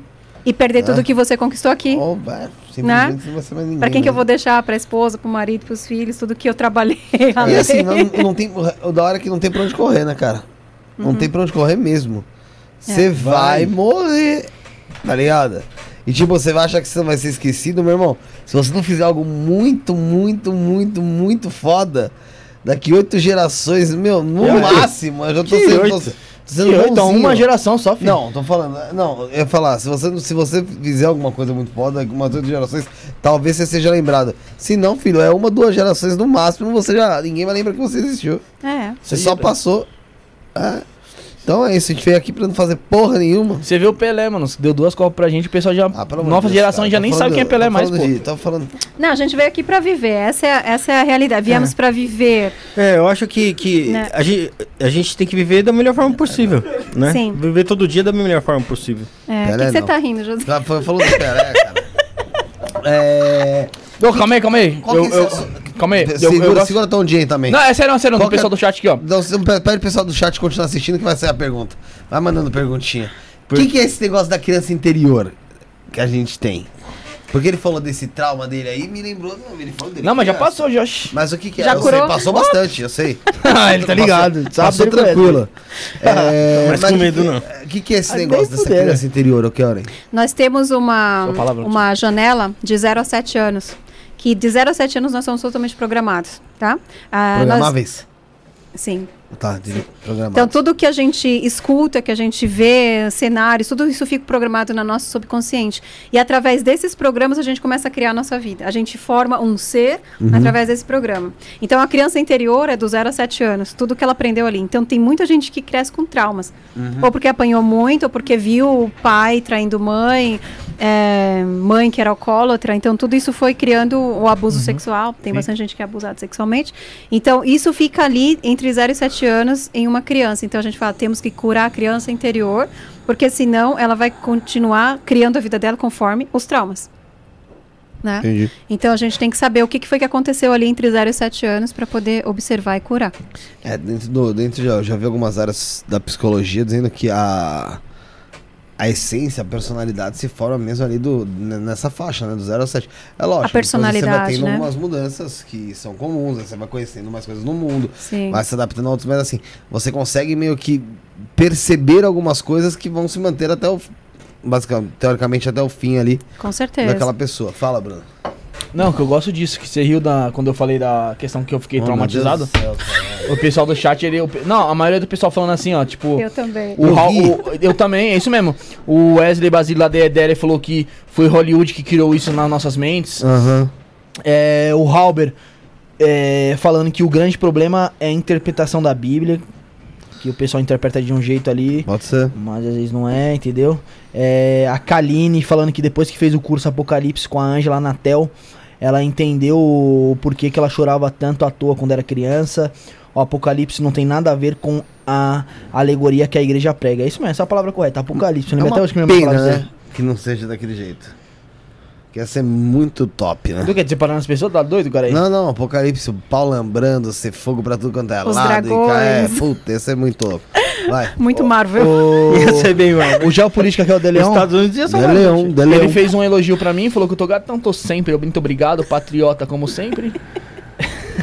É, é, patriota. Ah, o pessoal que tava metendo pau no Rafael falando que ele era não sei o que, papapá, faz o Ed. Chegou eu aqui, vou botar ele no lugar dele, pode deixar, patriotas. É, ele tinha perguntado o De Leon lá em cima que. Como que você foi parar na Suíça? Não sei se foi por causa da espiritualidade ou por questões aí pessoais aí. Que é a hora, hein? Então é o geopolítica mundial. Ele perguntou como que você foi parar na, na Suíça, né? Não sei se foi questões de espiritualidade ou foi Trabalho, questões mais pessoais, vida. trabalho. Eu tava aqui olhando. Foi bem lá em cima que ele mandou. Ficou com nós olhando. Se perdeu, né? Ah, primeiro eu saí daqui do Brasil, eu terminei, o, eu fiz teologia e eu me especializei em drogados, em suicidas e alcoólatras e trabalhava com, com isso, com a mentoria espiritual já desde os 16 anos. Fui pro Japão primeiro. Uhum. Aí depois do Japão eu conheci o pai dos meus filhos, que é suíço, e aí eu fui pra Suíça. Foi por isso. Então tá explicado, então. Tô De Leon respondido aí. E o lá na muito, Suíça tem muito noia também. no Japão? Nossa, Que suicidas? É, não, noia, noia. Pessoal é drogado mesmo. Droga. Ah, tem, muitos. pesada. Tem, tem. Ainda mais porque lá a energia é bem pesada, né? As pessoas, elas são muito co- cobradas para serem perfeitas. Tipo, é, tira uma nota baixa na escola, já Se é motivo para se matar. Tem uma floresta lá no Japão, não tem? Que eu vi um Tem. documentário Tem, que tem, o pessoal vai pra suicidar. e Eles até colocam. Eles pegam uma linha, amarra, né? É. Pra depois você achar É onde eles se mataram. É que eu acho que a imagem que a gente Você tem do Japão é. dessa floresta aí? Não, nunca quis ir lá, não. É que eu acho que a imagem que a gente tem do Japão é muito diferente do que, do que foi na realidade, né? Porque antes da, da, Ah. da bomba da, da- de Hiroshima, daquelas coisas da Segunda Guerra Mundial, o Japão era imperialista total, Uhum, invadiu vários lugares do mundo, é. tinha é, é, coisas que eles fizeram que, que é comparado ao Holocausto. Isso. Então eles não são tão Eu bonzinhos, imagino então, você que, que, que tem uma energia também. Tem uma energia pesada, Você né? falou que Ela- fizeram bem de jogar bomba lá? Lógico que não, pelo Ah, amor de Deus. Eu tô falando que mudou a imagem do. do- Juro. Juro, tem outro planeta. Então, porque você começou a falar, eu falei, cara, quem tá querendo... cancelado, velho. eu quero ir lá. Eu acredito que. Entendeu o que eu quis dizer? Não, a energia é pesada, realmente é pesada lá, é verdade. Uhum. Aconteceram muitas pra coisas lá. pô. Teve muita gente também que. As pessoas que estão aqui no Brasil, que são descendentes de japoneses, eram tudo da- de uma vida passada lá no Japão. Né? Então é, era bem. Não, Bem não, não é o povo, que não, não tô falando do povo. Não, não, não tô falando do... De quem fez as merdas. Assim, gente, se corrige aí, mano, vocês falaram, que vocês falaram bastante merda aí. mano. Não, fizeram as merda lá, o pessoal lá, você falou dessa, dessa, dessa época imperialista, tá? Que você falou que chegou, teve atitudes até parecidas com a do Holocausto. Aí, tipo, eu, eu fiquei, você tinha falado negócio da bomba antes. Aí eu comecei a falar, cara, não sei o que, não entendi, isso foi legal, se foi, tipo, correto a dar uma pause. Pausa ele fazer merda, toma uma bomba, tá ligado? Entendi, tinha tinha entendido isso. O pessoal falando Passou, que o pessoal falando que existe um filme. É, não sei se eu não lembro se era um filme ou se é um documentário sobre essa floresta aí eu passei, mano. É, o bagulho é impactante, velho. É, É, mas vai ser muito pesado, né? Principalmente pra quem tem mediunidade, né? Passar perto num local Perdão. desse. Sim, muito, É. muito Acho, acho que foi do, o próprio Jordelei que fala da que lá na cidade onde Lá na- Santa Maria, não é? Que é pesado também. é que tem uma energia. ponte lá, não é que o pessoal que vai praticar esses atos aí usa Existe, lá. tem um. Oh meu Deus, ele falou até aqui do. sei- É um vale, era- não? Era como se fosse um vale do. São duas montanhas que ele vê dois seres gigantes na ponte. É, né? chama até do inferno, alguma coisa do inferno. É, um portal, lembro o uma nome. coisa assim. Não, é, eu não lembro. Hum. Lá Não em lembro. Santa Maria, Ou do diabo, ou do Santa é. Maria, É. Santa Maria, É, onde o- aconteceu a o nome tragédia. dos vales até, acho que é gar... não sei se é garganta do diabo, alguma coisa assim. Uhum. Um negócio assim, uma, uma fita mais ou menos parecida com isso. Uhum. É, você diz que não, não, não costuma acompanhar noticiário, Não. né? Mas obviamente que alguma coisa ou outra acaba chegando em você Sim. por terceiros, né? Chega. Já, já te impressionou o fato de você estar sentindo uma energia muito negativa ou alguma coisa muito boa e chegar uma notícia por terceiros pra você que estava acontecendo alguma coisa é, que o mundo estava mobilizado ou prestando atenção? Não, Nunca aconteceu de Não. você sentir Uh-uh. essa energia coletiva? Não. Às vezes eu, eu sinto um aperto no coração. Eu não sei se é isso que você está querendo dizer. É, vou um dar aperto exemplo. no coração. Igual quando teve aquele tsunami lá. Uhum. Eu não lembro que ano que foi. 2012, Japão, eu acho. 2012. Acho que não sei se pegou no Japão. Não sei. É, a Japão garganta do diabo mesmo, o local. É, No Japão teve até a, Fuku- a- a usina nuclear, né? Fukushima. Mas não sei, se, não se é o mesmo que eu tô falando. Ah, sim. Enfim, uma- uma- um, um caso desses. Se você, como não acompanha noticiário, pra você, você não sabe se. se É, mas eu sei o que acontece é, porque eu sou levada em projeção astral para fazer uns trabalhos. fazer resgate. Por exemplo, não fazer resgate, mas para preparar o local. Eu trabalho com outro tipo de serviço, né? Não é Qual- fazer resgate, eu não faço resgate. Qual é o teu serviço? Eu trabalho com a rede magnética do planeta Terra. Com, a é, com aquilo que as pessoas estão emanando e está formando uma rede magnética bem pesada e bem negativa, é lá que eu trabalho. Então, assim, é, em janeiro, eu tenho até uma é, um, vídeo que eu postei em janeiro desse ano, e eu estava trabalhando ali na Ucrânia e na, na Rússia, na Caramba. rede magnética, eu estava ali. Uhum. E eu fiz um vídeo explicando o que, que eu estava fazendo ali, né, na rede magnética, e aí depois veio a guerra. Quer dizer, é uma coisa que não ninguém estava prevendo e aconteceu. Então, assim, é, eu recebo as notícias mais pelos trabalhos que eu faço, e não por sentir alguma coisa. Mas então é meio que pré-programado as coisas que vêm vem, vem pela frente. Sim, as energias puxam, uma energia puxa a outra, né? Quer dizer, você pode mudar uma coisa que vai acontecer através da, da maneira que as pessoas pensam, sentem e agem. Você pode. Só que se ah, as energias continuarem, isso é tá programado. Hoje em dia você está trabalhando, os trabalhos que você está fazendo mais em projeção são, pra, são em, em, que, em que local? Bom, eu, tô- eu sou levada bastante para é, os intraterrenos, em cidades em dia. intraterrenos, sim. E mas no momento eu estou muito na, na rede, na, na rede magnética, mas lá na Europa. Eu vou, eu sou muito levada para lá, aquela região ali. Você crê que seja uma, é porque a região está passando realmente por um problema ou, ou porque está preparando ela para alguma coisa também? É que tem que alguma coi algumas coisas têm que acontecer, é necessário acontecer algumas coisas. Quer dizer, a verdade vai ser mostrada, né? As pessoas vão se chocar com a verdade. Tá muito, as pessoas estão acreditando muito na manipulação que está sendo mostrada, mas a verdade vai ser mostrada. Então, é, a equipe, eu- sempre que eu faço projeção astral, eu sou levada em equipe. É uma equipe de projeção, somos sempre os mesmos. E quando somos levados para lá, a gente trabalha com a energia, e eu trabalho com a energia azul. Uhum. A energia azul é da limpeza, é da, é da cura do local. Então, assim, muitas coisas acontecem pelos bastidores que as pessoas não percebem, mas a verdade está sendo mostrada. E é por isso que está acontecendo tudo isso lá na Ucrânia e na, na Rússia no momento. E como o Ricardo Mara perguntou aqui, qual, qual, qual- como é que é esse trabalho com a rede magnética? Você falou que você trabalha com as energias. É, é como se fosse um reiki ali na, Não, durante o é uma trabalho? coisa muito física. As pessoas acham que quando a gente projeta é só energia. Não, eu entro em um veículo. E quando eu entro nesse veículo, eu tenho que pilotar esse veículo. Esse veículo ele tem como se fosse uma, uma tesoura na ponta, assim, um braço. E eu preciso fazer, é, cortar a rede magnética. Eu fico cortando a, a rede magnética. E cada um de nós tem um veículo. É um veículo que só cabe eu, na verdade. Hum. E eu preciso ficar trabalhando lá. E você corta para distensionar. Sim, para aliviar um pouquinho a, a tensão que está na, na rede E não é magnética. só você, então outras pessoas fazem esse mesmo serviço também. É um, é um Ok. batalhão de pessoas. Que um E depois que fazemos isso, a gente trabalha com a energia azul para poder acalmar um pouco a, a energia do local lá. E ultimamente você tem ficado mais então na- pelo, pelo lado da Europa, né? Só você falou que você trabalha também em cidades intraterrenas. Explica um pouco pra gente sobre isso. Nas cidades intraterrenas essas cidades, é mais a última que, bom, não é a última, né? Mas uma bem interessante, tá? Que eu fui levada ali no Amazonas, numa cidade intraterrena no Amazonas, e lá eles me levaram para passear na, na cidade. Aí eu vi as pessoas lá e não tem pessoas velhas, no máximo 30 anos ali. As pessoas são bem bonitas. E, e eles me mostraram, na verdade, a gente foi levado lá porque eu recebi uma, uma maquininha aqui e eles quiseram me explicar o que, que era essa maquininha, que era para que eu, ah, como eu repasso muita mensagem, para que eu não tivesse influências externas para repassar as mensagens lá fora, para elas que para que elas fossem equilibradas, né? E lá nessa cidade intraterrena tinha uma mesa enorme branca. A gente sentou tipo em uma arena assim, eh, numa escada. E eh, a hora que eles mostraram uma holografia, eles mostraram o planeta Terra todinho e o que estava acontecendo no planeta Terra e o que iria acontecer. Hum. É, e foi interessante e assustador, porque em todas as partes da, do planeta Terra tinha, por exemplo, assim, uma família com quatro pessoas, onde uma pessoa era desperta e as outras pessoas não. Então as três pessoas morriam e a que era desperta não morria. Hum. As, as pessoas que não eram despertas começavam a empipocar, tremia e morria, e a outra que era desperta continuava andando como se nada tivesse acontecido, né? E aí a gente ficou um pouquinho chocado lá, a gente perguntou o que que, por que, que as pessoas morrem e o membro da família não se preocupa, e eles falaram assim, é porque ela já está vibrando em uma outra frequência da compaixão, onde ela entende que aqueles que não estão acompanhando é porque fizeram a escolha de não acompanhar no despertar. E quando você fala que você faz esses trabalhos, por exemplo, você diz que vai pra Europa muito também, né? Como você Uhum. disse agora.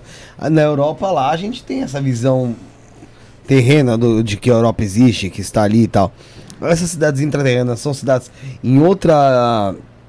Vamos dizer assim, em outro nível, em outra realidade, em outra dimensão, é, alguma coisa do tipo, ou são cidades que realmente existem e habitam gente, e habitam Não, pessoas? elas são em outras São frequências. cidades Se você- astrais, tipo astrais? É, se a gente for procurar assim no físico, a gente não Não encontra. vai achar. Não, Ah, elas, elas têm um outro portal, têm uma outra frequência. Interessante. Então vamos lá. Vamos supor que vai. Existe uma cidade, vai, intraterrena, ou uma cidade, uma cidade astral, que seja bem aqui onde a gente está agora. Aí faça parte dessa cidade astral. Como é que fica essa cidade astral dentro desse mesmo lugar que a gente está aqui? Ou seja, um, um, um sobreposto ao outro. Uhum. Tipo, existe influência da região naquela cidade astral? Existe, é. Com certeza, as energias, na verdade, elas meio que se mesclam, né? E o pessoal da, da cidade intraterrena, eles estão, na verdade, nos ajudando aqui com a energia deles. Eles estão realmente ajudando, eles, eles enviam uma, uma frequência mais positiva para nós. Eles estão esperando a gente nos tornarmos é, pessoas mais conscientes para que eles também subam. Esse vai ser o, é o intuito deles, eles querem subir também. Tá, tem muita gente aqui perguntando no chat qual que é a verdade que vai ser revelada, que você tá dizendo aqui, Europa. que a gente começou a falar da Europa aqui. O que que tá pra ser revelado? muitas coisas escondidas que estão por lá que as pessoas não têm ideia do que acontece. E muita coisa ahm, até que envolve crianças ali. De que tipo? De crime, você disse? Sim, que, que, muitas que é, coisas, sim. Que é jogado, passado pano, jogado pra baixo do tapete? Sim, sim. uhum. Isso na Europa como um todo. Não só na Europa, em todo o planeta. Muitas coisas vão ser mostradas, só que agora está acontecendo lá na Ucrânia e na Rússia, e ali muitas coisas vão ser reveladas em breve. E isso, pô, você disse que vai ser revelado, porque assim, a gente sabe que existe crime, sabe que existe violência, sabe que existe práticas aí inaceitáveis. Em todo o planeta. Uhum. É, mas isso você está querendo dizer por pessoas que têm, de- passam né? uma certa influência É, tipo no assim, mundo? é. Tipo assim, as pessoas que pensam, ah, aquela pessoa ali é boa, aquela ali é má. Então aí depois elas vão perceber que a verdade é outra. É, uhum, essa vai ser a verdade que vai ser mostrada e as pessoas vão ficar chocadas. Entendi. O- Quando você começou a falar de Amazonas, aí o pessoal tava perguntando se você conhece. Se você ouviu Ratanabá. falar da Ratanabá. Ratanabá. É, Rata- não Ratanabá. foi lá que eu fui, mas eu conheço. Uhum. Tá, continua lembrando. Ah, o pessoal tá falando aqui, tá mandando mensagem. É... Falando que no Vietnã, China, Indonésia tem muito trabalho escravo infantil também. A Patrícia lá em cima perguntou se você tinha algum livro pra indicar que fale sobre sete raios. Se você tiver aí. Não, como eu disse, eu realmente não, nunca li nada sobre essas coisas. É, você, você, você, você... Eu sou totalmente desconectada dessas informações. É que né? tem muita gente que acaba entrando no meio da live e acaba não, Ah, é não- não pegando a informação. Porque Uhum. Muitas das informações da Kellen é, é, é passada para ela, não é. É. que ela adquire através da, da literatura ali, de, de algumas, alguma coisa desse tipo. Bom, se vocês eh, seguirem o Henrique Gaspareto, vocês também vão conseguir alguma dessas informações. Eles, ele passa alguma dessas informações. É, o pessoal falou de Ratanabá, aí, aí vira assunto, né? Tem gente que fala que existe, gente que que Ratanabá não existe. Porque Ratanabá virou já É, porque uma coisa muito os caras chegaram até a politizar. politizada. É, eu nunca fui lá, que eu não sei, não, não, Mas não você crê que falar. existe Ratanabá mesmo? Eu creio que existe, mas Você é... acha que existe alguma cidade de fato intraterrena, tipo, até mesmo terrena, só que escondida, que a gente ainda não teve acesso aqui no planeta Terra? Tipo aquela lá. Atlântida, Atlântida. Tipo Atlântida, é, porque mas Atlântida também é. Teoria? É, é, nunca, nu- nunca se viu Tem uma que é física. né? Tem uma que é física que É. se a gente procurasse, a gente encontraria sim, que tá lá, em, ehm, a entrada é no Vaticano. Que lá eu também fui. Em plano- E em ali, se procurarem, acho. Porque ali é físico, não é em uma outra frequência igual às outras cidades intraterrenas. Ali tem. Tem na cidade. região do Vaticano mesmo, onde o Vaticano tá. Então é ali tá- embaixo tem uma entrada que leva para a cidade intraterrena. E aí a pergunta é: foi construída essa cidade antes ou depois do Vaticano se instalar lá? Antes. Antes. E ele Antes. se instalou lá sabendo dessa cidade. Com certeza, porque é uma entrada. lá é uma entrada. Vem tudo de lá, na verdade, do Vaticano e passa para a cidade intraterrena. Tem um corredorzão. E essa ali. cidade faz ligação com algumas partes do mundo. Faz. uhum. É como se fosse várias, várias ruas que ligam no, no planeta todo. E sai em, algum- em alguns outros lugares. E geralmente a entrada dessas estradas, é, é- de- dessas cidades intraterrenas, são por onde? Tipo, são, vai, é, prédios que, que são construídos São lugares que as pessoas não têm ideia alguma que lá embaixo tem, uma, tem um portal, uma, uma entrada para cidades, né? Tipo o Vaticano, nunca ninguém iria imaginar, eu acho. né? Suspeitar, né? Uhum. E, e tem como identificar se você tá passando talvez por uma cidade intraterrena? Não. É uma coisa totalmente escondida, tecnologia totalmente O que você viu avançada. nessa cidade intraterrena do tem do Lá eu não entrei. A única coisa é que eles me mostraram a, o corredor que leva para essas cidades, porque eu via que estava tendo muito movimento de, de carros ali naquele, naquele portal ali. E a hora que eu perguntei para onde leva, eles falam vão para cidades intrate- intraterrenas. E ali tinham vários corpos, vários corpos de extraterrestres, ali onde eu fui, onde eles me levaram. Uhum. Vários corpos, de vários tamanhos. E esses corpos eram levados, na verdade, para essas cidades, né? Mas eu não sei, porque eu não fui. Entendi, entendi. Ô Felipe, Oi. tem pergunta aí da a- Astrologano, que é a Bárbara Sandrina, é isso, né? Teve aqui Acho com a que é a. Bárbara Sandrina, É, isso Bárbara- mesmo. É que da outra vez você tinha falado. Eu não Isso. gravo por nome de canal assim, eu também. Minha memória também é fraca. É, essa revelação teria alguma ligação com os Illuminates? Teria.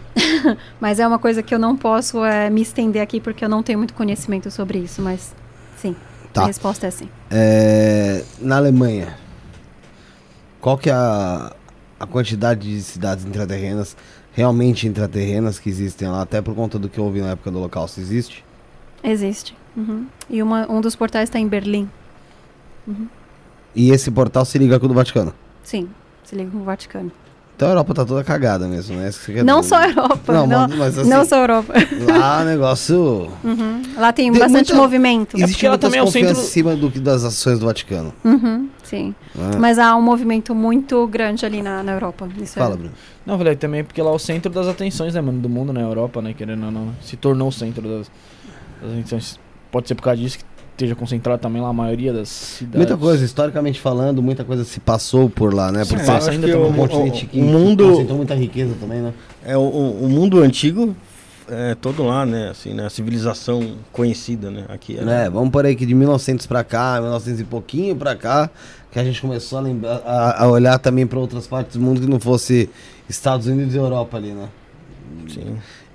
Na época ali, Estados Unidos, Estados Unidos e Inglaterra, Alemanha muito forte, França vinha isso ali, vinha ali sambando e O Portugal, sistema ali é mundo- muito forte na Europa, né? Portugal, Espanha, mas o resto- e o resto do mundo dane-se. Também Legal. É, ó, a astrologando mandou outra mensagem, Bruno, interessante, que ela fala até sobre aí, aqui no Brasil. Eu vou tomar água. água. É, vários portais no Vaticano. Aqui no Brasil temos portais em São Tomé das Letras, portais físicos e espirituais. Foi uma afirmação que É, ela fez o aí. espiritual é aquele que você visitou em, em Sim, no que não é físico. É isso, não né? é físico. E o físico é esse que ela tá falando do Vaticano. O Ricardo Maran perguntou se você acredita em, em Deus, em que Deus você acredita? Com certeza, eu acredito em Deus. Mas que Deus, acho. Mas é o Deus que está. que eu sou a extensão dele, não que ele está separado de mim. Não é esse Deus que eu aprendi na igreja evangélica, que eu tinha que me prostrar a um Deus e, e orar e adorar ele, mas é, é o Deus que eu sou. Não Eu é uma sou. personalidade de Deus, né? Não, não. Eu acredito nesse Deus que eu sou, o próprio Deus, né? Quando eu me conecto comigo mesmo. Entendi. E, e Karen, a gente falou de, de energias, que você sente energias. ah, aqui, você sente alguma energia diferente? E, e a gente aqui? Ó, eu posso ser bem nossa energia? sincera. A última vez que eu vim, eu sentei ali. E Foi. ali eu fui atacada. eu Ali? fui atacada durante uma hora e pouco aqui. Tá maluco? É, Eu mas ido embora já. E tava uma coisa assim, bem mais pesada. Agora, hoje eu cheguei aqui que tava uma coisa assim, bem expandida, bem. Mais leve. Tava leve. Mas você, mas você foi atacado era o quê? Era uma. é, Era uma. Era uma obsessor? entidade que tava aqui. É, Era um obsessor que, que não queria, na verdade, porque eu tava o tempo todo intercedendo pelo Jordelei. É, e aí ele não queria que eu fizesse isso. Ele ficou meio que irritado comigo ali. Aham. Mas Entendi. hoje não tem nada. Que Hoje já foi tá- totalmente diferente. Já chegou, já. Aqui tava Já tudo te assustei claro. sem querer. Vai Não pro foi? banheiro. Não foi que eu te assustei sem querer? Foi. Fui pegar ela, no, eu fui eh, receber ela no elevador, só que já fazia muito tempo.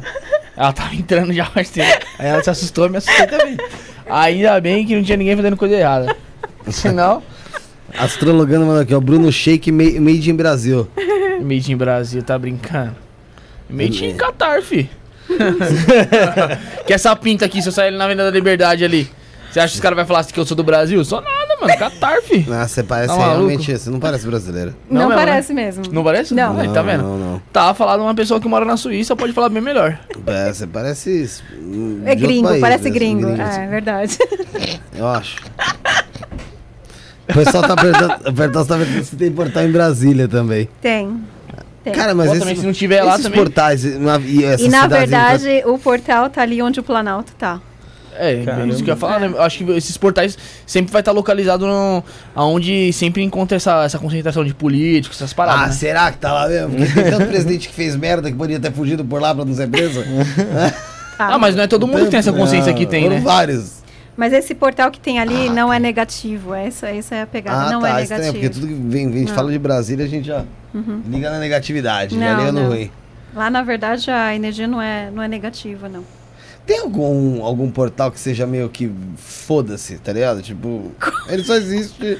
Por ah, existir, tá lá, é, tá lá, tipo, não fede nem cheira, não faz bem nem mal. Que não tem objetivo, você Ah, fala? sem objetivo. Tem alguma coisa nesse, Pô, é, né? nessa ligação de mundo espiritual que seja meio que sem objetivo? Porque às vezes a gente tem algumas coisas aqui que não tem objetivo nenhum. na Nada Terra. é por acaso nessa vida. Nada é por acaso. Tudo tem um objetivo. Tudo tem uma resposta, tudo tem uma explicação, nada é por acaso. Sabe? Tipo, se eu pegar esse copo aqui e rasgo em ele inteiro, ele fica sem função nenhuma. Mas Você Sabe, que pensa, algum pô, recicla que ele vai ter. Não, mas aí você tem que fazer um processo dentro dele. Falando assim, sabe? Do jeito que está, não vale porra. hein? Você fala, nossa, que porra sem graça, sabe? É. Nossa, como eu preferia, sei lá, dormir. Mas você também pode idolatrar um copo. Posso. É tudo a sua escolha, é a sua aí, escolha. Aí, aí, aí, tem que ter comido cocô. É, não é do outro copo, é do- Os caras idolatram pneu, fi. Talvez na ayahuasca bota você iria fazer Olha, isso. Você ia pegar um cantou- copo. ó. Os caras cantam- Me fala mais na moral. Dá assim. até enjoo, né? Fala a verdade. Não, não é que tem jogo, não, mas pelo amor de pai amado. Amém, Essa hora, semana passada, eu tava. eu Tava? Transcendendo. transcendendo. Tava mesmo. Tá louco.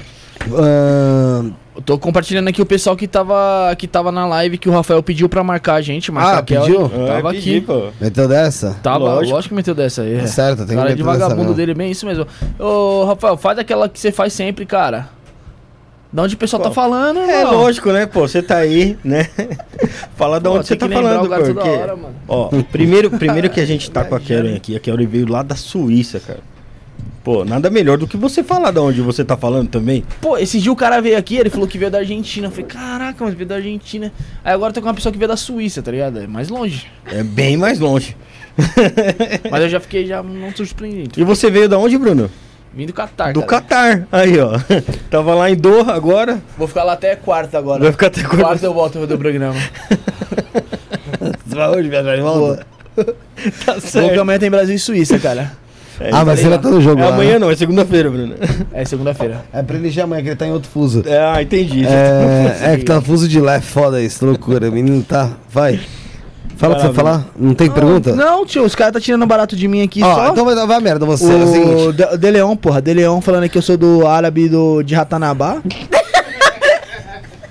Pô, pra mim, né, velho? Só de não ser do Paris já tá bom, cara. Só não ser daqui de São Paulo já tá ótimo. Ele é foda. Pessoal de Santa Gertrude, São Paulo, Porto Alegre, Rio Grande do Sul. É, pessoal, a Patrícia elogiando Suíça, falou que Suíça, é, Suíça é, um- maravilhosa. é maravilhosa, pessoas muito educadas, é isso?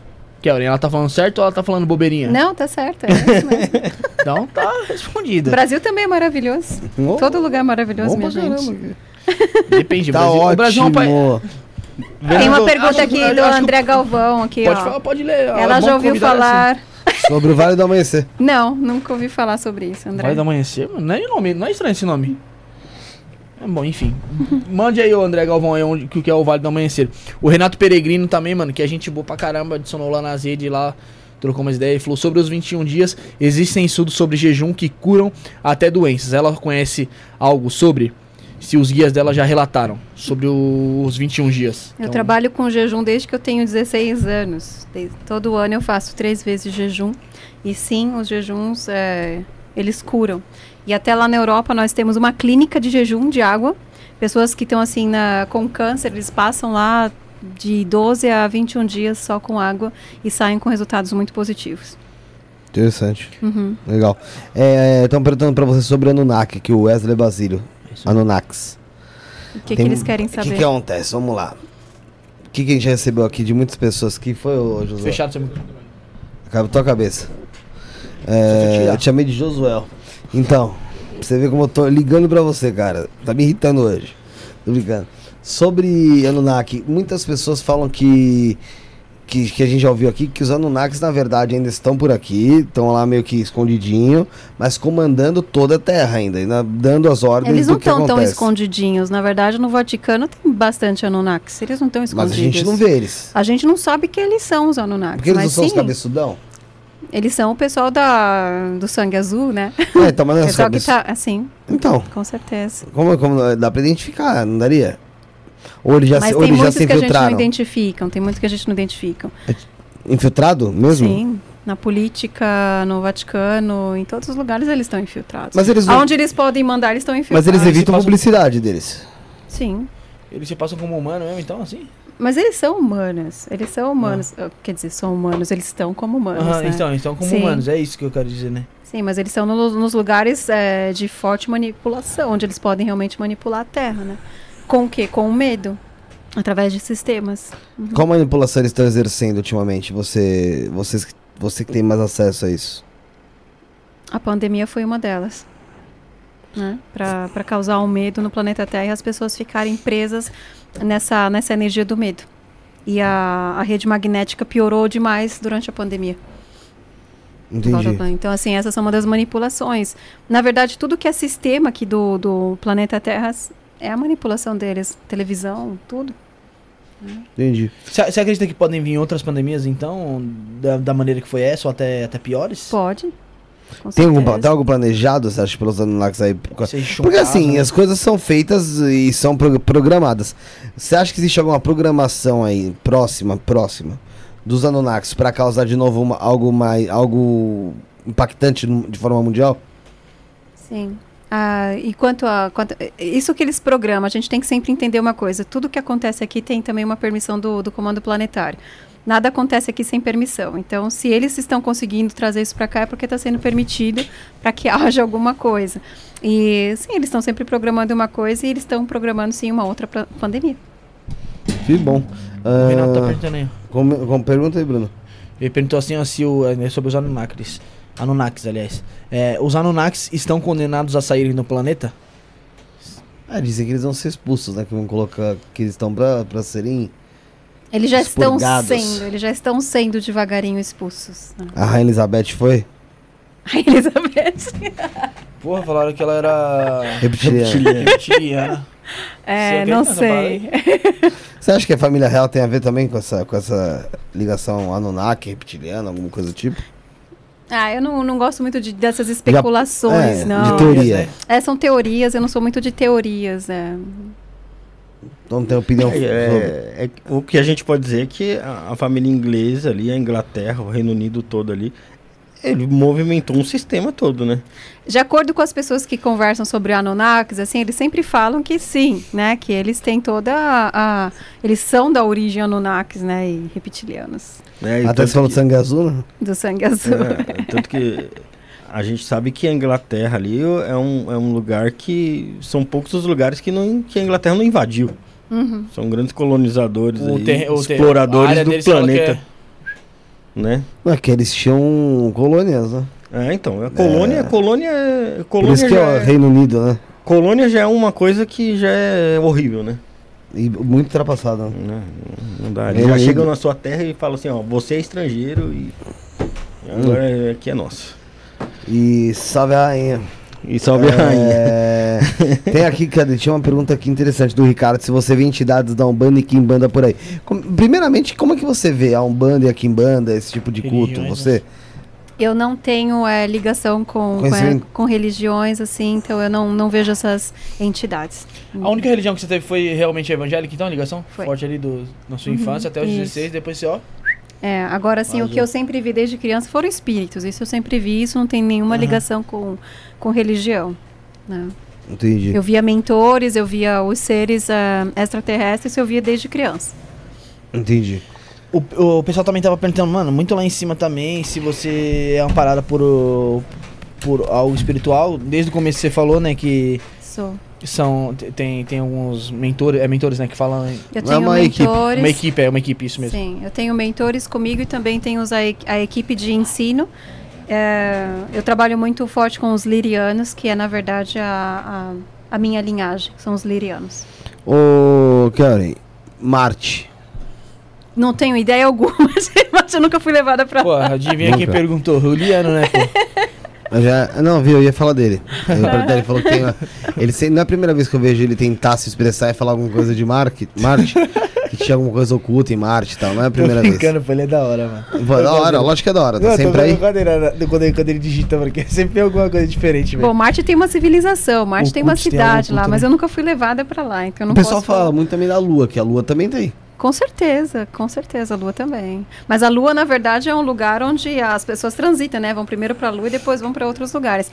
Mas, pois é, são coisas que eu não posso falar porque eu nunca fui levada. E quando eu não fui levada, eu não, não, não tem gosto coisas muito. que te pediram segredo? Sim, muitas. Eram relacionadas a quê? As coisas que vão acontecer aqui no planeta Terra. E pessoas que eu encontro também, os, ah, eles pedem segredo.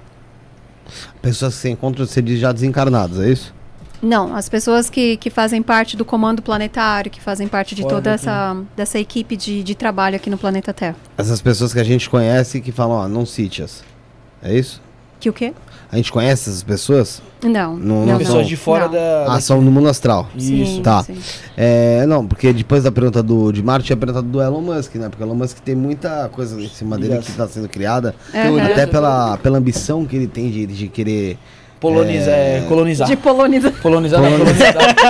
é porque Vai eu- transformar tudo na Polônia. É é ele- Lewandowski é ele tá é muito no, ele tá muito no Catar e ele não tá sabendo. Lewandowski. Polônia, Ele já tá lá no estrangeiro.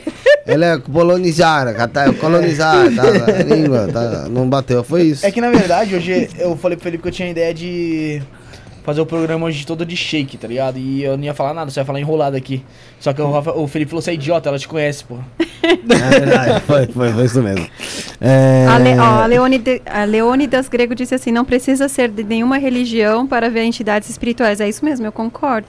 Pois é, porque quando eu era criança e até hoje eu vejo é, espíritos ou, ou seres e eu não sou de nenhuma religião. Então, é isso. Você falava pros seus pais quando você via essas, essas coisas ou não? Você... É, eu tenho uma, até uma né? história engraçada, porque eu tinha acho que três anos e meio, quatro anos. José. Eu fui no banheiro à noite e tinha uma máquina de lavar no banheiro, assim, do lado esquerdo. A hora que eu entrei lá, tinha um homem sentado lá, Nossa. Eu já te com, a- com, a- com- com o joelho assim, né? Aí ele olhava pra mim e dava risada. Aí eu saí correndo pra buscar meu pai. Pai, tem um homem no banheiro em cima da máquina de lavar. Meu pai foi com uma, uma madeira já pra bater no homem. A hora que ele chegou lá, cadê? E o homem Não, olhando pra ninguém. mim, dando risada. "Eu, Tá aqui, pai. Você não vê? Não. Porque quando a gente vê espíritos, a gente vê normal, assim. A gente não, não sabe se é, é, se é ou não é, né? E meu pai não viu. Então, assim... Aí eu parei de contar que eu via, né? Eu lembro também quando eu era criança também, eu tive essas. Eu já tive uma visão dessa aí. Que eu tinha perdido um tio meu, que, mano, era um tio. um Tio firmeza pra caramba. Que tá ligado? Aquele tio que te leva. já fumar um cigarro, tomar uma breja, você com 5 anos de idade. É bem esse tio, tá ligado? Não, aquele tio mesmo, nem aí com nada. Aí ele desencarnou, puta, fiquei tristão. Eu falei, cara, meu tio morreu, mano, e agora, velho? Enfim, né? Aí eu era criancinha, eu lembro que também tinha um corredor assim, ó, aí tinha a geladeira no final do corredor. E meu pai lá com o pessoal na rua, lá lotado, lá a porta de casa. Minha mãe dormindo e eu vi, mano. Eu vi a figura do meu tio certinho, mano. Eu dei Uhum. mal gritão, mano. Só que eu não sabia falar que era meu tio, eu só falava que tinha um homem, tinha um homem. Nossa, e todo mundo já entrou, já pensou Mas que era você viu ladrão o já. rosto dele? Aham, via figura todinha assim, só que eu não conseguia falar que era meu tio, mano. Eu só falava que era um homem, tá ligado? Que tava lá e, Uhum. nossa, a rua inteira já entrou já pensando que era bandido. Nossa. Aí quando foi ver, falou, não, ele só viu alguma coisa e minha mãe também Leidinha e tal. cagou. É, Minha mãe falou isso. Falou Piroquinha. isso. Mas, eu, mas, mas dentro de mim, dentro de mim, eu tinha que eu tinha visto Você meu tinha tio, tá certeza? ligado? Tinha certeza, mano. Mas aí depois nunca mais tive nada. É. Um- Uma vez eu, eu fui pra praia e aí tava com, com a Sueli, sabe? Você viu o mar? Não, eu não vi nada. Graças a Deus eu não vi porque eu tenho medo Pô, de você ver. não viu o mar, pô? Então você foi Não, pra eu não vi, tô falando de fantasma. eu já tô falando que eu não vi o fantasma. E aí o que que acontece? Tava lá Fantasma com a não, sobrinha pô. lá, com a, com a filha da Sazi. E ela tem. ela- a menininha devia ter uns dois anos de idade. Recente. E aí. É. E aí o que que acontece? A Deixa Sueli- falar, porra. a Sueli pegou e deu, e deu, ia chamou, chamou ela pra comer alguma coisa lá e tal. E ela falou assim, ô tia, e você não vai chamar o menininho pra comer também, não? Ah, Era o José. Que menininho? Não tinha menininho nenhum lá. Eu falei, cala a boca, menina. Você tá Não, você vai falando não, besteira. Eu saí de né? perto, velho. Eu falei, não, você não tá vendo nada. não, mas aí você, você fez errado. Eu fiquei pô. com medo, velho. Não, você não Você tem que tratar de um Eu jeito falei que assim- você tem que dar importância porque a criança falou, né? de ver Não, mas eu não falei nada. Eu saí de perto. Espiritual, Sim, sim. ó, Eu saí de perto. Amigo Lógico não, que eu fiquei com medo. Para. Amigo imaginário. É, mano. não, sério, não, pô, tem muita criança que tem essas paradas. Mas dizem que amigo imaginário também já não é uma coisa muito, né? Não é legal? Não, não é que não é legal. Não, não existe, não tem legal no legal. Dizem que, tipo, esse amigo imaginário aí geralmente é alguma coisa mesmo, né? Espiritual, né? é espiritual, com certeza. É. É, mas muitas crianças deixam de contar porque os pais dão risada, os pais não acreditam, ou tem perto. medo. né? Eu, eu fui uma criança que não contava. Eu saí, eu saí. Fiquei com medo. É, o, esperar o do Ricardo alguma Domingos coisa, aqui, ó, perguntou ah, se você faz uso do magne- magnetismo. Já falou que trabalha com magnetismo no plano astral. E se ele ajuda a se comunicar com o mundo astral. É o seu, é o seu trabalho lá, né? Trabalhar com isso, no mundo astral, né? Sim. Com a parte de magnetismo, né? Então, Sim, é. Na rede magnética. nessa, nessa, então é nessa rede magnética Uhum. que acaba interligando aí as ações que acontecem na Terra. Essa rede magnética, essa, você falou que vo- você ia cortando como se fosse com uma tesoura, né? É eu, físico imagi- eu mesmo. imaginei, que- eu, ima- eu não sei se você já assistiu Interestelar. Sim. Sabe, não sei se você sabe no fim, quando. Ah, foda-se quem já não assistiu, porque Aham. já saiu Ah, uma porrada de tempo, né? É, que entra no buraco negro ali, quando ele. E ele cai num local que na verdade é como se fosse a vida dele mesmo, que ele vê a vida dele no passado Ah, e parece legal. que é um monte É. de linhas. Uhum, sim. Sabe? Mas muita, muita coisa. Parece que cada linhazinha daquela ali, cada um espacinho momento. é um segundo ali da. Sim, que- é, que- esse que- filme foi totalmente inspirado no que realmente é, né? É, é meio que parecido com É, isso mesmo? É isso mesmo. é. Caraca, então. É bem, uma- bem complexa a coisa. E um, eu tenho até uma canalização no, no meu canal so, sobre como adentrar realidades diferentes, porque a gente adentra realidades a cada segundo. A cada milissegundo, na verdade, a gente está adentrando outras realidades. E como a gente faz pra gente adentrar essas realidades com lucidez, calma, consciência? Como que a gente faz? Estando totalmente presente no aqui e agora. E isso é o mais difícil para todas as pessoas, Então, ficar presente. Sim, a gente começa então com o processo. A Então, gente começa tem essas- com uma meditação, com uma respiração, acalmando mente, acalmando o coração. É totalmente presente. É você começar a observar. Porque quando você começa a observar o que, que você está pensando, aí você vai falar, caramba, eu penso tanta besteira e eu nem estava prestando atenção nisso. Então você vai observar o que, que você está pensando, o que, que você está falando, o que, que você tá, como você está agindo. E esse observar é uma meditação já. Porque aí você não vai fazer tudo no automático, você não vai viver por viver, você vai fazer tudo muito consciente. Então, tipo assim, não passa um pensamento pela minha cabeça sem que eu tenha consciência dele. Nada. Até quando eu tô andando na rua, eu tipo projeto para fora de mim, aí eu fico olhando para mim e faço a pergunta: deixa eu ver o que, que a Karen tá pensando agora. Eu não penso nada se não for consciente. E isso é um treino, né? Isso é muito difícil, nunca vi ninguém falar sobre isso aqui. É, então, assim, é, você treinar a, o aqui, estar presente, esse é o começo de tudo. Tá, então vamos lá, mas então pra eu, pra eu conseguir entrar Para que nessas- você saia da morte, aquela morte que a gente conversou no começo. Aham. Das pessoas que estão vivas, mas vivendo como mortas. é Então o vai, estar se eu quero começar hoje isso, o Felipe quer começar isso hoje, quer mudar a cabeça dele, quer e quer se ver dessa forma, quer ver essa outra realidade, né? Como eu devo começar? Como é que você você fala? Qual, qual a seu- sua Tem um exercício muito legal, que é o de você anotar as coisas que você Dica. pensa. Hum. Tipo, você pega uma folha e você divide a folha em manhã, tarde e noite. Aí de manhã, eh, a hora que você acordar, você já já escreve lá o que, que foi que você sonhou, o que, que você pensou a hora que você acordou, que você levantou da cama, mas escreve tudo que vier na cabeça. Aí você faz isso na parte da tarde. Dessa maneira, devagarinho, você vai começando a prestar atenção no que, que você pensa. Aí você vê quantas besteiras você pensa. Quantos cadernos você precisa disso? Ah, um monte. Eu falo, faz uma semana. Você começa na segunda-feira. Aí quando você acabar na outra segunda-feira, você já vai perceber uma grande diferença nos seus pensamentos. Você percebe quanta besteira a gente pensa. Você consegue limpando seus pensamentos, porque na verdade a gente pensa no que a gente não tem nem noção do que a gente tá pensando, é isso? É, e aí você, por observar seus pensamentos, você vai começar a equilibrar eles. Aí você vai começar a pensar somente aquilo que você quer. Esse é um primeiro exercício. É o primeiro exercício. E depois que a pessoa conseguir equilibrar, conseguir ter um controle já, não em total, mas começar a criar um controle sobre esses pensamentos, qual seria o próximo passo? Aí você começar a pensar, a, a prestar atenção no que você sente. O que, que eu sinto de manhã, o que, que eu sinto à tarde, o que, que eu sinto à noite. Sentir raiva, sentir tristeza, sentir alegria, você começa a anotar tudo que você sente e começa a prestar atenção. Porque às vezes muitas coisas do que a gente sente não é nem nosso. A gente está sendo influenciado por outros. Entendi. Né? E aí, quando você começa a alinhar e prestar atenção nessas coisas, você começa a prestar atenção nas atitudes. E isso faz parte do alinhamento, porque eh, muitas coisas que a gente fala e a forma que a gente age tem a, tem a ver com o que a gente pensa e o que, a gente sente. Né? Entendi, entendi. Bruno, o que, que tem aí no chat? Tô perdido aqui, tô tentando estar no grupo do Telegram pra ver se alguém mandou, mas não tô conseguindo abrir o Telegram. Não tá Geralmente no o Telegram? manda- Quer que eu, tente- quer que eu veja lá? Vê lá, não, mas acho que não tem não, é que subiu a notificação, mas acho que é de corte. Deixa eu tá ver ligado? vou Quando ver sobe a notificação. É, o Leonidas Grego aí falando que a comunicação depende da similaridade na vibração. Ora, são mundos diferentes, dimensões diferentes. Blá blá blá. blá. Leia o livro Espiritualistas e aprenda. Ele tá falando aí, enfim. É, Ô, Karen, sobre, a tua, sobre essa. Essa sua essa mediunidade e quando você ainda não tinha ainda uma noção, controle dela, você tem mais algum relato pra contar que rolou com você? Até um pouco mais velha, quando você já, já frequentava e tinha consciência da- das ações da igreja, e quando você tava na igreja, que acabou te- você tendo alguma ação mediúnica que você que você se recorda, que você acabou não falando na época pros seus pais ou pra quem era próximo de você? É, quando é, eu saía de casa, toda vez que eu saía de casa, eu tinha, tinha dois seres, é, assim, guardando a minha casa. Uhum. Eles estavam sempre lá, eles nunca saíram daquele lugar. E isso é uma coisa que ó, eu acho que até comentei com a minha mãe isso, mas não sei se ela deu muita atenção para isso. Mas esses seres que estavam lá eram seres extraterrestres e eu chamava naquela época de anjos, porque eles tinham um Merkaba do lado deles que ficava Uhum. girando. Uhum. E aquilo parecia asa para mim, mas não era asa, era a energia deles, né? E eles estavam sempre lá. Então, assim, essa, essa era uma coisa que quando eu chegava em casa e quando eu saía, eu via eles lá. É, isso foi uma das coisas que, que, que eu sempre tive a minha vida toda. E outras coisas, é, de quando eu estava na escola, é, eu conseguia ver a energia e as cores das pessoas. Então isso foi uma coisa que eu sempre tive, de ver as cores das pessoas.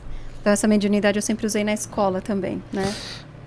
E hoje em dia você não vê assim com facilidade essas, essa, é, as cores nas pessoas? Vejo. É? Tá, É, quais é, são as é- cores aqui? Verde e amarelo. Ah, né? você tem bastante vermelho. Vermelho? Bastante vermelho, mas você tem uma, uma cor dourada bem aqui perto de você. Isso significa que você tem uma ligação com a espiritualidade forte, que é a sua intuição. Uhum. Mas você tem o vermelho mas O bem. vermelho é o quê? Sangue. É. Sangue. Vermelho tem a ver com o seu básico. é, hum, você sente bastante raiva no momento, bastante vontade de falar alguma coisa e alguma coisa que você está aprendendo muito. É por isso, porque as cores mudam, né? As cores Mas mudam mudam, conforme tipo, aquilo. do, do de instante, assim? Elas mudam conforme aquilo que você está pensando, conforme que você está sentindo. Na hora ali, você fala? É, mas tem, você tem cores que ficam sempre lá, Sim, porque tem é, coisas que você tem que trabalhar desde Sim. a sua, da sua infância, entende? Uhum. Mas esse que eu tô falando pra você que tá predominante vermelho, isso é uma coisa de muito tempo que tá com você. Que tá predominante aqui. Hum, entendi. Tá? Então essa cor vermelha. Então isso indica que, que você sente de vez em quando umas frustrações, umas raivas e, e você não tá conseguindo trabalhar elas. Uhum. Por isso que ela tá lá. Entendi. E o meu amiguinho aqui do lado, preto e branco? Ele tem bastante azul, verde, amarelo. É, Muito, muito legal. Você, bastante confiança, você passa bastante confiança com esse seu azul. É, só que tá, tá- tem um bloqueio aqui que tá meio marrom. É, para você falar mais aquilo que, você, que é verdadeiro para você, o que você sente no seu coração. Não engole as coisas que te faz mal, né? Mas você tá percebendo uma diferença, você tá com mais vontade de falar aquilo que você, que você sente. Você tem um azul bem, bem bonito aqui, mas com marrom. Esse marrom é o bloqueio. né? Entendi, legal. Uhum. Faz sentido mesmo. É. O... E o Bruninho aqui, ó, verde e amarelo. Ele tem bastante verde, mas é um verde bem clarinho, quer dizer, ele é uma pessoa feliz, tem o Tá amarelo vendo? e você tem uma cor violeta do lado direito. Então isso Violeta significa é bom. Que você tem uma conexão bem forte com, com o espiritual. Você tem uma, um mentor que sempre está falando com você e você sabe que ele fala com você. Bom, eu, quem, tá, quem tá mais desgraçado aqui sou eu, né? Pelo jeito das Não, de ideias. jeito nenhum, porque o seu dourado tá muito bonito. Ah, mas o vermelho... Seu dourado o do lado o esquerdo. Mas que raiva, cara. Eu tô... Estresse, falar, colocar em prática, essas coisas. em mano. vez, de, em vez de guardar, bater...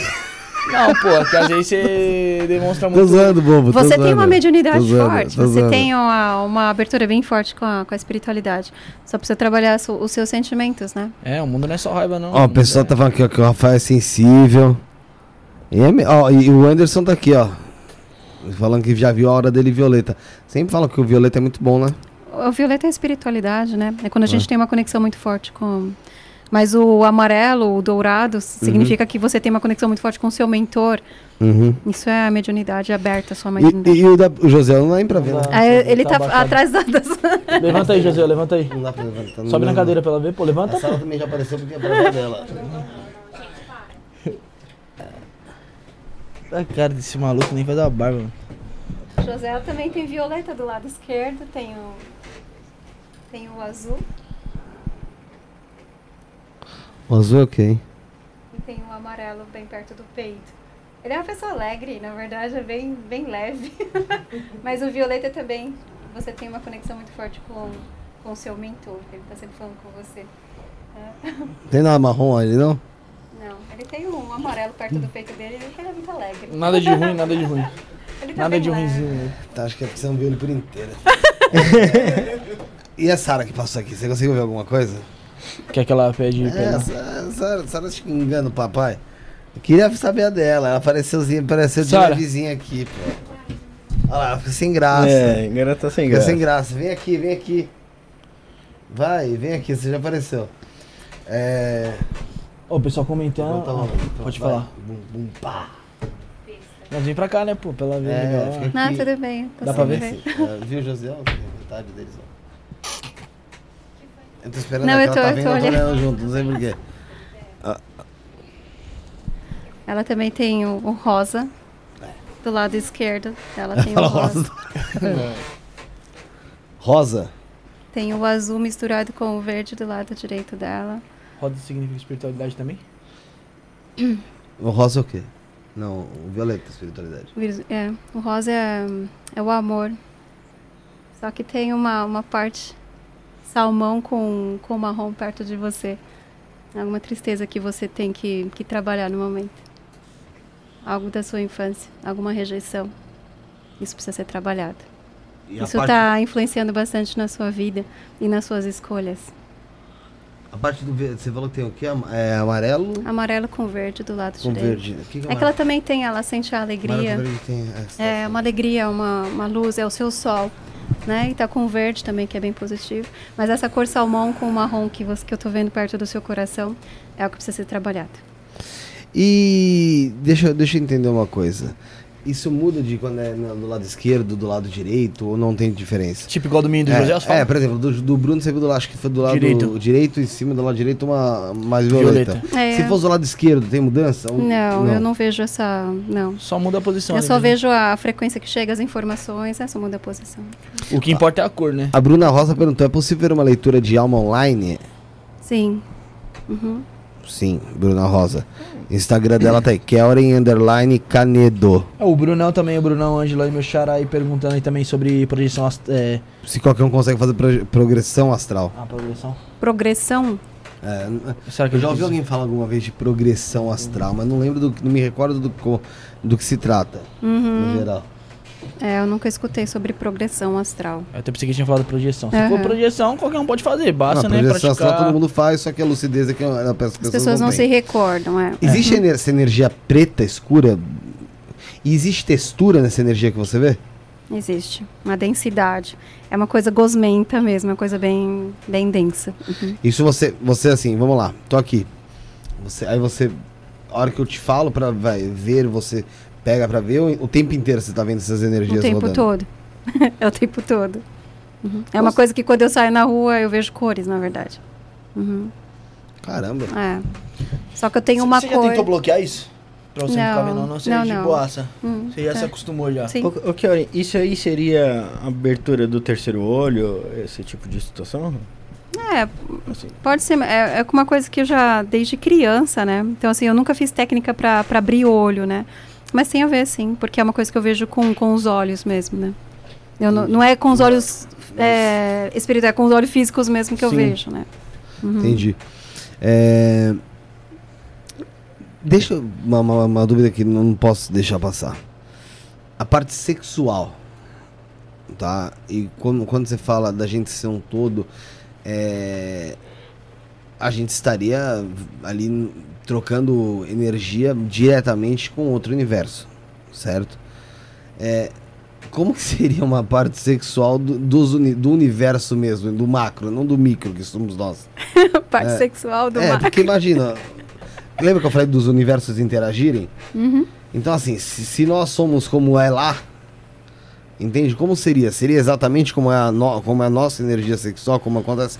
No- Bom, mas é, começando que a partir da, da quinta dimensão já a energia sexual é bem diferente, né? Qual, como é que é? É mais frequencial do que, do que físico, é, é bem frequência. Não é do jeito que a gente conhece aqui, não. Aqui é só para a terceira dimensão, é o, é o físico mesmo denso, né? Mas não tem. Não tem. Não, não existe essa a, a relação do prazer e do sexo. No, no- no- Existe o ato 5D. sexual, mas é uma coisa frequencial, não é uma coisa física. É uma coisa mais intensa. É bem mais intensa. em que Porque é sentido? transparente. É transparente, ele é totalmente. Como é que eu vou explicar? Intenso, porque nós temos a- o corpo como limite aqui. Sim. E não é transparente quando a gente tem os atos sexuais Não. aqui. Não é. Não, Né? não. E quando a gente está somente no- na, na- na energia, na frequência, é uma coisa totalmente transparente que se casa e se mescla. Então é muito mais intenso do que aqui. Entendi. Hum. O pessoal tá falando muito que a minha cor vermelha tá ligada com sexualidade, com prazeres da carne, desejos da carne. Tem. Não, eu não vejo isso. no- mas existe cores que se- a mesma cor tem significados diferentes naquele momento? Tem, é como eu falei para você, eu recebo a frequência com as cores e decodifica a mensagem para mim. Sim. né? Então, assim, eu não vou muito por significado de cor, não. Eu vou Sim. pelo aquilo que eu tô recebendo de, de informação, De igual que eu ali, recebi dela ali. Sim. Tipo, a cor salmão com, com marrom. Não é que significa isso, mas é porque o que eu tava recebendo de informação era aquilo, né? Entendi. O que você recebeu pra você. Por exemplo, é a sua isso. cor vermelha é algo que você precisa trabalhar de infância, que te traz uma repulsa aí. Que é o que eu vejo em você, né? Uhum. É.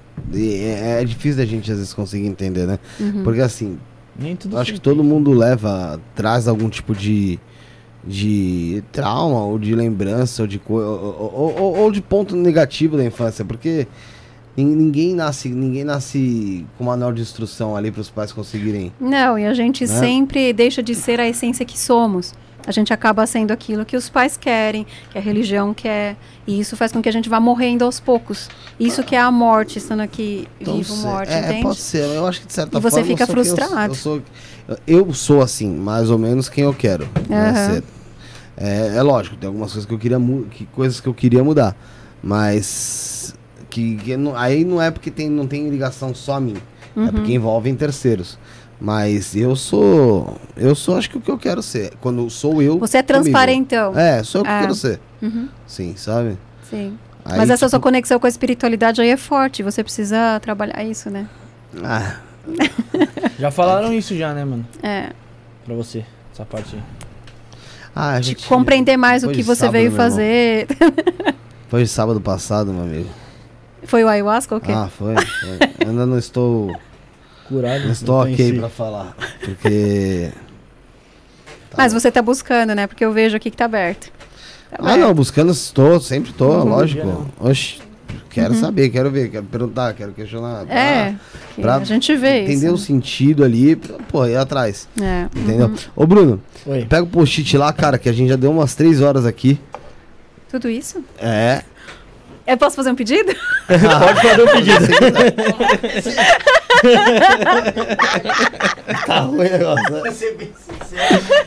Quer dizer, quem disse que não, né? Tô brincando, pô, tô a brincando. fé.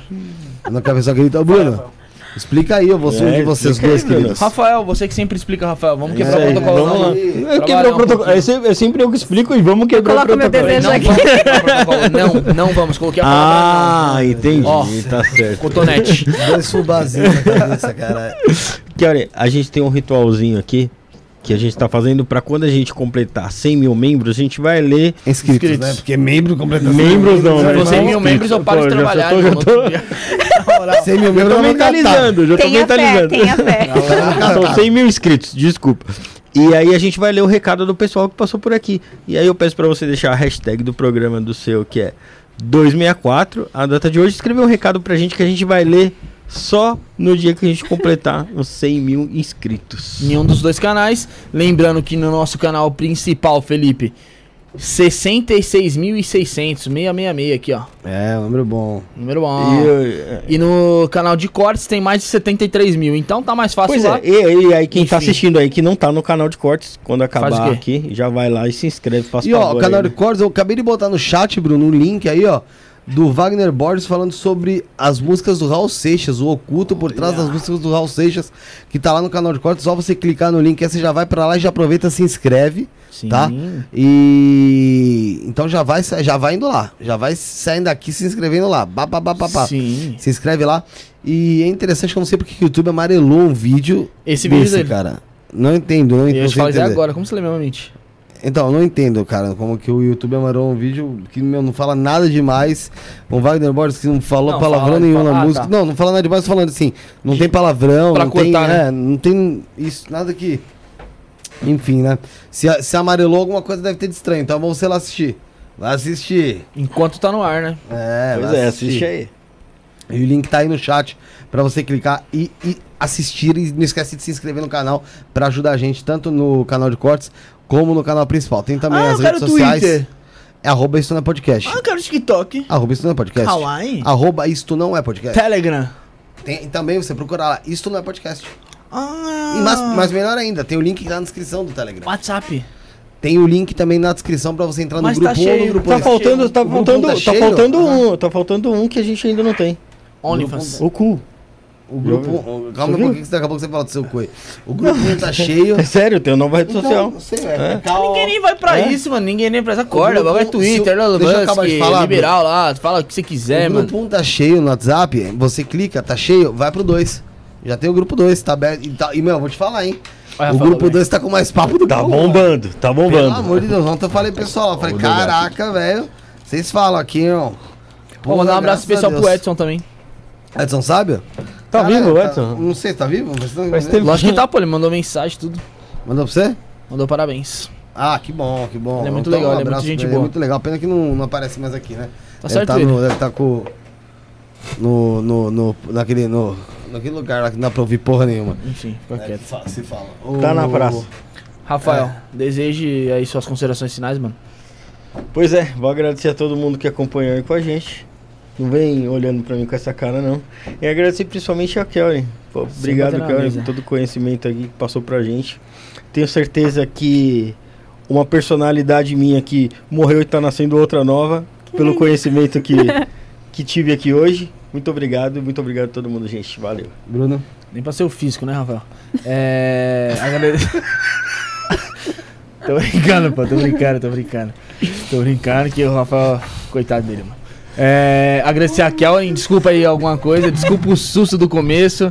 Mano, mas acho que tem que ser isso, acho que tem que, ter, tem que bater o papo, tem que dar risada, porque É a gente focar só em assuntos sérios, eu acho que as pessoas acabam é, desprendendo um pouquinho do assunto ali e acabam não, não- aprendendo de fato ali o que você veio, o que você É. veio, o que você veio falar. Muito obrigado, Kelly. Obrigada. Cara, obrigado pela participação de hoje. É, Eu sei que você tem aí agora uma, uma longa caminhada até o fim do ano aqui, né, no Brasil, né? Tenho. É, com esse... Com Vai essa... ficar aqui ainda? Vai! Até final de janeiro eu tô aqui. Conta como é que vai ser pro pessoal. Tem que ser amanhã já. Que ela, vai ser lá no Nordeste, né? Não, o evento foi cancelado, né? Cancelou o evento? Sim, cancelou. Ah, Por isso que eu falei no começo que eu queria vir pra descansar, mas eu tô trabalhando pra caramba. Mas eu tenho. quando o evento? Ah, faz umas duas semanas. Puta, que pena, porque ia ser legal pra caramba, hein? É, mas ele vai ser agora lá no sul, vai ser na, em Florianópolis, Mas tem data próximo. já. em junho. É sempre junho e dezembro. É, Aí eu volto de novo em junho pro, pro próximo. Uhum. entendi. Então, é, você agora vai, falou que tá trabalhando, mas você vai ficar aqui até janeiro, mas qual que é a, a programação que você Agora eu É vou. pra, é pra você curtir mesmo ou você vai Não, atrás? não, eu vou trabalhar. Eu vou trabalhar. E eu vou fazer seminários, dar workshops e palestras, né? Uhum. E tipo um você é o todo pequenininho, mas é em vários lugares diferentes. né? Você já tinha algumas coisas marcadas já que se você Tinha fazer... nada. tá, Nada? tá Teve vindo que, tudo Teve que agora. marcar, né? Que ela só, ela só ia vir só pra esse evento mesmo, né? Ia, É, ser, ia ser em dezembro, né? É. Aí como cancelou, teve que se virar nos Cara, tempos, então. obrigado pela participação, por, pela explicação aí de muita coisa. É lógico, muita coisa a gente vai tentar fazer o quê? Tentar pensar depois e começar A gente tem que engolir, porque é- digerir. É, porque é, é- é- é muito complexo. Há, há- há de convir que é muito, é muito complexo. São, são assuntos que você tem que, realmente, como você falou, digerir para conseguir entender qual que é a pegada. Então, obrigado pela tua participação. Com certeza vão ter muitos cortes legais aí em, relação a, ao programa de hoje. Fala pra pessoa que tá em casa compartilhar.